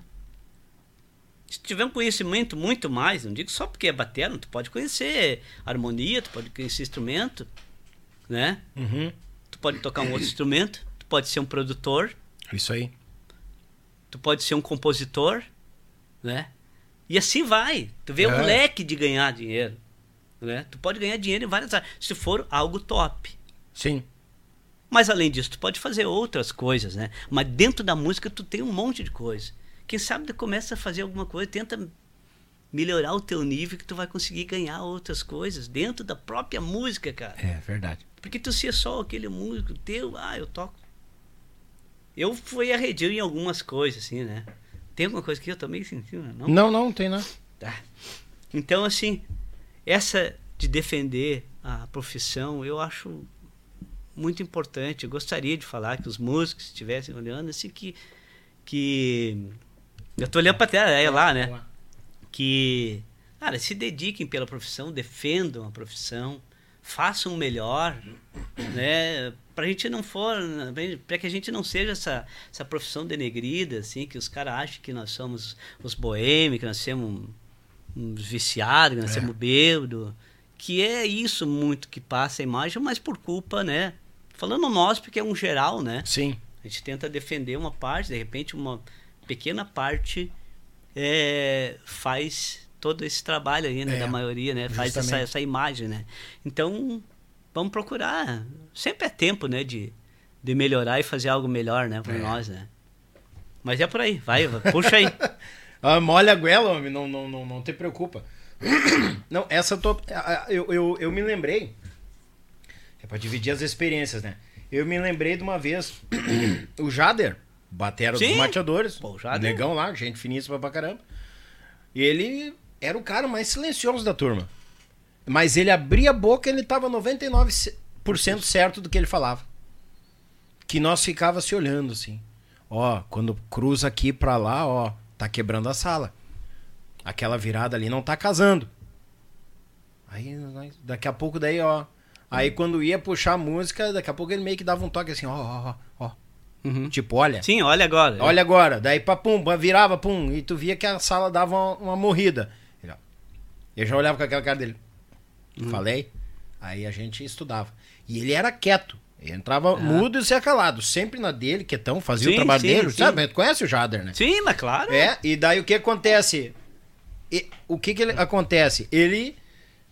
Baile, tudo os grupos puxavam, mas ele notava alguma coisa. Tipo, ele tava lá atrás, mas ele sabia que ele tinha uma visão. Sim. Ele tinha onde se, tipo, se dedicar a atenção dele no baile em outras coisas que a gente não se dedicava. É.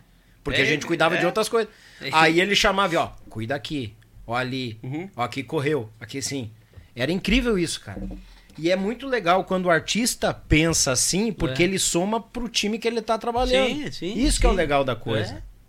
É, top demais, Não, cara. é demais. Se a gente conseguir e tiver o respeito, porque tu tem que ter o respeito. Porque assim, ó, o que, que é uma banda? Aí tu vai tocar É. na ferida, eu acho. Que porque que- conforme tu tem pessoas que há o respeito, mas tu vai falar, daqui a pouco a pessoa não aceita É, que tu fale. Porque isso aí, isso aí é normal. Hoje a gente né, se respeita e ouve, mas tipo assim, é normal. Ah, a culpa é do Batera. Não é verdade? Ah, o Batera, é, é, ó, é lá atrás. É lá atrás, lá na cozinha, lá, ó, ali, ó. Ela, mas tipo assim, ó. Porque, cara, eu acredito que assim. Por que não é só o gaiteiro ou os caras que estão na frente que sabe como que é? Por que que é isso? Uhum. Tem alguma regra? Tem um. Como é que é? Um. um Um mandamento? um mandamento que É. fala, não é, cara. Só que às vezes não é preciso tu discutir, tá, deixa, quer fazer assim. Às vezes tu deixa, né? Sim. Quer ter razão, quer ser feliz, deixa assim, as coisas aconteçam. Mas todos nós, principalmente quem tem um pouco de experiência, um pouco de noção, tu também consegue perceber coisas que os outros não percebem, É, justamente. né? Então, assim, mas é, a gente também não, não, não, não cria casa, né? Não, não vai criar, só que, Mas claro... a gente tem que aprender as visões, né? É. Eu tenho muito, assim, de muitas coisas que aconteceu, né? Que eu digo, cara, ah, é bom, a experiência é bom, né? Tá louco! a experiência é a melhor coisa que tem, porque assim, ó, tu fica velho, é uma coisa que todo mundo vai ficar. Os anos vão vir. Mas experiência é algo que não. Que não tem preço, cara. Não porque tem. assim, tem coisas que tu, cara. Tem coisas que até que tu dita, né? Ó, Ali na frente acho que vai dar uma zebra. espera que, né, deixa assim, né? Ou, né, outros se previnem, né? Não, já vamos me prevenir que isso aí vai acontecer logo ali na frente. É que nem de repente chegar pra nós hoje aqui, ah, o fulano, o ciclano, o beltrano se juntaram, montaram uma banda, vem com quatro eixos e coisa arada. Bah! Nós vamos se olhar, hum, quantos meses será que vai durar? É. É incrível, né? Porque... É como eu digo, nós aqui não temos, nem vamos fazer, não vamos perder nosso tempo criando, fazer polêmica, né? Não, não. Nem falar. Mas é as experiências que a gente A tem- gente ganha. viveu assim, ó. Até sobre isso que tu falou. Várias vezes. Porque quem tá no meio realmente, como tu é preocupado, nós sempre fomos preocupados com tudo. Tu tem que estar ligado, né? Sim, É óbvio que tem um, bandas que às vezes tá fazendo coisas melhores que a gente, às vezes a gente faz algumas coisas, né? Uhum. Mas, tipo assim, sempre havia aquela preocupação, assim, aquela, aquele tumulto aí, ó, Deus o livre. Os caras estão vindo aí, vão arrebentar. Os caras estão vindo, assim, um, patrolando. aham. Aí tu, cara, Escutei muito isso. sabe, cara? Aí daqui um pouco, assim, acontecia de, pá, realmente os caras vinham, né? Só que tem que estar muita coisa alinhada. A- a- as engrenagens As alinhadas. engrenagens tem que estar muito. É, Ali tem dois dentes que tá junto e os outros estão aqui arranhando. é. Aquilo ali segura um tempo, entendeu? Claro, porque qual é um, um exemplo que tu não tem, tu já viu que as coisas estão se terminando. O meu, um exemplo, meu sonho, acredito até dos meus companheiros, de muitos, tu, tu gostaria de ver músicos novos, uma banda top. Mas top, né? Não tô Uhum. falando o cara fazer sucesso com qualquer música, ah, tá eu na boa. Não. Sim, sim. Eu digo bandas. Bandas que, que tu parasse assim na frente, assim, pra, pra olhar. Os caras, né? Pra curtir a sonoridade dos Os caras. Uhum. Ver os caras tocar, os músicos tocar, um vocalista cantar, sabe? Cara, nós estamos precisando, e isso não é aqui no Sul, não é na música sertaneja, isso é no mundo. Tu vê, tu pode ver, as bandas de rock, elas estão se acabando. Hum. As antigas, aquelas. Por que, que não vem? Poderia vir, mas não vem por quê? O que está acontecendo? Sertanejo, por quê? Cara, é, tu não entende muitas coisas. Não sei se o É. mundo tá tão moderno. Às vezes tu fica meio perdido mesmo, né? Mas daria gosto de tu ver de novo, né? Um próprio, um exemplo, num mundial, um Kiss da vida. Explodir, vir, né? É, né? Um, sei lá, né? Os Beatles não vai existir. Não que seja igual, mas digo bons. Com aquela relevância, a relevância É. daquela época hoje, né? Verdade, que tu possa realmente curtir. Eu acredito, eu não sei. Falei, cada um tem no limite. Eu não sei se nós fomos. As pessoas falam, né? Claro que cada um, eu dou um exemplo, os serranos, a gente tem um lado que é saudosista, né? Uhum. Saudosista, é, eu acredito que é aquele cara que tu, ah, pra ti aquilo lá e não, aquilo lá era o bom. Não, mas não é só isso. Um exemplo, os serranos. Hum, Hoje os, os a gurizada é um exemplo. Só dei um exemplo, né? Não tô Sim, julgando. sim, não, não, claro. Falei no Serrano porque foi o que veio primeiro na cabeça. Um exemplo, Serrano, cara, pô, ver os caras tocar ali, o, o, o. Como é que é? O, o Hit, ver o. O Amaro que tava aqui, aquela banda lá do. Como é que é? O Estouro é o Estouro, acho que é isso, aquele disco lá. Aí depois o Kiko junto, essa formação Uhum. Não é por acaso. É que era top. Eles faziam algo diferente. Algo que tu ficava né, de queixo caído vendo. Né? Então essas coisas assim, eu acredito que.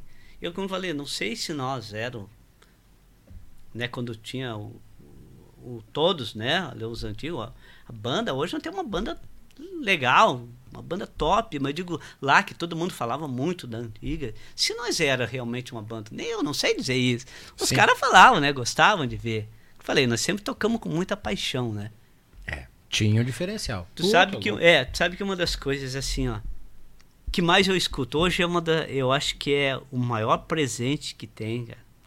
Porque por isso eu falei lá no início, né? Eu tô preocupado com o legado. Uhum. O que que vai ficar? Como que vai ser? Como é que eu vou ser lembrado? Como nós vamos ser lembrados? E hoje o maior presente que tu chega é tipo assim, ó. Eu, é que eu, sou- eu, eu, se o cara falar, olha, tu é bom pra caramba, tá louco, tu toca pra... ca-", Eu fico sem jeito. Eu não gosto, Sim. não é que eu não gosto. Eu, me, eu fico meio desenchavido, assim, com esse tipo de, de elogio, sabe? Aham. O que eu mais curto quando os caras vêm assim, sabe? E a gente esc- eu escuto muito isso hoje, sabe? Pá, quero te agradecer, assim, porque é o seguinte, a minha formação foi, foi escutando o teu, ah, os CDs de vocês, foi te escutando tu tocar, foi vendo, ah, meu pai, tem, porque realmente, né? Sim. Se eu tenho um filho hoje que faz 18 anos, tem a gurizada nova aí com 20 e pouco, ah, meu pai era fã teu, é fã teu, É viu? massa. Esse tipo de, de chegada não tem, cara. Não tem valor maior que tem. Aí, porque isso prova que realmente tu fez algo, né? Falei, eu vi vários podcasts, vários. Tipo assim, eu não...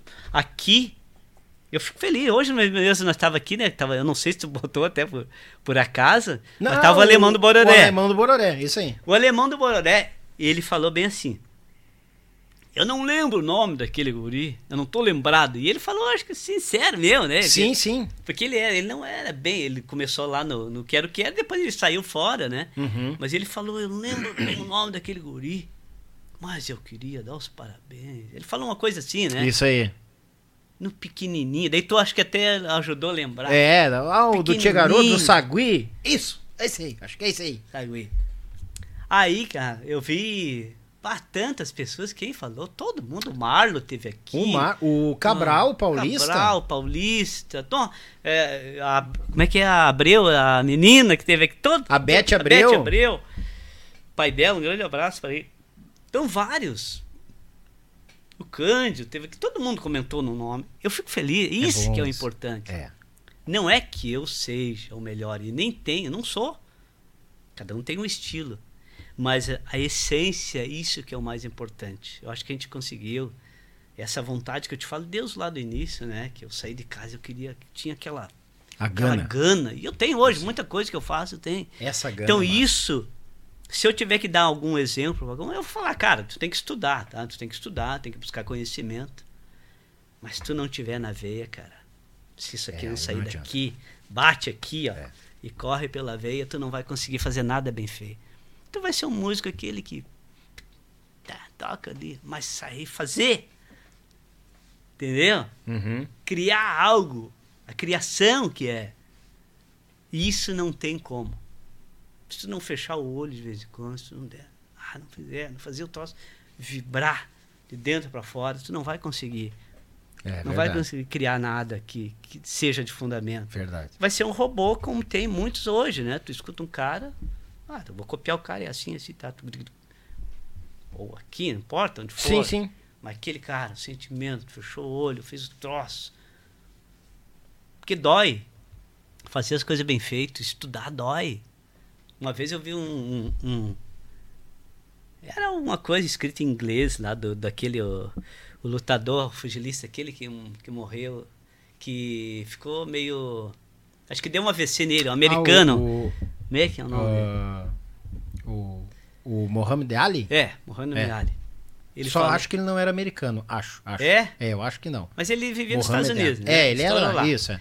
Ele, ele falou uma frase que ele falava bem assim, cara, eu odiava cada minuto dos meus treinos, cada minuto que eu tava, que eu tinha que treinar. Só que é o seguinte, eu tinha que fazer. Eu tinha que ser o melhor. Eu tinha que ser, não tinha outra maneira. Sabe? Não é fácil. É. Ninguém gosta de ficar exercitando oito horas por dia, fazendo algo. É chato, é chato. Tu acha que o cara vai dizer, ah, é uma, ah, é uma delícia ficar. Não, cara, claro que tenho, mas tanto tempo. Por isso que nesse meio caminho, tipo assim, ó, cara, tu tem que estudar oito horas. O cara vai lá, que se tu ir com amor, só com amor, tu vai estudar uma hora, duas horas, o teu amor se foi. O resto. O resto é vontade, É. persistência, é dor, tu vai sentir dor no teu corpo, vai sair sangue das tuas mãos. Isso tu vai fazer. Aí tu vai fazer. Tu vai conseguir ser diferente. É, Quando é tu verdade. passar essas barreiras, né? E o pessoal. E- e- e- cara. Sagui do céu. É incrível isso, cara. É, é tanta gente que passa aqui, cada um traz um, um porém, um pormenor diferente um do outro. É. Quando a gente acha que as histórias vão tudo se cruzar. A gente não chegou no Tia Garotos ainda. E tu É. viu o leque de coisa de abertura Ei, e de coisa. conhecimento pro pessoal que tu Ei, tá trazendo? Ah. Nós não estamos filosofando demais, né? Não, né? Não, Não, eu cara, não, não, não. é. Tu tá trazendo o eu- teu ponto de Eu vista. tô tentando falar algo que, que é. Que soma pra verdade, né? claro. Então, Tu tá sendo tu mesmo. Eu não quero ficar filosofando Não, que é não, chato, não, não, né? não, não. Gente, Eu acho legal isso, porque, assim como tu comentou agora, do Alemão do Bororê, a gente falou do Cabral aqui, dos outros bateras, tem a gurizada que, bah, sagui, sagui, sagui. tá, de- aqui ó. Aí vai, pra- vai, vai começar, tipo, pra bah, olha esses caras aqui. Para não sair o foco, aproveitar Ah. isso aqui, que, é, que nós estamos falando sobre a música dos bateras, depois eu volto aqui. Eu, sei- eu, sei- eu sou Sim. obri- Sou obrigado a mostrar aqui. Mas pensa em foto, gurizada, em quantia. Ó, aqui é o. Pá, Aqui é o mestre, né? Esse o, aqui. o- E aí, aí vem aquelas coisas que a gente tava falando. Freitas. Pessoa, É, ser humano, né? ser humano, gênio, É incrível. esforço, dedicação, tudo aqui. Tá? Agora, aqui, ó. Meu Deus do céu, que bagunça. Que bolo. Que bagunça, mas vamos se ajeitando. aqui. Claro. O negócio é, ó, aqui, ó. Primeiro, esse aqui é o encontro. A gente fez em 2019 e 2020. Nós fizemos o, é, O encontro? o encontro dos bateras. massa, cara. Tá? E aqui então tá todos. Gurizada já meio, tudo meio tropa velha aqui já, né? Se tu olhar, tu vai conhecer todos aqui. Não, ó. aqui, tá louco? Todos. Eu não vou falar porque aí tá todos eles. Sim. Né? Ó, como diz. Mas vou falar aqui bem rapidinho, quer ver? Só pra não, pra não ficar. Ó, Ó. aqui eu já digo, ó, o Vavá falar. lá na ponta, o Vavá, o Cândido da O Costa, China, é, os o três, China? China. isso, O da Costa. o da Costa, o Chocolate, o Choco, Van Clay, Van Clay. esse mais novo do, do lado do Van Clay, eu... eu, eu- eu- Esse é o China, não é o China? não, o China não tá lá do lado do Vavá? Ah, mas as velhinhas estão. Não tô nem enxergando. Olha eu aqui. direito. Ah, não, não. Esse aqui é o China. E esse aqui, esse aqui é um gurizão novo, cara. Quem é esse gurizão? Esse aí eu não. Tá, Realmente o, é tá o ali, China né? aqui, né? É. Isso. Eu não tô lembrado. Desculpa ele aí, seu. Ó, cara. Desculpa. Tá aí realmente. embaixo ali, tá o, o Maciel, O Maciel, o Joãozinho. Aí o Rudeiro ali, o Rude, tio Rude. O esse é, tá tio. Rude, Esse aí, é. o Rude foi um dos ide- idealizadores aí do, desse projeto. Aí o Joel ali, do lado do Rude. O, o Joel do meio não, aqui não, na aqui, ó. Aí o Saguezinho no meio, né? Aham. Saguezinho no meio. Muito e o show, Joãozinho ali, é. Esse seria já os, meio que tropa velha aí, né? Sim. Mas o que eu queria te falar desse encontro, além de a gente ter feito, foi isso aqui que a gente conseguiu trazer vários. Graças a Deus, esse conhecimento, depois que a gente vai falar sobre o Tia Garoto, Sim. por ter ido nacional, a gente se encontrou com muita gente. E, cara, tudo quanto é lugar, todos sempre respeitaram. Então, nesse momento, a gente fez, era um evento, era nós, só que nós éramos os que fizemos o projeto, né? Sim. E aí a gente trouxe, era um evento, eram dois dias de eventos em Gramado, o troço foi em Canela, o troço foi chique, foi top. E aí tinha eventos, tinha apresentações, aí eu consegui levar o Kiko, Uhum. né? Aí tu ser o batera do Bruno Marrone, batera do, batera do, do Luan Santana, ba- batera do Eduardo Costa, só nego top. Uhum. Mas tudo intermédio, né? Graças a Deus a gente poder conhecer os caras. Sim. assim. Então, foi um evento top. Mas o mais top ainda, e o respeito para te saber o fundamento disso tudo, por isso que eu acredito que o Paulista, o Carlos Adeiro não veio aqui ainda. Tem que trazer ele aí. Eu tô em contato com É. ele. Não, ficar tranquilo que mês Paulista, o. Bororé. O Bororé chorou, É. você ter uma ideia. Nós fizemos a homenagem, homenagem, demos troféu e uma homenagem para cada um desses caras. Nós chamamos todos eles. Inclusive o Ivonir, na época, que, que, o, que o Ivonir foi batera lá atrás, né? Então nós chamemos o Paulista, nós chamemos o, o Bororé, o Carlos Adenir, o Pino, que é cantor, mas era batera, né? Batera também, Nós levamos os caras todos. A gente vê a emoção, a emoção deles, cara. Eles falam, pô, vocês lembraram, gurizada nova. É. Lembraram de nós. Eu não sei se alguém vai fazer isso por nós. Entendeu? Mas a gente fez por eles. Então a gente fez homenagem para toda essa galera. Esses, esses bateras que fizeram, que ajudaram a música, porque a música é história, né? É. Isso aqui um dia vai ser história lá na frente, se alguém quiser saber. Então, esses caras que vieram de lá de baixo, que fizeram, eles nos ensinaram. Eu aprendi tocando, vendo, escutando Carlos Adenir, vendo Paulista, vendo o Alemão, o Bororé. Quem mais tem? Nossa, é que o cara às vezes dá um É branco, mas muita gente. todos eles. Sim. Tio Nelsinho dos Monarcas. Nelson nossa. dos Monarcas. Bah, pior. Tio Nelson também, também foram todos. Soró. Soró. Soró, todos, Soró. todos, Soró. Depois a gente vai lembrando, Não, mas é assim, muita tantos. gente, cara. É muita gente. É. Então a gente fez homenagem porque justamente para isso, cara. Para ficar registrado. Registrado que a gente dá valor, que a gente valorizou, porque não somos mais que ninguém, né? Sim. O Soró, eu me lembro, cara, o Soró, um, está outros, né? Mas Soró, um exemplo, eu lembro muito bem dele. O Soró era um cara, o, o que ele fazia, o swing dele na bateria. Ah, Já tive o prazer de cantar e ele tá na batera. É outra coisa. Nossa É senhora. incrível. O Jader toca demais, mas o Sim. Soró. É que, né, eu digo, mas é justamente o que eu tô falando.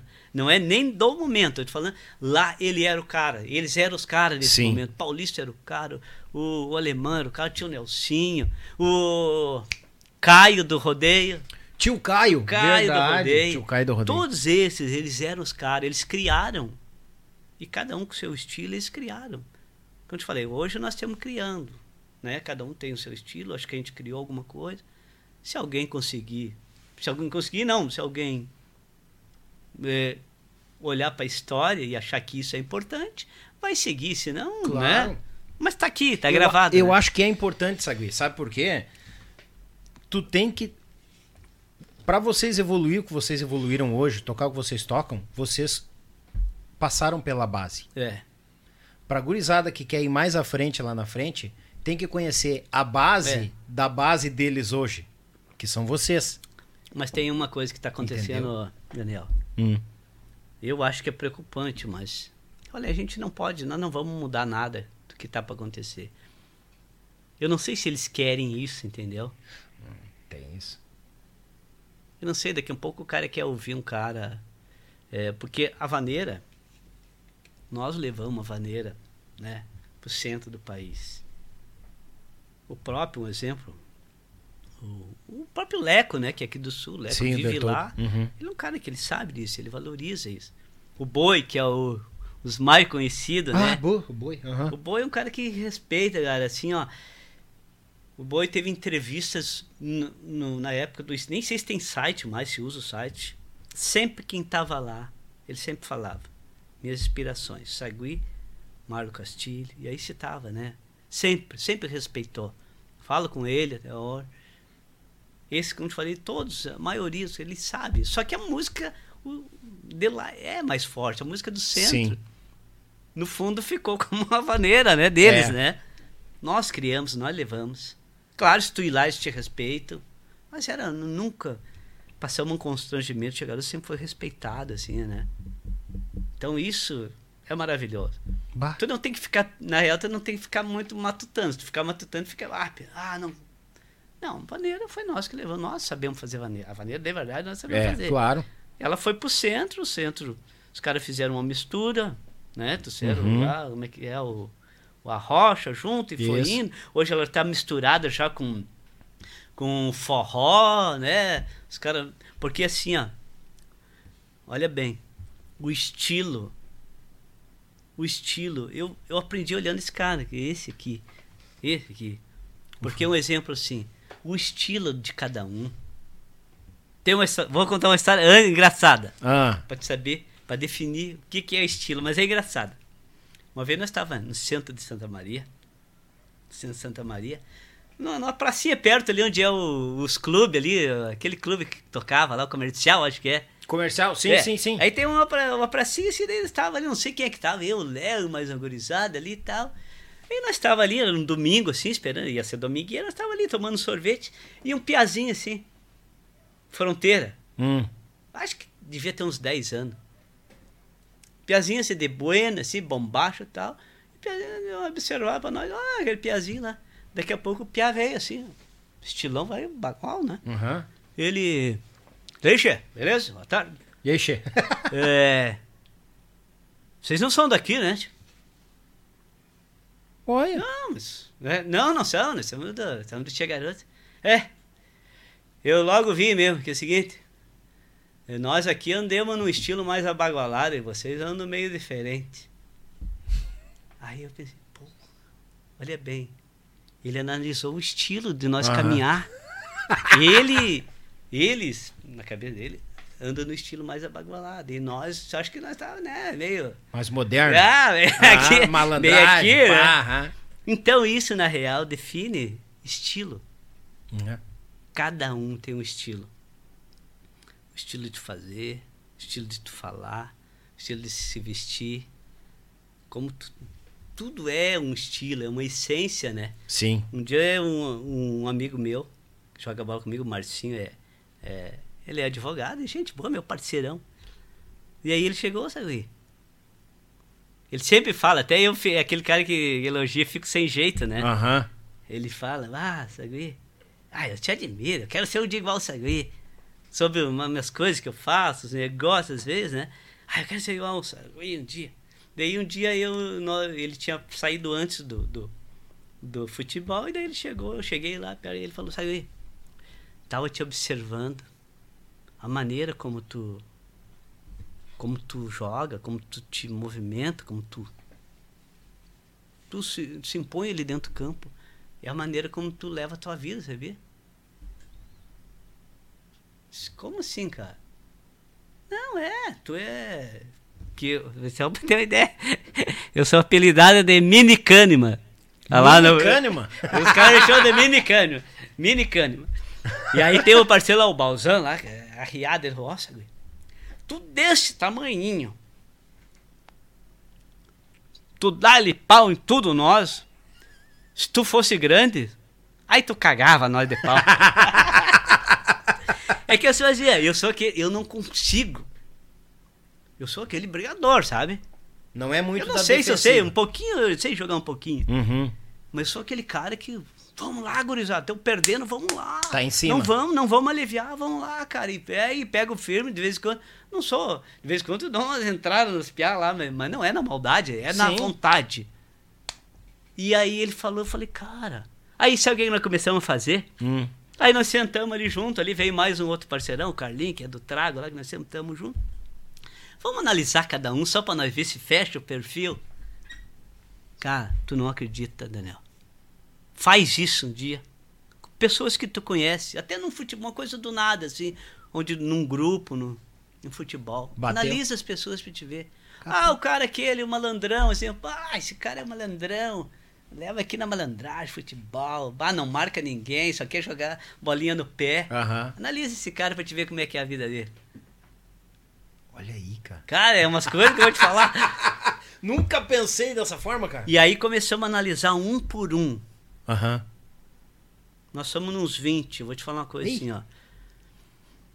Uns dois que tu fica um pouco assim meio que tu não conhece muito bem, mas o resto todos fecha, tipo um perfil incrível, cara. Olha. A maneira como o cara se porta, como o cara faz, o cara é marcador, o cara é melhor, o cara é malandrão, aquele cara, a vida do cara, porque a gente conhece a vida, Sim. é mais ou menos assim. é mais ou menos. Olha aí, cara. Analisando o pessoal no, no- como pessoa no jogo. Mas como eu falei, eu recebi esse, né, esse feedback dele, Sim. ele passando, aí eu, ah, vamos fazer, vamos sentar aqui de boa, vamos analisar. E tem fundamento. Porque às vezes tu faz uma coisa, tipo assim, ó, eu tento, às vezes quando eu vou, to quando eu vou tocar sempre, eu, eu tento, eu, bah, cara, hoje eu vou, eu vou levar mais de leve, assim, eu quero, eu vou só encostar, né? Uhum. eu não consigo, sabe, eu não sei. Tem que ser do meu jeito, sabe? A tua digital. Posso estar cansado, Uhum. posso estar doente, mas é aquilo, eu não consigo aliviar. É do meu jeito. Aí vem aquilo que eu tinha falado lá atrás. Às vezes eu peco, eu posso errar. Mas eu já defini isso também. Eu posso errar por, esse, por exceção. Mas por falta, não. Sim. Então eu prefiro sobrar do que faltar, né? Então, cara, eu acho que tem essas coisas, às vezes tem a ver, né? É bom, cara, analisar né, o perfil. Aí, como eu te falei do, do Kiko, sobre o estilo, Uhum. que o exemplo, o teu som, no caso da batera, isso eu acredito, de repente até para um violão, uma guitarra, o Sandro, por exemplo, o Sandro tinha um som de guitarra. O cara podia pegar a guitarra dele, botar os pedais dele, né, e é assim. Mas não vai tirar o som. Não é o mesmo Ele- som. E isso é característica, é, tua, é tua essência. A minha afinação de caixa, o jeito que eu gosto de usar, o som da batera, é o que eu usei sempre. Eu posso, ah, já testei outros instrumentos, mas eu tinha, é característica. Tu vai saber. Por isso que os caras falam, bah, ah, o cara que tá tocando. Bah, esse, ó. Tu Aham. entende? Isso é essência. Isso é o estilo teu que tá botando a tua a tua Digital. a tua digital. Uhum. E isso é o mais importante. É. Aí ela vence a habilidade, ela vence a técnica às vezes. Tem gente com, com uma, uma digital muito forte, cara. O cara é um cara que ele malmente ele tem isso, né? Tu vê como tem vários Tem. caminhos.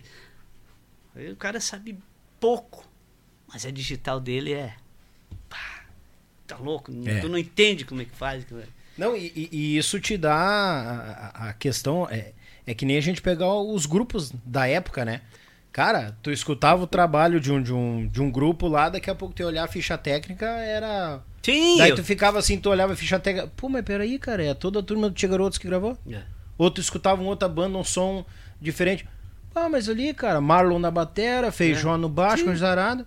Daí tu, tu sempre juntava Os mirins lá atrás estão Eu vou, tá louco, os mirins, Dá cara. três discos por dia. né? Por dia, 3 LP por dia, entendeu? Não tinha, tu É. escutava, ah, mas esse aí tocando gaita é o Bino, ah, mas esse aí tocando guitarra é o Oscar. É. Ah, o, é os mirins. Aham. É incrível, a digital que tu que tu que tu aflora, bate e, e, e fica encalacrada. É, cara. aí um exemplo você da digital aí que tem a ver com o som, né? Como eu falei, Isso, é é. o som, né? Isso, isso, Aí os caras, esses um. tempos eu mudei, um exemplo, eu usei sempre uma caixa. Usei muito tempo, porque uma época estourou. Era eu, o Joãozinho, que eu lembro que o Joãozinho, não sei se tinha mais alguém. E o Boi, que é o Anderson. Uhum. Que nós se encontrávamos muito na época, tradição, né? Eu lembro que nós encomendamos essas caixas da, da Oder, que é uma marca de bateria, Uhum. a tal da caixa 12 por 7 Cara, eu uso até hoje a 12 por 7 né? Então, o que que acontece? Os caras me pedem, sabe aí? Porque tem uma época que eu tinha tirado, né? Usando umas outras caixas, testando, né? Olha, e a caixa 12 por 7 é o teu som, ah, É. o teu som. Porque eu tenho um som que eu gosto, né? Um exemplo da caixa, eu tenho definição. Eu sou um som alto instalado. Eu gosto de tirar borda, gosto de tirar os efeitos ali, né? O rinshot. Então, é, o, é o estilo do cara. Isso tem a ver com a essência, o teu jeito de ser. A entendeu? digital, a sonoridade, não, e tudo, É. tudo, tudo, tudo. E o bom gosto. É. E o bom gosto, porque, cara, casa no. bo- ah, ah, é rodar uma música te remete aquele tempo lá atrás. Pô, Sagui, Nielsen, Luiz. Cara, não tem. Vocês É. marcaram uma geração muito forte. Nossa. Assim como na, a- a- os anos 80, os festivais marcaram uma geração muito É. forte também. Depois veio os bailes gaúchos, ah, mirins, monarcas, serranos, marcaram uma geração muito forte. É. E depois vocês chegaram e marcaram uma outra geração. Entendeu? É incrível isso. E não adianta. Não tem os caras. Ah, mas eles isso, eles aquilo. Não, cara, não tem. Não, não tira do homem o que é do homem. É. Eles marcaram uma geração e pronto. O negócio. Eu acho que acredito que o negócio é tu respeitar tudo. É isso aí. Isso. Ninguém tira. Mirins é mirins. Isso. foram top. Serranos é serrano. Top. Monarcas, top. Todo Tinha barbaridade. E hoje, tantas bandas, tinha guri, cara, todo mundo tem. Todo mundo fez algo de importante. É. Uns mais, outros menos.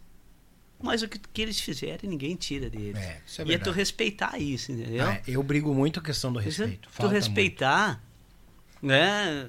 a- a claro que a gente vive no mundo ali, o dia a dia. Às vezes tu entra em situações que, ah, que claro que hoje muito menos, né? Ah, discutir algumas coisas com banda, mas não tem nada a ver. É. O, o, o, o Canudo falou um negócio na questão de respeito e é verdade. Tu não precisa idolatrar, botar o cara num pedestal. Ah, não, não precisa. Apenas respeitar o que É. ele fez, o que ele plantou, entendeu? Que nem é respeitar. Não tô dizendo pra quem vem aqui, ah, tem que botar o Saguino num pedestal, o Tigrão num pedestal, amá-lo e não sei o quê. Não, mas eu respeito a tua opinião. Respeito o trabalho que os caras fizeram É. e plantaram e ficou marcado numa É. geração. E muitas vezes para certas pessoas isso custa, cara. É. Infelizmente. Porque não pode é doer, né? Tipo, ah, os caras estão falando, o cara tá me doendo. Ah, é não, tem, sabe? é, tem, tem, tem. Aí já é uma outra coisa, né? É, um não. outro sentimento, algo tipo assim, Sim, né? sim. Uma dor, tem a ver com dor de cotovelo. Não, aí não pode. Tem que aceitar, são coisas que não adianta. É. Os momentos são, né? É, Que nem os caras, ah, mas os caras aí. Daí os caras, ah, mas não sei o quê. E, e muitas vezes os caras têm dor de cotovelo, mas é bom essas conversas, porque aqueles caras que, vamos dizer assim, que tinham a dor de cotovelo e estão vendo hoje, ah, mas eu não estudava oito horas por dia. Ah, o cara fez isso, isso, isso. Bah, então eu, tipo assim, eu perdi tempo tendo dor de cotovelo, porque ele estudou, correu atrás. Eu não estudei, corri atrás. Tu vê que é uma coisa assim, até sobre, sobre estudo, né? A gente ali no Tia a gente foi. Um- eu acredito que um, né, um. Quando nós estávamos ali no nosso. No auge, eu tô dizendo do, do, do, do, do instrumento mesmo, não Sim. só da banda. Uhum. Eu estudava pedal duplo. É. Estudava pedal duplo. Né? Uhum. Nessas minhas oito horas lá, tinha uma, hora- uma hora lá que era de pedal duplo. Bah. Só que daí chegou a consciência mesmo, tipo assim, porque realmente os guri eram, a gente era muito consciente. Por isso que nós fazíamos balanção, os troços violentos, Uhum. de balanço. Claro, como tu tinha que fazer alguma coisa, né? Mas assim, eu- um dia eu cheguei à conclusão, eu falei, cara, eu com pedal duplo, não tem. É óbvio que alguém também vai ficar contra mim, vai dizer, não, não é. Eu tô falando que é a minha opinião. Eu cheguei na minha conclusão que pedal duplo não fecha com música gaúcha. Mas eu tirei sozinho, ninguém foi, ninguém, os guri, ninguém veio, nunca me reclamaram. Uhum. Falei, cara, usa um pedal duplo aqui, eu vou fazer um esqueminha lá de vez, uma vez ou outra. Cara, não funciona. Eu vou trabalhar o meu pedal, único Claro. pedal simples, Sim. Aí vou largar isso que de mão não funciona. Mas é consciente, tipo, ah, vou botar um monte de coisa lá que não tem nada a ver Sim. com a música, né? Então tem isso, tem coisa a gente também diminuiu. O Sandro metia base inteira, o Marquinho, o Léo, nós fazíamos balanço. Balanço. Era. Aquilo era cravado, né? Aham, Era- o é. troço era, era na veia, né? É, era de doer. Ah, tá louco. Ah, Ali doía. veia. E, e- e é legal, é que nem agora tu falou do pedal duplo, tipo, tu não. Aí vai ter aquele, aquela gurizada. Ué, mas ele estudava o pedal duplo e não usava. Pra que estudar? Aí tinha uma coisa que eu escutava ali nos anos 2000, 2000 eu escutei muito. Pra te fazer um feijão arroz bem feito, É. tu tem que saber fazer o difícil. É. Não fica só estudando feijão e arroz, vai mais além. Mas que a- muda é, muito o tempero da base. a- a- na real, o estudo, o estudo e a técnica, ela é o fundamento dela, a não ser que tu seja um músico instrumentista. Tu é instrumental, teu esquema é, tem que botar Ah, Sim, fora. Largar uma partitura, um dia É. uma orquestra, um dia uma de orquestra, rock, um dia... tem, aí tudo bem. Mas a técnica e o estudo, ele é justamente para esse fundamento. Para quê? Tu tocar solto e leve, entendeu? Uhum. Leve, solto. Quando tu fazer algo ser mais fácil, tu não sofrer. Não é para te moer. Mas claro, todo mundo erra, tem momentos que o cara, né, vai, eu curti um pouquinho isso aqui, né? Aham. Mas a técnica é justamente para isso. É para tu fazer as coisas de uma maneira, resumindo, mais fácil. É, porque se tu sabe fazer o difícil, o mais É. fácil fica. Mais fácil, então é isso. É. Nem sempre era para, né, para moer, para destruir, pra, não. Era para fazer as coisas de uma maneira mais fácil. Né? É, a, gurizada tem que enfiar Vamos comer um cara. pãozinho desse Fica aqui. fogo, fica fogo. Tá em casa, que nem eu costumo dizer. Não estamos falando demais, né? Não. eu tô com medo é que nós nem chegamos naquele rádio linda que tem uma gravação massa naquele rádio ali. E o. E eu acho que nós vamos cara. bater o Amaro. O- Não, o ó. Amaro, o Pacheco e o Loló. Deu seis horas o deles, hein? Ah, Capaz mas de nós queria- bater. Eu não queria, não queria, é, eu não queria que fosse um troço chato, assim, uma coisa Mas assim. não, não, tá louco? O conteúdo que os caras trouxeram, por que, que tu vai ser chato? Tô louco contigo. O que que tu quer fazer? Não, eu não. Eu, eu, eu tô por ti. Eu tô por ti. Cara, foi muito. Ó. Pá, louco, muita informação de batera, cara. Muito bom. Ninguém tinha ido tão a fundo assim. Eu curti pra caramba. Tu trouxe. Ó, ó, tu não percebeu, mas tu trouxe detalhes até do da, da base ali, do, do, do, do, do- tripé, do administrativo. É. Decisões. É legal. É. Lembra dos pontos de vista que eu falei? Tu tá trazendo um outro ponto de vista. Muito massa. É Pô, tá isso. E- Até era, uma, era um assunto que eu realmente tinha um assunto para isso, entendeu? Uhum. E vou falar agora, mas não é, não é longo. Não, Sim. não é longo. Sobre o músico, tem a ver com a vida do músico, né? Como nós estava falando lá que, o, que a vida de músico é, uma, é algo difícil. Até hoje vai continuar sempre. Né? Nós vamos mudar, vai vir gerações e vai ser Uhum. sempre difícil. Então, assim, ó, desde quando existe o Tia Garotos, eu sempre fiz algo à parte. Sempre fiz algo a mais. Tô falando em trabalho, né? Sempre tive algo a mais. Eu já dei aula, mas eu já tive vários negócios. Tentei, sempre fui um empreendedor. Tem coisas que não deu certo, muitas coisas deu errada, muitas coisas deu certo.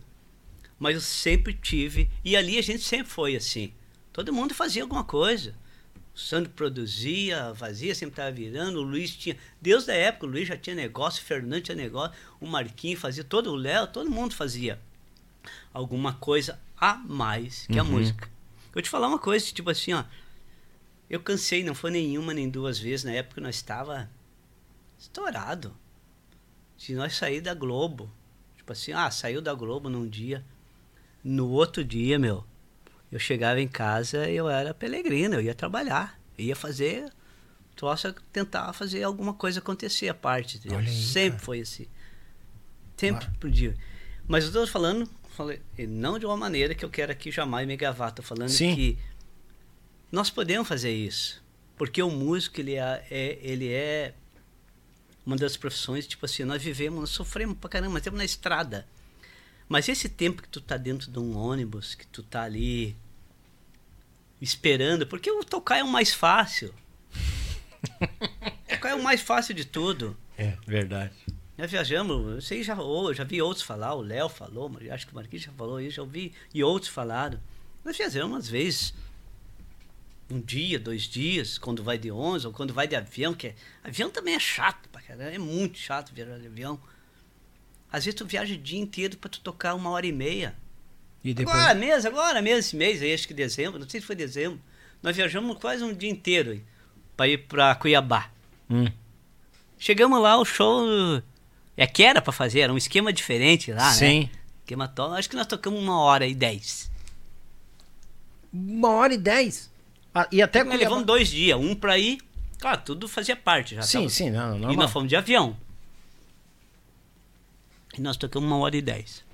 Então é assim. Então eu digo assim, ó. Eu botei na minha cabeça do quê? Esse tempo eu posso aproveitar. né? Eu dentro de um, um ônibus, ou dentro do avião, eu estou sempre tentando consumir alguma coisa. Um, Sim. um livro, vendo, principalmente hoje, hoje em dia, podcast. Posso ver o teu podcast, todos os teus podcasts. Pode fazer uma videoaula. Uhum. Eu estou fazendo agora um MBA em finanças. Olha isso. É, em finanças. É um desafio meu, né? Uhum. Um desafio meu, assim, do, do último ano. Que eu sempre gostei, né, dessa área, né? E eu estou fazendo, claro, ele é à distância, né? Mas ele realmente é aula. São 480 horas de aula. Eu estou no final já, estou concluindo ele. É. Então, assim, eu fiz a distância. Só que eu falo coisas assim que nem meus amigos sabem, nem meus, meus, meus sócios sabem. Porque às vezes o cara tá lá na cama, né? Tu tem que se isolar. Sim. Não tem como tu tá ali vivendo. Eu tava percebendo, é só um exemplo mesmo, né? Eu digo assim, eu fiquei. Eu fiquei um ano. É, eu tô quase concluindo. Eu fiquei um ano e oito meses sem ver nenhuma série. Todo o tempo que eu tinha. Daí eu vi os guri comentar, ah, tô vendo a série e tal. Não tô julgando eles, tô dizendo que eu tive que me, me resguardar Isso é para normal, Eu é. escolhia, né? Sim. Então eu fiquei fazendo todos esse, esse tempo, vendo as- que era aula e aula e aula e aula. Eu tive que fazer isso para me conseguir, né? Bah. Mas esse é o tempo. E aí livro, tu É. tem que ler, tu tem que fazer. Então, se tu não tiver algo traçado, e esse tempo é vago, cara. Tu tem, se tu souber aproveitar ele. É verdade. Eu falo isso muito pro meu filho, entendeu? Eu tento passar isso para ele. Eu, eu antes eu fazia até uma se um meu filho tivesse como falar que ele ia dizer isso pra ti.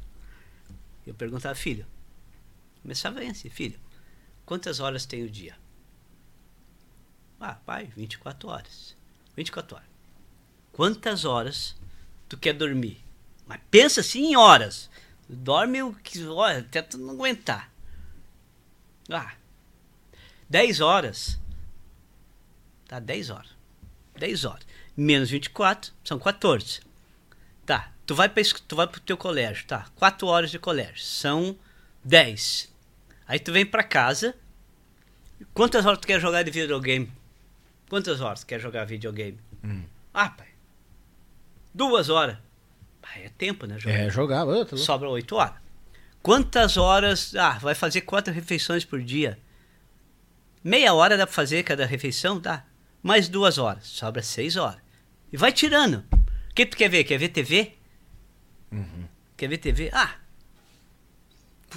Um filme grande, duas horas de filme. Tem quatro horas. Quer tirar uma, alguma coisa? O que, que tu quer fazer? Ah, não sei. Cara, se tu tirar uma hora pra te fazer alguma coisa que tu fizer todo dia, tu vai longe, meu. Uma hora. Uma hora bem concentrado. Se tu se estudar, se tu estudar algo uma hora por dia, concentrado, tu aprende qualquer coisa. Bah. Tu vira. Se tu quiser, tu vira um advogado. um- Nunca pensei dessa forma, Sagui. Mas pensa bem, começa Bah. pelo dia mesmo. Começa eliminando tudo. Uhum. Tudo que tu queira fazer. Jogar bola, andar de bicicleta, andar de moto. Sei lá, qualquer, andar de cavalo, qualquer coisa que todo mundo gosta. Assar churrasco. Vai sobrar. Por isso que tem aquele ditado, as pessoas que não têm tempo é aquelas que têm mais tempo. Quem tem pouco tempo, o cara dá um jeito. Ele vai achar uma brecha lá na, na agenda dele, ele vai buscar um 15 minutos, ele vai buscar uma meia hora e vai achar alguma coisa. Bah. Né? Que loucura. É, é. é Nunca incrível. pensei dessa forma, cara. É. Não, isso aí bato, isso aí bota o cara pra refletir muito. É, sabe? mas são coisas, né, que tá aí, né? Eu digo, não, não, não é coisa do outro mundo, não são coisas do outro mundo. Sim, Porque não. todo mundo tem. Tem dia que tu não tem vontade de fazer nada, tem dia que tu tá cansado. Hoje mesmo. Sou meio, às vezes, meio. Quando eu tô afim, eu sou meio. Faz de tudo lá em casa, né? Aham. Aí eu tenho um deck lá em casa que tinha estragado umas, uma madeira lá. E tava um deck, um pra cima, um pra baixo, assim, né? Aham. E eu olhando aquilo ali, né? Eu olhava. E esse calorão, cara. Meu Deus. Só que hoje eu falei, cara, se eu ficar aqui, eu deitar ali e morrer, né? Eu vou ficar aí. Não, eu vou pegar e vou fazer. E aí peguei aquilo, cara. Eu acho que não deu, Daniel. Não deu uma hora, tava tudo pronto, tudo certinho ali. Mas é aquilo de tu querer fazer, Sim. sabe? Tomar querer iniciativa e fazer. algo. Aí vem várias. Como eu falei, às vezes o cara fala, eu tenho medo de ficar filosofando, porque é, é a coisa mais Não, chata cara, não. de achar que tu. Tu- ah, eu- o cara tá falando tudo certo. Não. Agora eu vou te dizer, tu não tá filosofando e eu vou te dizer uma coisa que aconteceu antes de tu chegar aqui. Ah, Antes de tu chegar. Nós temos três luminárias aqui no meio. Né? No teto aqui o pessoal não vê, mas tem Ah. três luminárias no meio. Do nada eu tô sentado aqui, tô passando os links lá, queimou a do meio. Queimou. Eu já me emputeci. ah, mas agora que não sei o que, coisa Logo arada. agora. E sem, e- sem água aí, coisa lá, já vinha meio mal-humorado. Ah, já comecei a excomungar hum, a lâmpada e mais todas as outras na volta. é. Cara, daí eu parei e pensei, não, pera aí. Eu tenho outra luminária? Tenho. É dois fiozinhos, papum, tira e bota. Cara, eu fui lá no forro da casa, achei outra luminária, vim aqui, cruzei, peguei a escada. Aham. Dez minutos eu Tá, troquei a lâmpada. pronto. 100%. E tu não sente uma, uma sensação, tipo, ah.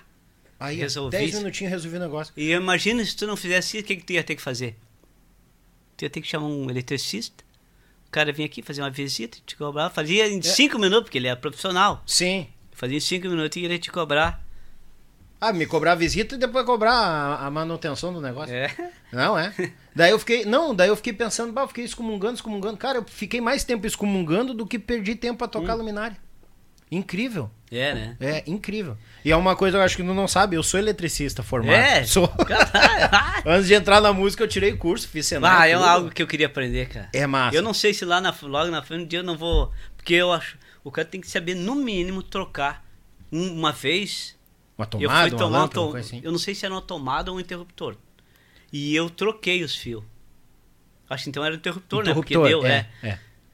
E troquei os fios e deu aquele estouro nunca mais. Quando tu apertou o botãozinho, É. fechou o curso. Acho que troquei, Trocou né? um fio pelo outro. Mas é algo que eu tenho curiosidade assim, um dia de aprender, porque É, tu tem que eu- saber isso, o básico, assim, da eletricidade, né? É porque senão tu fica sempre na mão de um profissional, Nossa. né? Ah, o cara vem trocar uma lâmpada, te cobra o- a visita, conforme se ele resolver, é mais tanto. Sim. E assim vai. Não, mas por incrível que pareça, o que tu olha ali, ó, É. o fogão além, coisa lá, que fui eu que construí. Ah, mas tá muito legal, cara. Não, eu me viro bem. Ah, o clima aqui tá top, né? É Eu- que nem eu digo, pra como é que é, de burro eu só tenho trote às orelhas, me viro bem. Igual o- essa semana que eu fui lá no, no, no Uruguai, né? Aham. Aí nós olhando, assim, porque eu gosto de analisar tudo, né? Ah, como é que os caras fazem a calçada dos caras? É diferente, os caras são caprichosos. E aí tem o meu, meu padrinho, que é gringon, né? O Codinho, ele. Ele é. Porra! Mas esses uruguaios até que não são burros, né? Ele também gosta de analisar as coisas. Ah, esses uruguaios até que não são burros. Muito bom. Ô, vamos, eu, eu quero, eu, quero, eu quero pegar um, um, um- time. A entrada no Tia Garotos. Tu tava na loja, como é que foi essa, essa ida Não, pro. O time mesmo foi assim. A chegada tava- do conhecimento, eu, como. é, é, eu é, tava ali naquele aquele sofrimento ali na loja, né? De, vendo ah, os ônibus lá na frente e tal. Aí um dia, até agora é aproveitar e realmente dar também um abraço ao tio Nelson e a tia Glaucia, que era o. O tio Nelson era o gerente lá da loja, né? Dessa loja de Uhum. autopeças que me incentivou pra ir pra lá. Na real, ele me ajudou, né? De eu ir pra lá. Sim. Cara querido demais. Nossa, engraçado ele, eu tenho que visitar ele. Eu visito todos, ó. Todas as pessoas que me ajudaram até hoje, esses, quando falei lá do tio Hélio, quando eu posso eu vou lá, se eu puder ajudar eu ajudo. o tio Breno, esse que me acolheram quando eu vim do Tiguri para cá, o tio Nelson, esse, sempre. Essas pessoas sempre grato e se eu puder, eu sei que às vezes é correria, mas eu não esqueço deles nunca. O tio Nelson, a história dele é o seguinte: quando eu estava trabalhando na autopeça, eu já com, tu vê, é, 16 anos, 17, 18 anos. 18 anos, eu já era um, pô, um homem, né, cara? Sim. Nem adolescente, mas. O tio Nelson teve, como eu morava sozinho, ele era, nossa senhora, morava sozinho, uma, um dia eu fiquei gripado, mas aquela gripe de tu cair. De derrubar. Espero que, não sei, espero que ele esteja ouvindo essa, essa história. Aí ele e a tia Gláucia, cara, eles me levaram para casa deles.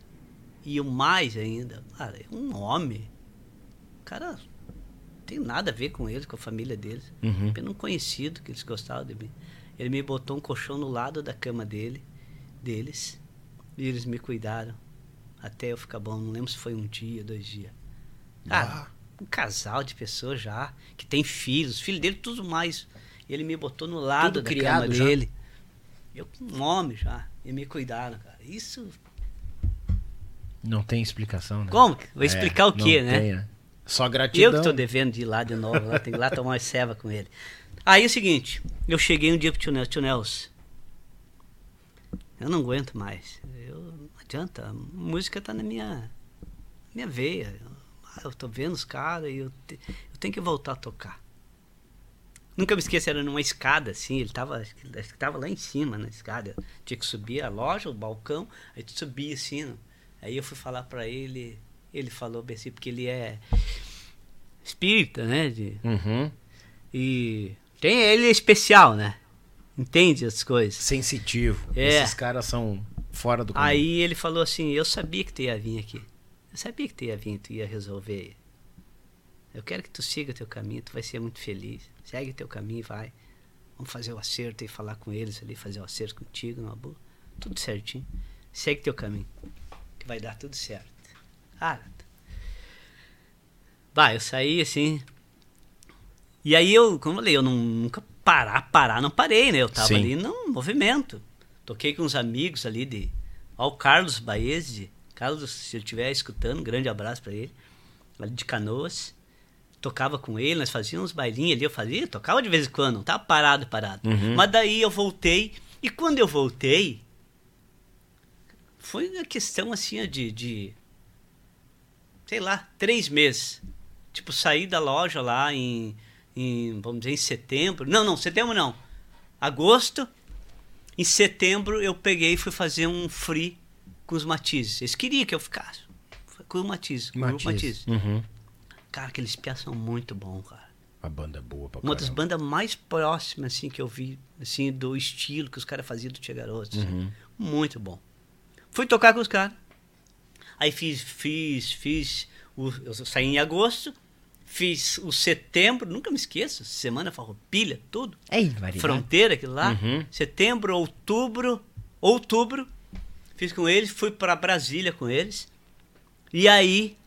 Não, eu acho que em novembro nós fomos para Brasília. Dois meses, fiz setembro, outubro e em novembro nós fomos para Brasília. E aí é o seguinte, só que acho que em outubro, eu não lembro bem. Não sei se foi outubro, o Sandro me procurou. Foi lá em casa, lá na minha, eu morava com a minha sogra nesse apartamentinho que a minha sogra tinha cedido para mim. Morava lá, o Sandro me achou, não sei como que ele achou. Aí chegou o Sandro lá.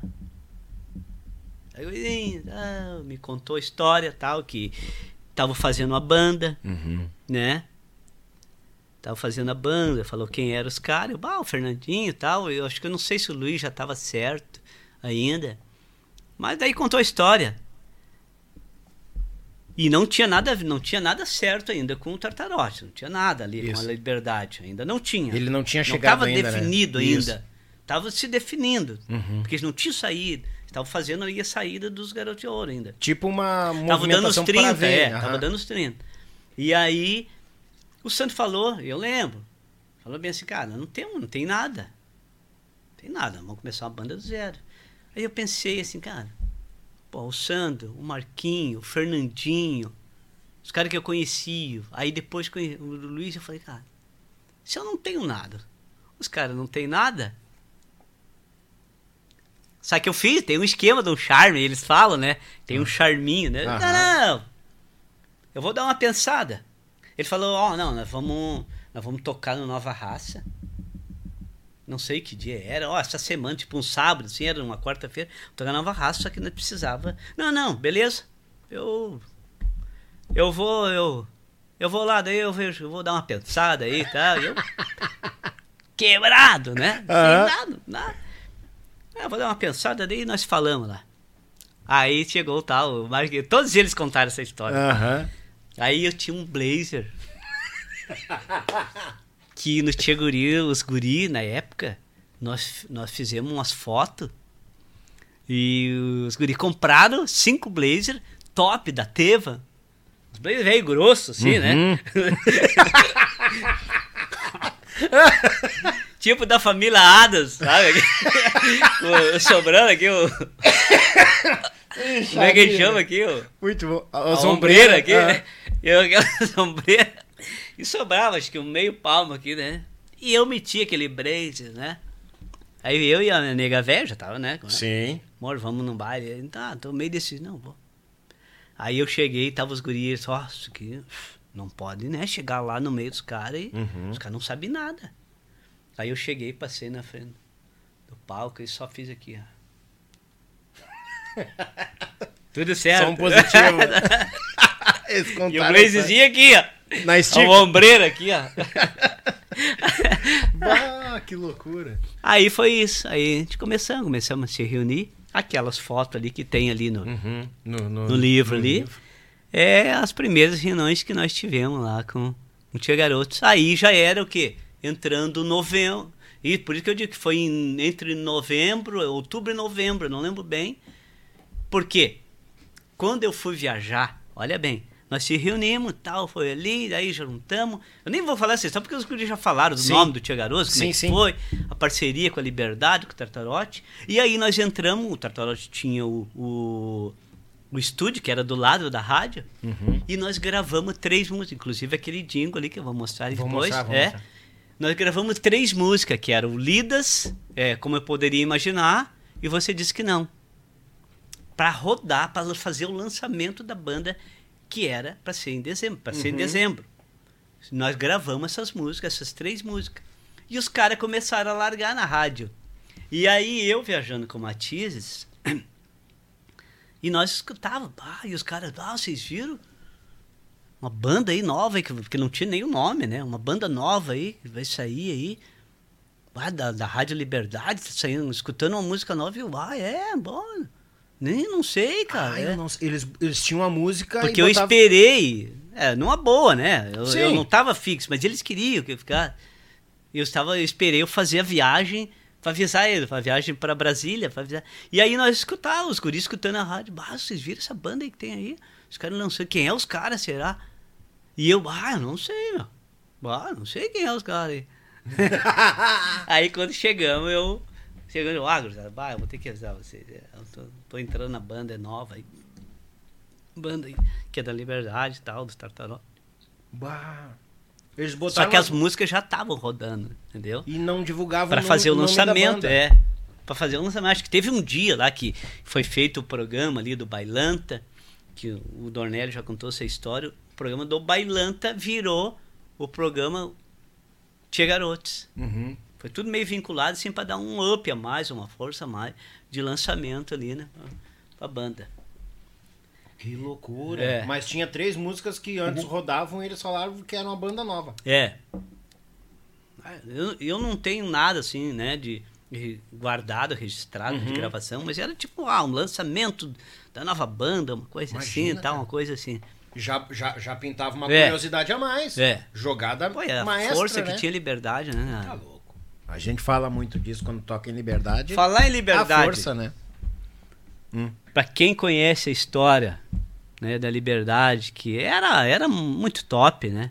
Quem conhece os os locutores, vamos largar aquele aquele áudio ali. Puxa, puxa. Ó, Explica, explica é, o áudio.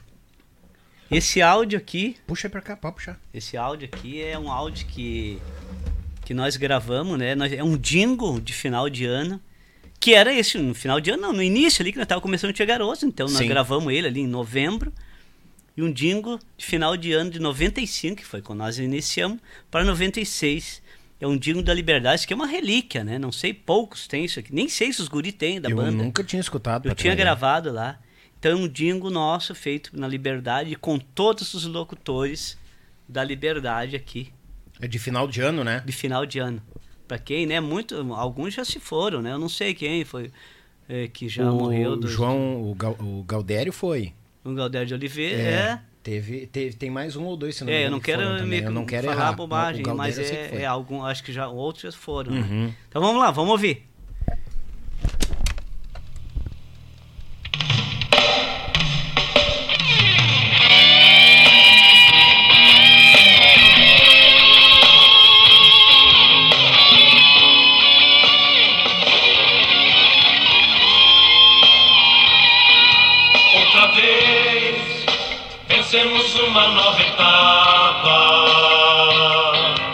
Você está bem, você está com a Liberdade FM. Quem está falando é Leandro Godoy.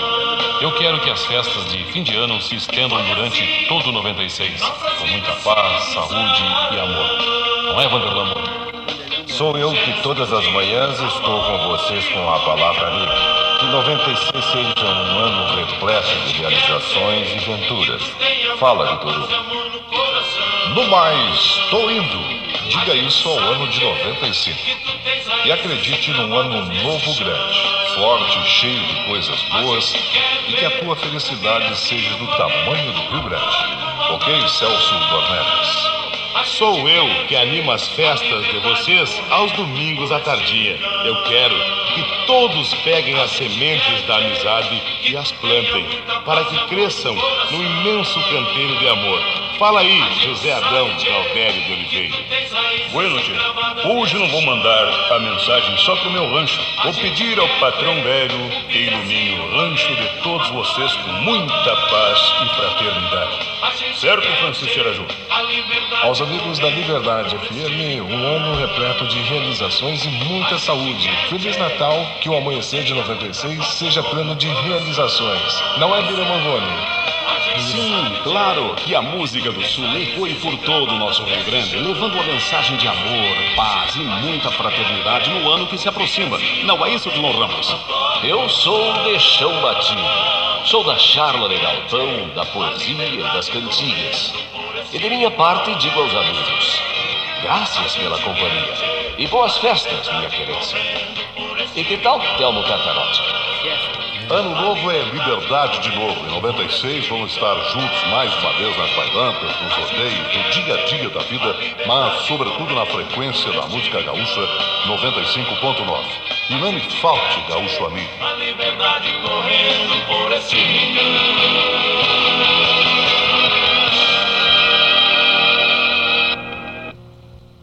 Ah, cara do É céu. uma relíquia, né? Mas isso aí. Não, e, e- e a gente tá. Cara, não tem como a gente não se arrepiar É. escutando, né, cara? Cada voz que vem, o cara vai arrepiando. Porque marcou, né, cara? É. Eu, eu guardo Ah, tá isso aí louco. como. Ó, isso aí pra mim é ouro. Eu tenho o maior carinho. Isso. Ela tá um pouquinho lenta pela rotação, que é pesada, né? Sim. Fita, muito velha, tem 28 anos essa fita, imagina. Imagina, cara. É. Mas isso aí acredito que é uma relíquia que todos eles, os locutores que estão ainda vivos, eu gostaria até de, de, né, tentar tirar, sei lá, uma cópia, algum que eles. Passar pra um com certeza MP3 pra e eles, passar né, pra cara? eles, Isso né? aí é, ia ser muito legal, Bah. né? Eles ouvirem isso aí. 96. 96. O Tia Garotos começou Noven- é, 95 não, pra 96. 95. É, 90, é, é 95 para 96. Ele Isso. tá fazendo uma homenagem, né, de final de, de ano novo, né? Então ela rodava em 95 isso aí, né? Sim.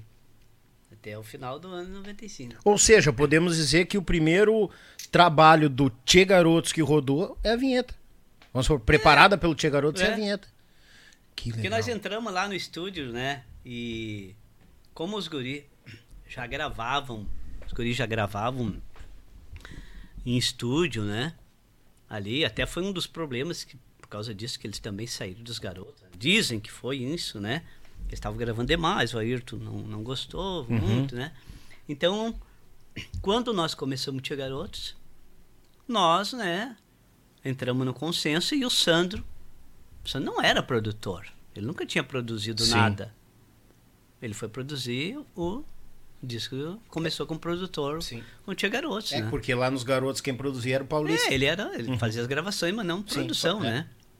Então, a partir disso, desse aí, desse trabalho aí, ele virou o nosso produtor. Até depois, quando entramos na City, não, o Sandro, nós era a única, das únicas bandas que não, que não era o Campanha nem os caras deles que produzia. Eram nós, nós o, o Sandro, nosso produtor, e nós Sim. fazia o disco junto, né? E todo mundo trazendo É. ideia, normal, a somatória de. Esse é, né, da, como, da- como tu falou, cada um tem uma, uma lembra de algumas coisas, É. mas da minha visão, isso aí, esse aqui foi o início do Tia Garotos, né? Aí depois segue, né? Bah, vamos, vamos, vamos, vamos seguir aí. O que mais que tu tem? Deixa eu ver se tem alguma foto pra nós mostrar aqui. Claro, vai lá, Vi. Vamos puxando as histórias as conversas. E tem gente ainda, estamos quase meia-noite. Tem. Deus. povo velho medonho. Esse povo é Tem bagual. povo aí? Moço, tá louco? Só se pegar esse povo e botar aqui dentro, a gente não consegue fazer o programa. Capaz, não, né? Ó, eu acho que não cabe nem dentro do pátio. Tá, mas eu tô ti, tu. Não, é. já puxa as fotos, vamos dar ali. Tá, vou- a- as fotos na, na real é maioria de, de, de programa, né? E eu vou mostrar esse aqui, ó. Essa foto aqui é com a dona Miguelina, a mãe do Ronaldinho Gaúcho, Uhum. mãe do Ronaldinho Gaúcho, que nós ganhamos o, prêmio Top of Mind.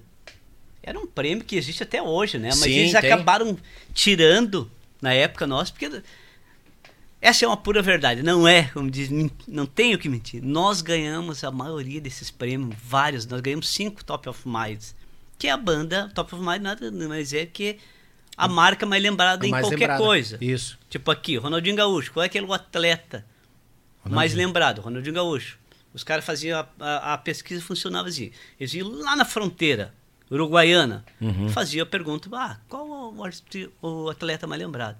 Ronaldinho Gaúcho. Qual a banda mais lembrada? E isso a banda não era banda gaúcha, era banda em geral, Do rock, Uhum. de tudo. E nós ganhamos esses anos, todos esses anos.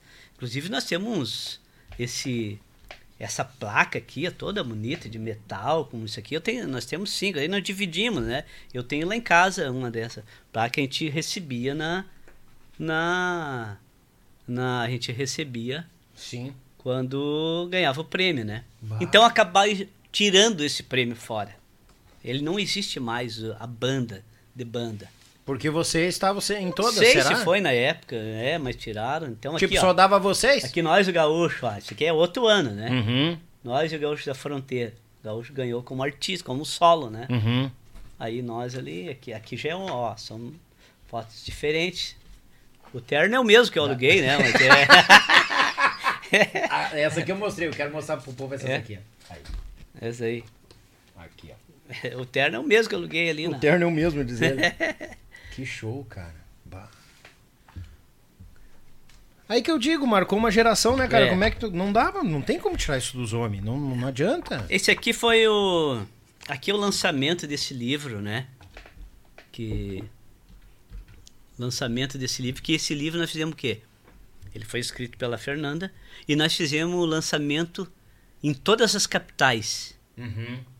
Acho que até São Paulo nós fomos aí e, e umas grandes cidades. Tipo, nós fizemos Porto Alegre, fizemos aqui, fizemos Passo Fundo, porque ela era de lá. Aí fizemos Florianópolis, fizemos Curitiba, sabe? Sim. Então a gente ia e fazia uma, uma noite de autógrafo, né? Bah. Era filas e filas de gente comprando o nosso livro. E aí Ai, tu que show. autografava ali na hora, sabe? Que top, cara. É. Bah. Aqui é o livro, aqui já é, é a mesma foto. Uhum. Cara, que, que bora, vou, vou puxando aqui dentro, vamos conversando Tá. depois, porque quando a história nós Não, tranquilo. Aqui é o primeiro programa de televisão que nós fizemos. Aqui foi um dos primeiros programas, né, nacional, que é o Ratinho. Isso, o Luiz ainda estava aqui antes da saída, 2003, 2004. O primeiro.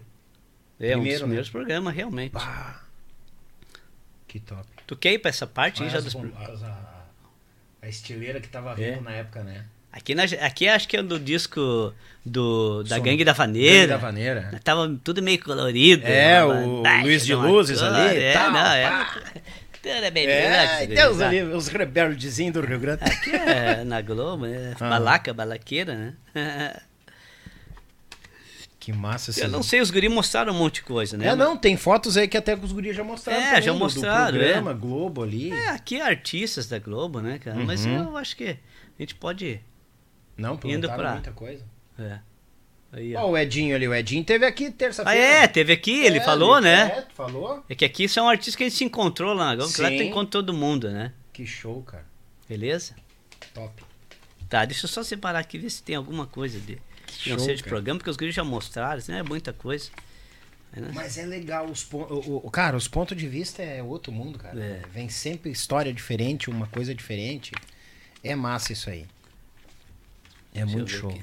Nossa, é, todos aqui, né? Fantástico. Cara, eu me encantei no rádio, cara, mas que roda bem, que volumeira que É. tem, né, cara? Fal- Falamos, né? Que, do, que isso aí é o. Que eu. Sim, tu começou Ah, é. do teu pai É. e tu começou a ensaiar com ele.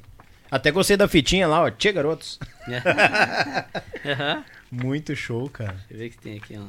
Cara, que top. É muita coisa. Muita coisa. Tá, eu só quero falar aqui, ó. Vamos deixar essas fotos porque os guris já mostraram. E nós temos longe. Os programa tem o. Bã, tá louco? E é os registros legal, né, cara? Porque, É. tipo, eles têm mais digital. Tu já tem a, a, a foto em Aí, si. Só não falar em coisa. aí Não é falar em coisa ruim, mas eu digo assim, tem histórias que a gente passou e faz parte do Tia Garoto por ter fortalecido momentos. Nós vivemos momentos maravilhosos, mas também tem. A peleia, né? Tem as peleias É, tem. Normal, né? Eu vou te contar É porque essa história aqui, ela tem um porquê. Uhum. Tem um porquê que nós estamos vivendo hoje. Esse ônibus aqui, tá eu e o Léo aí tirando ele zero na Marco Polo. Ei, Em paridade. 2013. 2013 estava todo mundo, né? Tava, Uhum. tava Fernandinho, né? O Sandro. Nós estávamos naquele auge ali, né? Na Globo, novela, Brasil inteiro e tal. E aí, hum, o acontecido ali do Fernando querer sair, e, porque eles saíram junto, né? Esse foi um, um acontecido, né? Ter saído junto. Dois cantor. Ah, o Fernandinho e o Santos Sim, saíram junto. É que quando o Sandro falou que ia sair, o, Sa- o Fernando também, né?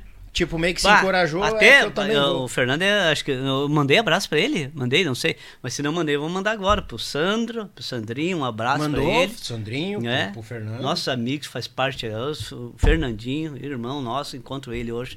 Então, o que acontece? Saiu, e não adianta, cara, as coisas eh, a gente resolveu. Eu vou contar, os guris já contaram, vou contar da minha forma, né? Uhum, E o teu ponto de vista, tudo. a gente resolveu recuar, né? A gente aqui nós estávamos em São Paulo, escritório em São Paulo, em Idaiatuba. Pra você ter uma ideia, todos, a nossa equipe, todo mundo foi embora. Só eu e o Sandro ficamos. Como eu falei, por isso que eu nunca saí, eu nunca saí daqui. Eu e o Sandro fazia ponte aérea, porque era realmente era muito, era nacional. Nós era, a gente tocava pouquíssimo. Contanto que a gente chegou à conclusão que nós tínhamos que mudar o nosso escritório para São Paulo. E pra lá. E aí nós fomos para Indaiatuba. Meu irmão, família, motorista, equipe técnica, todo mundo foi embora. Eles moravam em Indaiatuba. Bah. E assim foi, nós ficamos três anos lá. Ficamos três anos lá. Então tu via toda uma estrutura. Nós, na época, acho que nós tinha, nós estava com uns. eh, A equipe toda dava uns 20, 20 ou 21 funcionários total, né? Todo Uhum. mundo, né? Aí, esse acontecido, nós começamos a recuar. Ah, vamos ter que, né? Voltar. O Marquinho morando em São Paulo. Bah. Marquinho morando lá. Aí o Léo, como ele já estava no meio do caminho, ele e o Fernandinho moravam em Curitiba. O Léo sempre morou em Curitiba, né? Era Uhum. fácil. Só que eu e o Sandro sempre nessa, nessa ponte aérea, né? E aí eles saíram e as coisas realmente começaram. Porque quando o Luiz saiu, nós tivemos aquela estrutura, o Léo já falou, não é que foi diferente ou que o Luiz foi menos, é que realmente nós tinha mais gente. Nós sempre fomos aquela engrenagem fechada ali, Uhum. era difícil, difícil de derrubar, entendeu? Então saiu um, nós era nós era o, o Nelson tinha saído, mas nós era cinco junto, né? Sim. Cinco. Mantemos, conseguimos, o Sandro deu ali deu certo ali como cantor, foi, nós conseguimos. Só que nesse momento, tu também, o teu íntimo, quem fica, não é só de, ah, não vamos conseguir. Mas é tipo assim, cara, porra, mais uma vez, E sabe qual é que é o pior? Hum. No momento mais top, não dá para te entender. É. Todos têm. Eu vi o Sandro falar, inclusive eu vi até para entender. Vi o Sandro falando. Todos têm a sua, a, como diz, a sua razão, o porquê que isso aconteceu. Claro que nós sabemos o porquê, como falei. Se tu pensar daquela outra forma, né? Tudo tem um Uhum. porquê. Mas a gente, como diz, nesse momento, ah, por que que ele saiu? Beleza. Mas ficou nós ali, meu Deus, nós de novo, cara. Só que nós estávamos em três. E a pendenga, nós três e mais 20 funcionários. Bah, imagina. Aí as coisas foram indo até nós mudar, nós conseguimos fazer. Ainda fizemos, depois entrou o Edinho, depois entrou o Cris junto. Fizemos ainda programa nacional, entrou o Matheus. O Matheus ficou um bom tempo. Fizemos um monte de programa ainda assim, depois do Sandro. Só que as coisas foram mudando. Foram mudando, eu não queria mais botar dinheiro, eu não queria mais investir, resolveu mudar. Mas o que eu quero chegar, como eu falei, essa foto, nem vou muito a fundo. Eu queria falar sobre essa foto porque é o seguinte, foi um momento que nós chegamos, tipo assim, ó. Cara, nós tínhamos tirado um ônibus zero, todos nós. Quando nós tiramos, nós combinamos, entendeu? Ser nós. Nós vamos ficar juntos, nós vamos batalhar, nós vamos. Né? Uma coisa para nós. Sim. Só que naquele momento ficou nós três e nós tínhamos que tomar uma decisão. Aí que eu também falo que, tipo assim, ó. Tem muita fé nisso, né? Que Deus ajuda a gente, mas tu tem que ter algo que tu. Aquele teu senso de, de analisar as coisas, né? E aí, como os guri confiavam em mim, sempre confiaram, né? Até hoje, Uhum. né? Em tudo, na parte financeira, em dinheiro, tudo. Nós tínhamos que dar um jeito na situação. Nós tínhamos que enxugar as coisas, fazer que andasse. Nós estava estava apertado, a coisa estava difícil. Nós pagando um ônibus pesado, nós, e nós em três, mais fraco. As Sim. coisas mudaram. E eu cheguei um dia pros guri e falei assim, gurizada, pro Léo e pro, pro Marquinhos. Marquinhos, Marquinhos, vocês confiam em mim? Claro que nós confiamos em ti. Nós temos uma situação difícil. O que eu vou falar para vocês é o seguinte: todo mundo vai falar mal de nós. É. Todo mundo vai dizer que nós temos quebrado. Uhum. Todo mundo vai dizer que o Tia Garoto já era. Mas eu vou dizer uma coisa. Bem assim, não tem palavra nenhuma mais. Nós temos que dar um passo atrás. Ajeitar as coisas. Deixar tudo em dia. Acertar com quem merece, com quem tem que fazer. E nós começar a recomeçar novamente. Nem que seja que nós, se tu acha que é do zero ou não, mas nós temos que recomeçar. Uhum. Vocês acreditam em mim? Do que a minha atitude, do que eu vou tomar, do que eu. Porque isso eu já tinha feito conta, eu já tinha feito tudo. Sim. Eu já tinha planejado tudo. Sempre fui de ficar horas, noites, madrugadas fazendo, calculando, como é que vai ter que ser. Tá, nós confiamos que. Ah, nós temos que pegar, nós temos que vender o ônibus, nós temos que acertar com todo mundo, com todos os funcionários, chamar um, contar a situação, como é que é, contar a situação de todo, acertar com eles. Nós vamos alugar um ônibus. Olha bem, saímos de um ônibus zero. Imagina. Nós vamos alugar um ônibus, nós vamos se organizar novamente e nós vamos voltar. Não vai demorar. Nós vamos ter um ônibus igual a esse. Não. Ah, Foi difícil. Saída dos funcionários, cara. Eu lembro o Joninha, o Jonas, o Joninho, o Piazinho, lá, os Pia lá de Montenegro. O Jonas é nosso amigo até hoje, o Motora. Foi o Motora que virou irmão, o filho dele, o outro Piazinho. Uhum. Os Pia, o Marco lá, nosso amigo de lá. Então, tipo assim, o Jonas chorava, o Jonas ficou desesperado. Só que, aí que eu te falo, esse é o lado do patrão, como diz. Cara, eu sentia, me dá vontade de chorar. Mas eu tinha que fazer aquilo. Sim. Ou nós ia abaixo. Tava dando um passo atrás antes de o troço afundar. E aí nós fizemos.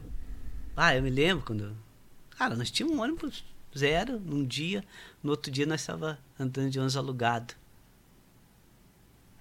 Dormindo em banco, Uhum. sofrendo. Dormia em banco, não é cama, não dormia em banco. E assim foi. Chamamos todo mundo, acertamos com todo mundo. Aí a maioria, né, tivemos que uns tivemos que mandar embora, enxugamos a equipe. As coisas se ajeitaram e nós ficamos um ano andando. Não sei se não, não deu um ano, foi 11, 10 ou 11 meses de ônibus alugado. E nesse tempo eu fui juntando, fui organizando as coisas, juntando uma entrada. No décimo, no décimo primeiro mês, nós demos entrada no, num ônibus. Claro, um ônibus mais, um pouco mais usado que Sim. esse, mas nós compramos um ônibus novamente. Com as coisas tudo já em dia. Os funcionários pagos, isso que tinha acertado, a equipe mais enxuta, a banda ali. Uhum. E o troço foi. Vão indo, vão pagando, vão ajeitando. E aí, por que que nós temos hoje um... Eu nem tenho, eu devia ter trazido... Por que que nós temos um ônibus? Eu falei, um dia nós vamos ter um ônibus e nós vamos botar essa cor de novo nele. Por isso que nós temos hoje o ônibus, que é o... Que chama de quatro patas. É, o quatro patas. Quatro eixos. Sim. Nós vamos ter, e nós vamos ter essa cor desse ônibus, porque nós vamos voltar. E nós conseguimos. Só que é o seguinte, a dor, o que nós sentimos, Ah, o que os caras falaram. Só que nós conseguimos. Nós conseguimos, entendeu? Então, dentro dessa história tem algo, uma coisa mais importante que isso ainda, que é o que nós criamos. Nós criamos uma marca. Isso eu falo para todo mundo, para qualquer um. Isso aqui é uma marca, isso aqui é uma marca. Qualquer um. Quando tu consegue criar realmente algo, algo que tu fideliza, algo de verdade, aquilo ali vai te salvar nos piores momentos que tu nem imagina. E foi isso, a marca do Tia Garoto que nós construímos. As peleias que nós tocava, seis horas de baile, mais meia hora de, de, de canja, Uhum. anos e anos tocando, sem, sem aniversário de filho, sem aniversário de familiar, tudo. Mas foi válido. Os anos que nós passamos em São Paulo, que os caras falaram que nós botamos, nós botamos muito dinheiro em São Paulo. Só que é o seguinte, um dia retornou. É. A marca fidelizou. E a marca é, é algo incrível, cara, que ela te salva assim. Ela aparece em momentos que tu não imagina. Menos espera, né? Porque tu vai em tudo quanto é lugar que todo mundo vai. Tá? Uhum. Nós temos no mercado. Tá? Tipo assim, não vou dar nem o exemplo do Tia Garoto. Tu vai no mercado e tem feijão São João, feijão não sei o que, feijão não sei o que. São várias marcas. Mas daí tem um momento que você vai dizer, bah, qual é que é o top? Qual é que é a marca mais Uhum. top? É mais cara, não é? É. Mas tu vai se tu quiser algo melhor, tu vai comprar ela. É. Então a marca é assim, eu imagino, eu sempre falo, eu sempre falo pro Marquinhos, até a gente- a marca ela funciona assim, nós vamos em todos os lugares, muitos lugares que muitos vão, que as bandas vão. Claro que tem outras marcas, né? Tem outras bandas Sim, com marcas, né? Tô falando do Tia Garoto. Aí nós temos que ir lá no bailão tal, no CG tal, tal. só que é o seguinte, a marca ela te salva assim, ah, o prefeito de Gravataí vai fazer um evento, vai fazer um evento final de ano lá. Ele, o prefeito não conhece, nem conhece Tia Garoto, ou viu falar mais ou menos, ele chega lá na reunião lá da, de diretores lá, com o cara do artístico, com o cara do turismo, ó, nós precisamos trazer uma, um artista aqui do sul, vamos dizer que seja Sim. que do sul, que tem um nome. Alguém lá dentro vai conhecer, ah, ah, tem os Serranos, ah, os Monarca, ah, tem os Garotos, que são um pouco mais novos, ah, tiveram novela, tiveram na Globo, tá? Gravaram o DVD no Pô. Parcão. É bom esses piá? Não. Traz eles. Aí tu sai daquela linha mediana e Uhum. tu, A marca. a marca ela te leva a esses Leva. níveis, Sim. sabe? Uhum. Então isso tudo salvou nós em um momento. Tu vai passar, vai ter outros momentos. Nós sofremos na pandemia como todo mundo, mas tem os momentos que isso que foi construído ela vai te, te segurar. É só nós cuidar. Por isso que também eu falei lá no início lá que a gente não precisa provar mais nada. Sim. Nós só temos que cuidar das coisas. Sim. E se tu cuidar da tua, do que tu faz, tu vai criar uma marca. É isso É. que eu te falo, tu vai criar uma marca, Daniel. Tá indo num caminho assim que tu vai criar. Vamos, vamos. Tem um quiser, perfil, vamos chegar algo lá, assim que tu vai indo. conseguir. E depois, aí tem, a gente também tem que usufruir disso, né? Claro, normal, Tem que né? colher, Quantos né? anos de peleia, né? Pô, Tem que tá louco. colher, tem que... Então, se tu não tivesse chegado centrado com os guris, dar um passo pra trás, poderia ter, tipo, ó, não dá mais, Sim. ter que fechar as portas. Vou te falar um outro caso para te ver como que é esse pensamento. Eu não sei se eu, onde eu aprendi, não sei se é, se é algo meu, essa noção, né? Não, Eu tinha uma loja agora há pouco tempo, não faz muito tempo, com a minha esposa.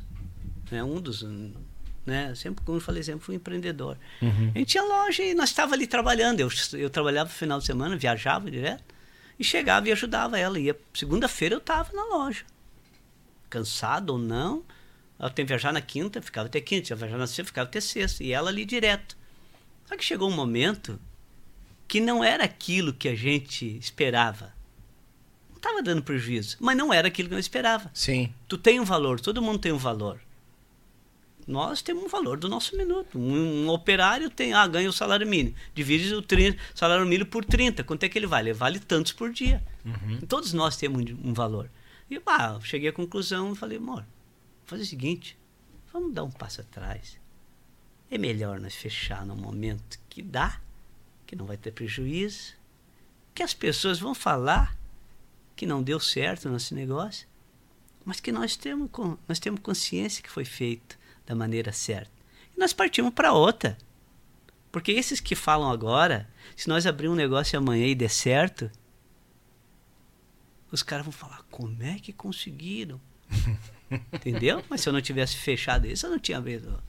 Vamos para outras áreas, é outro passo, vamos lá. Sim. Então é isso. Esse realmente foi do Tia Garoto. Nós temos um passo atrás e nós voltamos muito mais fortalecidos. É, a gente viveu. Hoje, os últimos anos, a gente vive. Eu não sei se a gente não viveu me- momentos melhores que na época que nós vivíamos esse glamour. Sim. Viveu, não, com certeza nós vivemos momentos melhores do que nós vivíamos no glamour lá. Sim. do- E, e pra gente que batalha e corre atrás, como é difícil a gente sentar com. com, com, com, com- nós sentar com nós mesmos e decidir dar o passo para trás. É Mas sabe por né? quê, Daniel? É que assim, ó. O velho. Esse, esse assunto é discutido em várias pautas, na televisão, em livros. A gente vive pelos outros. Tu tem um carro, tu tem. Ah, o teu vizinho tem um carro melhor. Ah, eu tenho que ter. Uhum. Tu vai lá e se atola num carro. Tu, tu falou que, né? Até uma situação tua, eu admiro. Tipo assim, cara, se o cara. Eu já, eu já cansei de ter carro bom. Pintou um negócio, mas vou andar de, de, de Uno, de Fuca. Isso.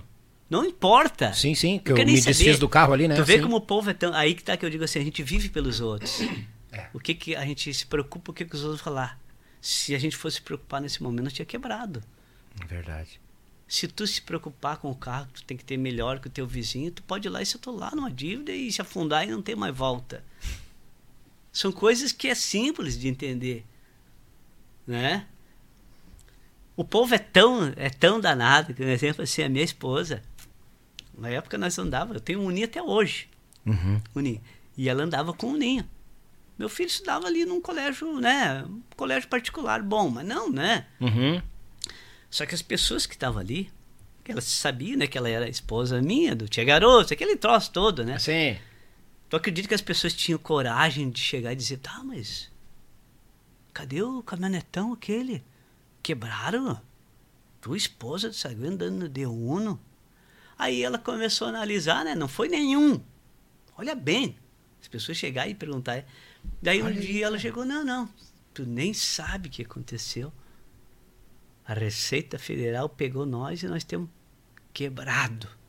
Ela falou? Acabou com. As pessoas querem te ver, ela quer saber da notícia. Se tu tá quebrado, parece que é um algo assim, bah, que legal. né? Parece um, as pessoas bu- buscam essa satisfação pra elas, né? É. Satisfação. Ah, o fulano quebrou. Ah, Eu tenho que estar melhor que tu, eu tenho- sou obrigado a estar melhor que tu. Concordo contigo. Tu E a notícia ruim, né? A Notícia ruim. É a mesma coisa nós fazer um corte aqui e botar ah, o- o- uma coisa triste, né? É. O tipo, bah, fulano ficou me devendo ou não sei o quê. É. Cara, só pela É. notícia triste já arranca com tantas É. visualizações. É. É incrível isso. Aí tu traz um conteúdo massa que eu boto que é alguma Isso coisa. aí. O Sagui ensinando um esquema administrativo. É. Então nem aí. É. Sabe, isso aí é, como diz, é. Os, os caras que sabem lidar com isso é uma técnica, né? Sim, é uma técnica. Os filmes começam pelo uma- geralmente uma tragédia. Isso. Aí tu quer saber o que, que vai dar. Aí vem desenrolando. Aí vai se segurando, né? É, Se a gente começar contando, ah, a história, o cara já é o é o cara já ficou milionário já no primeiro e ai, cada vez vai- não, Já fica. começa com algo ruim. Geralmente é um desafio, é uma dificuldade, é um problema? Uhum. e aí vai te segurando, né? Pá, mas que top. Então, mas é assim, mas essa é a vida do ser humano. O ser humano é esse, né? Essas historinhas que a gente contou, ele tem a ver com o dia a dia, né? Tem. Tem muito teu a ver com o dia a vizinho, com o teu ali, às vezes parente, pós parente, né? Tem muito a ver com o dia a Hum. dia. Muito. Mas essa história do antes que eu queria falar era isso. ó, ó. Bah. E não é também, tipo, não tem nada jamais se gavar. Eu digo assim, isso aí é uma história de superação. Se algum dia alguém, que daqui a um pouco esteja escutando a gente, achar que isso é relevante, e tu passar por um momento disso, pensa bem. Porque tu pode dar a volta por cima. Se tu parar e É. pensar e daqui a um pouco, pô, cara, não quero nem saber o que, que vão falar de mim. Não quero nem saber o carro que eu vou andar. É. Não quero nem saber, eu vou cuidar do meu. Vou fazer a coisa certa, né? É. Então, se isso for, espero que seja, né, que seja Não, e- válido, e, né? Bah, tu, sen- tu- tu tocou num, num assunto, Sagui, que ninguém tinha tocado. Que é aquela questão de, de tu. Ah, vai se desfazer, vai diminuir, daqui a pouco os caras, bah, lá os caras estão quebrando, bah, isso, aquilo outro. Ah, o meu vizinho tem um carro melhor Ah, eu que o meu, lá. eu vou trocar. Falei, quê. jamais vou falar aqui porque eu não quero nem polêmica, né? Não, Mas digo não. assim, tem tantas pessoas tão próximas da gente que a gente sabe que falava isso. E digo assim, cara, mas o maior, a maior, assim, por isso que eu falo que era a experiência, isso é algo da experiência que não tem preço. É. Cara, espera. O tempo, né? espera um É. dia. Nada um dia após o outro, né? Isso aí, verdade. ah, cara, Nada que loucura. Nada um dia após o outro. Não, nada melhor, cara, nada melhor. Eu já tive gente que eu convidei pra vir aqui e a pessoa entrar ali. Eu sempre quis fazer que nem tu tá fazendo. É. Eu digo, Cruzes, mal chegou, mal me conhece e já. E tem que cuidar, hein? Vai cair um container nas costas, né? E tem que cuidar. Eu sempre quis fazer isso. Eu digo, Cruzes, mas É. assim, nada contra em, É. em- em existir mais projetos. É legal quanto mais, Sim. né? Mas, tipo, tu chegou aqui a primeira vez, já sai com essa. É. Eu digo, meu Deus. E já bateu aquela nuvem negra na volta do cara, sabe? É bucha, cara. É, pra quem acredita, né? Quem sabe que existe, que acredita, né? Eu acredito e existe o Bato, com certeza. Ah. É pesado, né? É. Ô, Sagui, o- tu tem mais abraço pra mandar aí? O abraço é o que mais vai ter. Não, agora. Isso se o povo já não te xingou já. Já estão dormindo, nem quero saber mais de nós aí, nós estamos falando. Ô, meu, tem muita gente aqui, cara. Tá louco, cara. Ó, o Regi, meu primo, não será? Nem sei se ele é meu Aí, primo. Lá Até de, os Ca- parentes começou a de Canela lá. É, Regi, velho. Esse é parceiro, meu Deus. Meu primo lá de Canela, o Regi, o Leandro, meus sobrinhos, Edinho, o Igor, o Semar lá com a família, todo mundo. Muito show. Pau. Ah, Carlinho, mano, velho, que trabalhou comigo. Que o sol, mano. Polisque. Ah, olha aqui, ó. Que história, que atitude. Parabéns. Márcio Torres. Márcio. O ah! Márcio tá aqui. Ah, Aí, meu Mar- irmão, um abraço. Márcio é baita profissional, né, cara? Ele Não, sabe. Já rasgamos pano com ele aqui, É, né? né? Não, ele, Não, já, ele é já. fora da curva, né? Muito show, cara. Pá, tá louco. Ô, Sagui, uma... Eu costumo puxar na... pra, pra nós finalizar, mas ah, uma história cômica, engraçada, aquela assim, cara, essa aí ficou encalacrada e eu vou ter 90 anos e vou estar me lembrando dessa história. Engraçada? É. Deixa eu ver aqui que é o suco. Ah. É, o suco estufa. Toma. Ah, é um meu, mas nem fica aqui. Vou contar um aqui de Gravataí. Vou ver se eu consigo contar essa história. Quando eu comecei a ser garoto, todo mundo pelegrino, né? Sim. Eu tinha um Fuca. Eu tinha um Fuca que cor dos táxis de Porto Alegre. Ele era ex-táxi, aquele laranja, o laranjão, aquele Laranjão, laranja. tá? O Fuca devia ter mais ou menos uns 2 milhões de quilômetros andado. Não tinha nada. Tinha nada. nada que prestasse, tipo assim, Meu era. Deus do céu. Tinha nada que prestasse, era não tinha suspensão, tu entrava pra te ter uma ideia. Tu ligava o rádio, tu não conseguia escutar o rádio porque era Uma bateção, estourava, barulheira.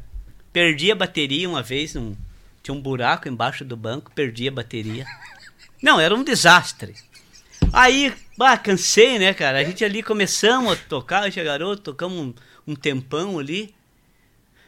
Ah, eu vou vender as Fuca. E aí eu tinha os parceiros, pra você ter uma ideia. aqui em Gravataí, nessa avenida, aqui por tudo aqui, eu era, mas eu era eu fazia corredor aqui, buraco aqui. Eu era campeão de estar nesses ferro velho e Ah, desmanche aqui, desmanche, é coisa, Aham. e comprando peça velha. Não, eu era campeão. e aí, o meu, ah, eu tinha um cunhado meu que me ajudava, gostava de mexer, cara. E ah, vamos lá procurar uma peça pro Fuca, velho. E você ia. E aí, cara, eu tava cansado já. O Fuca, meu Deus, me, me deixava empenhado, né? Aí nós estávamos, tinha garotos ali já, começando assim, eu tipo, ah, tem, sou obrigado a melhorar um pouquinho, cara. Aí um cara, esses caras, os gurus, né? Ah, O cara saiu e seguinte, meu tu faz o seguinte. O Fuca velho fumava, como eu falei, quase 2 um, dois milhões de quilômetros. Imagina um Fuca ex-Tax, 1971. Nós já tava em 95. tinha só 25 anos. meu Deus. Rodando de táxi. De táxi. Aí o cara falou, o seguinte, quer vender o Fuca, tu faz o tu pega um óleo de caixa, mas aquele bem grosso, e bota no motor. Porque é o Ah. seguinte, aí ele dá uma engrossada até tu, tu dar as voltas ali pra, pra vender o, Não o. Fuca, ele não vai fumaciar.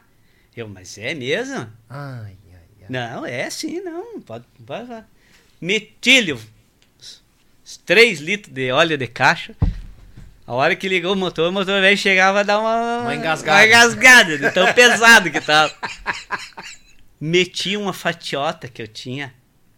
Um sapato de couro de jacaré. Sabe aquele sapatinho meio bico fino, assim, todo furadinho, com uma franjinha na frente? Lembro. Eu tinha um daquele. Aham. Duro! Com a fivelinha, não tinha uma fivelinha Tinha em uma cima, mais fivelinha, pra cima? Aham. duro que um pau, assim, meu Deus do céu. o sapato não dobrava, ele era tipo um, assim, reto, tipo um... Aí me fim pra, pra Gravataí. E nunca me esqueço, cara, nessa época aí, era é, é época que elas dos caras usavam os calçadinhos brim lavado, aquele brim bem clarinho, né? Aham. E o meu Fuca era um 1500 com a descarga aqui, aqueles Dupla. dois caninhos aqui, Os né? dois, aham. E eu cheguei numa loja de um, de um picareta aí, lá é meia maior, né? E o cara, ó, eu queria dar uma olhada num carro, nem lembro carro. eu- ah, eu, tipo assim, cheguei, ó, queria dar uma olhada no carro ali. Uhum. Tá, mas eu eu quero dar o Fuca na troca aí, na troca. Ah, é? Tá, mas como é que tá o Fuca? Mas, tá louco de bom. É? Então entra aí, liga ele aí que eu vou lá. O cara, entra aí, liga.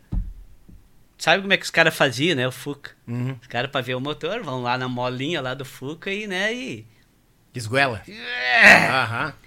e homem de Deus. Eu liguei o Fuca e fiquei só esperando, né? O, cara foi lá e deu bem certinho. As duas pernas de- dele, assim, Na, na descarga. E aquele Fuca, a hora que ele deu aquela acelerada assim, ele deu umas duas, três tossidas assim, e mandou umas 10 bolas de óleo assim, nas pernas do cara. Eu só vi a hora que o cara. Seu filho da puta, desapareça daqui com essa merda. Ah, não deu certo. Cara, não deu certo o brinco. Água do É. céu, cara. Essa história aí eu contei no DVD, do primeiro DVD nosso. Ah. E os caras tinham uma época que estourou a história, que era a época do DVD. Os caras chegaram assim, e a história do Fuca? Conta pra mim a história do Fuca. Eu não lembrava. Resumindo, Cara. o Fuca ninguém queria, eu tive que, pra fazer um negócio, tive que meio que dar de presente, assim, aquele Fuca. Embalar com um lacinho e Cara, tudo mas passa foi- pra frente. Foi incrível. É que deu certo. Como era isso, 1500 com as duas saídas, Sim, a, tostão, o né? cano duplo ali. 1500, É. E aí o cara deu e ele ficou aqui, porque é assim, né? Sim. E ele Bem na reta os canos. meteu ficha. Mas como era o óleo muito grosso, acho que não, o motor não conseguiu. Deu uma embolada. Deu uma embolada e mandou as bolas de. Cuspiu o óleo na- pra fora inteiro. Ai, ai. Deu umas tossidas, saiu um catarro velho ali das Meu pernas do cara. Essas aí, essa aí, ah, deve ter outra. Agora não tô Muito lembrando, bom, mas muito é bom. tantas. né? Ô, vamos, vamos. é, Não, é, é, é, cara, vamos combinar um parte 2 mais pra Meu frente. Deus do céu. Pô, tá bom demais, cara. mas vamos combinar. Quatro uma- horas, cara? Ué, o que que tem? Meu Deus. O Amaro deu 6, o, Pa- o Pacheco deu 6, o. O Amaro é Loló com- deu, uma- o Loló uma- deu seis. Uma- o Amaro conta as piadas, é danado. O, o, o- o Amaro pra um orador, micharia, cara. Nossa Só falta Senhora. o diploma. Não. Aquele ali é bagual. e que nem diz o tio Albino Manique, quando sentou aqui, olhou, ó, o Amaro teve aqui sim. Ô, deu, o mestre Albino, faltou 10 minutos pra fechar 6 horas. O Albino olhou pra mim, é, mas o Amaro tem história, né? O Albino falando do Amaro, né? Tá louco. Não. Aguenta que nós vamos, vamos fazer umas resenhas. E aí eu tô mais. cansado. Chegou a me dar uma nas Tá. costas aqui. Sagui, queria te agradecer pela vinda, meu irmão. Ó, cara, sem palavras. Na hora certa, no momento certo. Ah, Muito bom, cara. Obrigado, cara. Eu fico agradecido, tipo, falo de novo porque é algo que a gente eu eu, eu, eu luto por isso hoje, né? Tipo assim, eu quero ser exemplo, entendeu? Se tudo, se a gente falou coisas aqui que eu Claro que a gente organiza as coisas e não, né, não dá, mas eu acho que a gente falou o que tinha que falar, né? Foi foi Bah, vindo, cara, né? Muito bom. E se serviu algo assim de, de exemplo a pessoas que não conheciam a nossa história, conhecer um pouquinho mais. Porque cara, não tem fim essa história, né? Não, essa ficar, história não, vai Mas se algo assim foi relevante e serviu de exemplo e vai poder ajudar alguém, eu prezo por isso. Eu quero que o músico, independente de ser o baterista, gaiteiro, cantor, porque o cara vê que todo mundo tem problema, mas que sejam, que preze pela sua carreira, tente fazer as coisas certas, né? E que se a gente servir de exemplo, eu vou ficar muito feliz com isso aí. Né? E pra ti, eu, eu só tenho a agradecer. Se tu é certo, teu jeito de ser, teu jeito, né? Como digo, o cara olhar no, dentro dos olhos. No grão dos tá olhos. fazendo a coisa certa, algo que é diferente. Ah, não sei. Eu sei que tem um monte, tem outros podcasts. Sim. Aí vem aquele esquema. Quem vai durar? Se tu tá virando um cerne, tu tá ficando, tá firmando cada vez mais. A pessoa que tu é, as pessoas gostam de vir. Isso, todo mundo, como eu falei no início, independente, a pessoa mais simples, a pessoa mais importante, essa a pergunta, aquela que dá o início que tu abre, fala a tua vida, não tem quem não queira falar.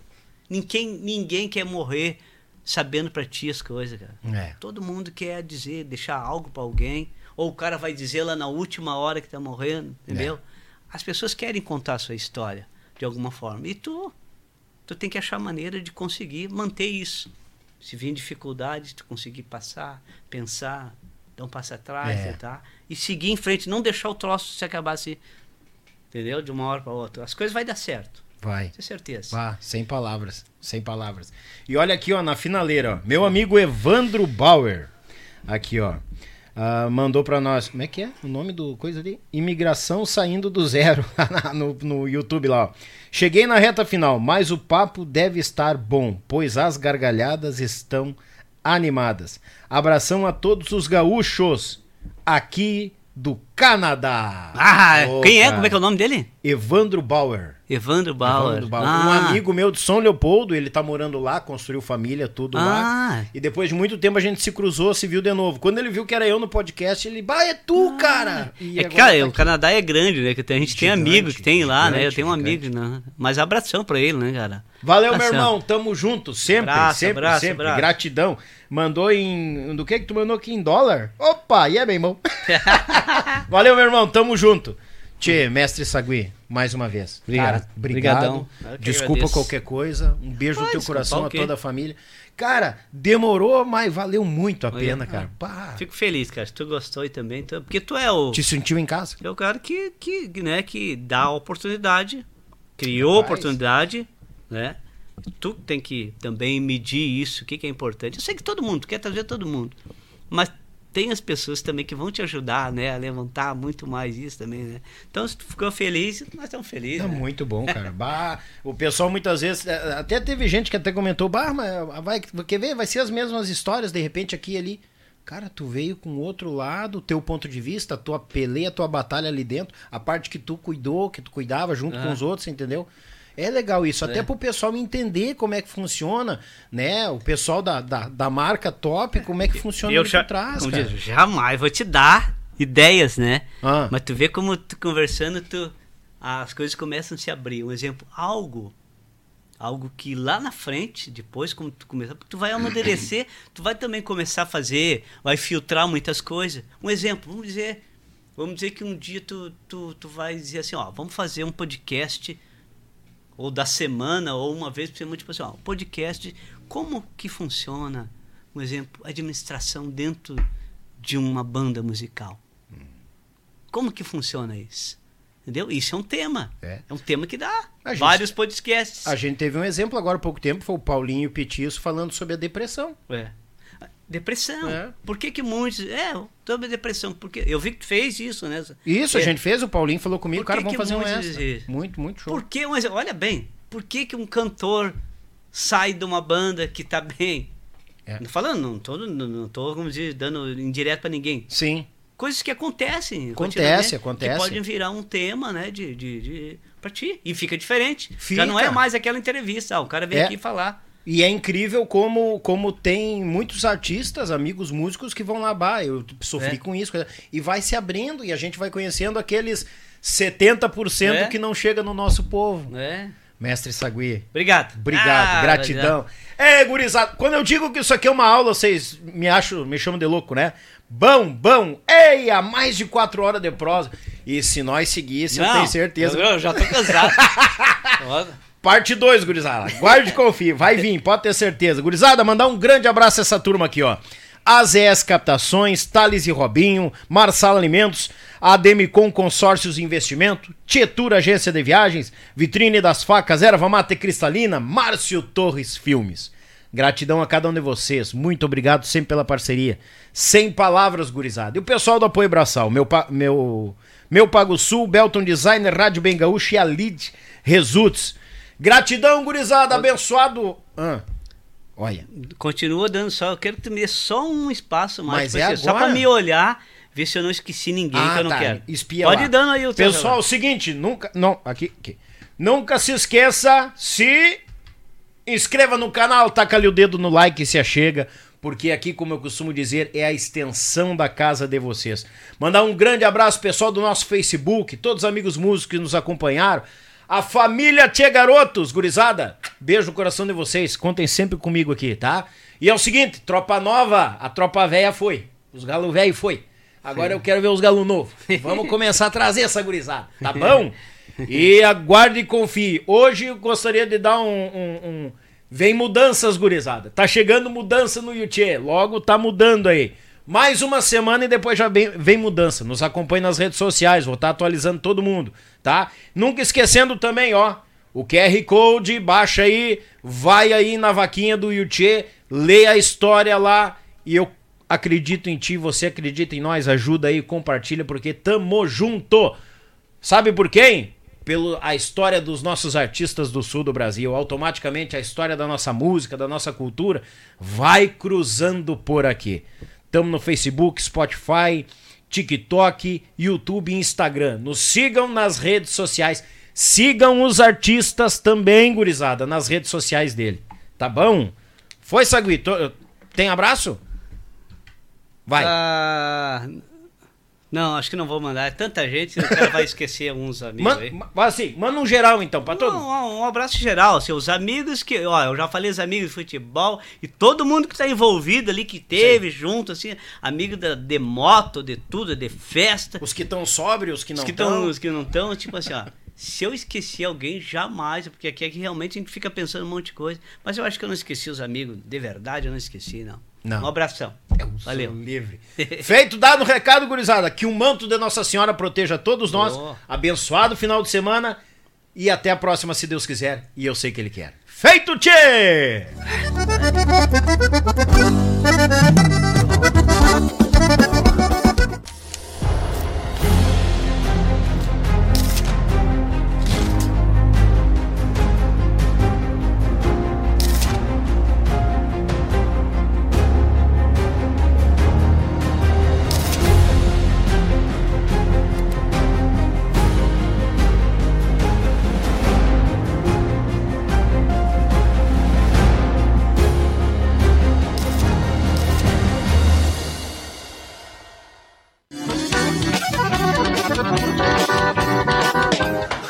Sou Jackson Rodrigues E é uma grande honra apresentar para vocês o modelo ZS 110 Max Power, uma parceria da AZS Captações para Acordeon, comigo, nesse modelo que leva a minha assinatura. Foram dois anos de testes para chegar no modelo com 11 microfones para o teclado e dois microfones para os baixos, com volumes e controles tonais independentes, chaveamento monistério para dividir os canais em gravações e performances ao vivo e também muito ganho com pouquíssima realimentação.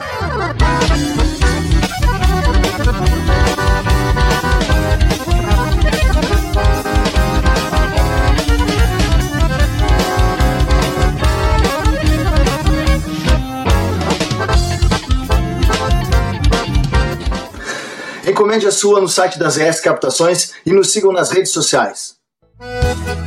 Está procurando seu carro? Então venha para Thales e Robinho Clássicos e Multimarcas. Lá você encontra clássicos, seminovos, populares, luxuosos, loja credenciadora placa preta e aquele atendimento diferenciado. Vá na Avenida Bento Gonçalves, 6623, bairro Agronomia em Porto Alegre, bem à frente do terminal de ônibus Antônio de Carvalho. Fone Whats 519 9999 2377. Thales e Robinho, clássicos e multimarcas.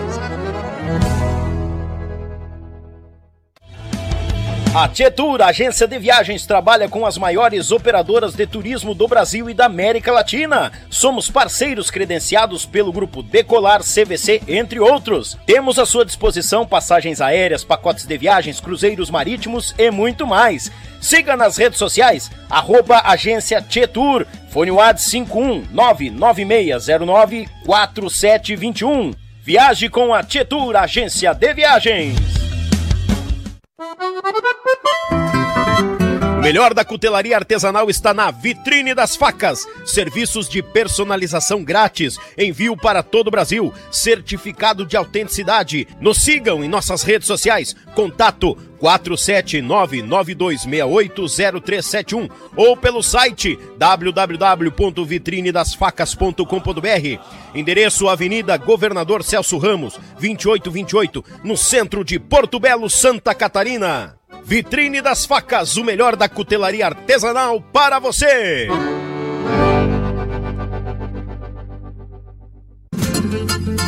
Pão de alho tem que ser marsala, picante ou tradicional. De gaúcho pra gaúcho, gaúcho bom não se atrapalha. Pão de alho tem que ser marsala. Pão crocante e muito recheio, excelente sabor. Na churrasqueira, no forno, o sabor que exala. Pão de alho tem que ser marsala.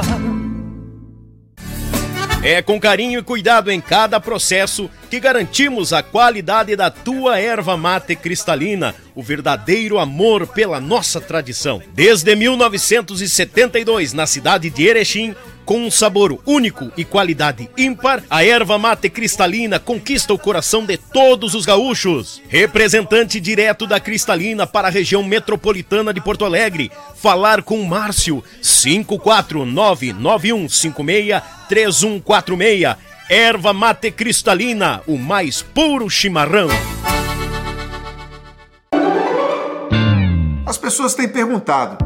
Como posso comprar minha primeira casa e fugir dos juros altos do mercado? Como faço para reformar ou construir minha casa? Como é possível aumentar meu patrimônio com planejamento investindo em imóveis? Como faço para quitar o financiamento do meu imóvel com consórcio? Eu respondo. Com a Demicon, quer realizar?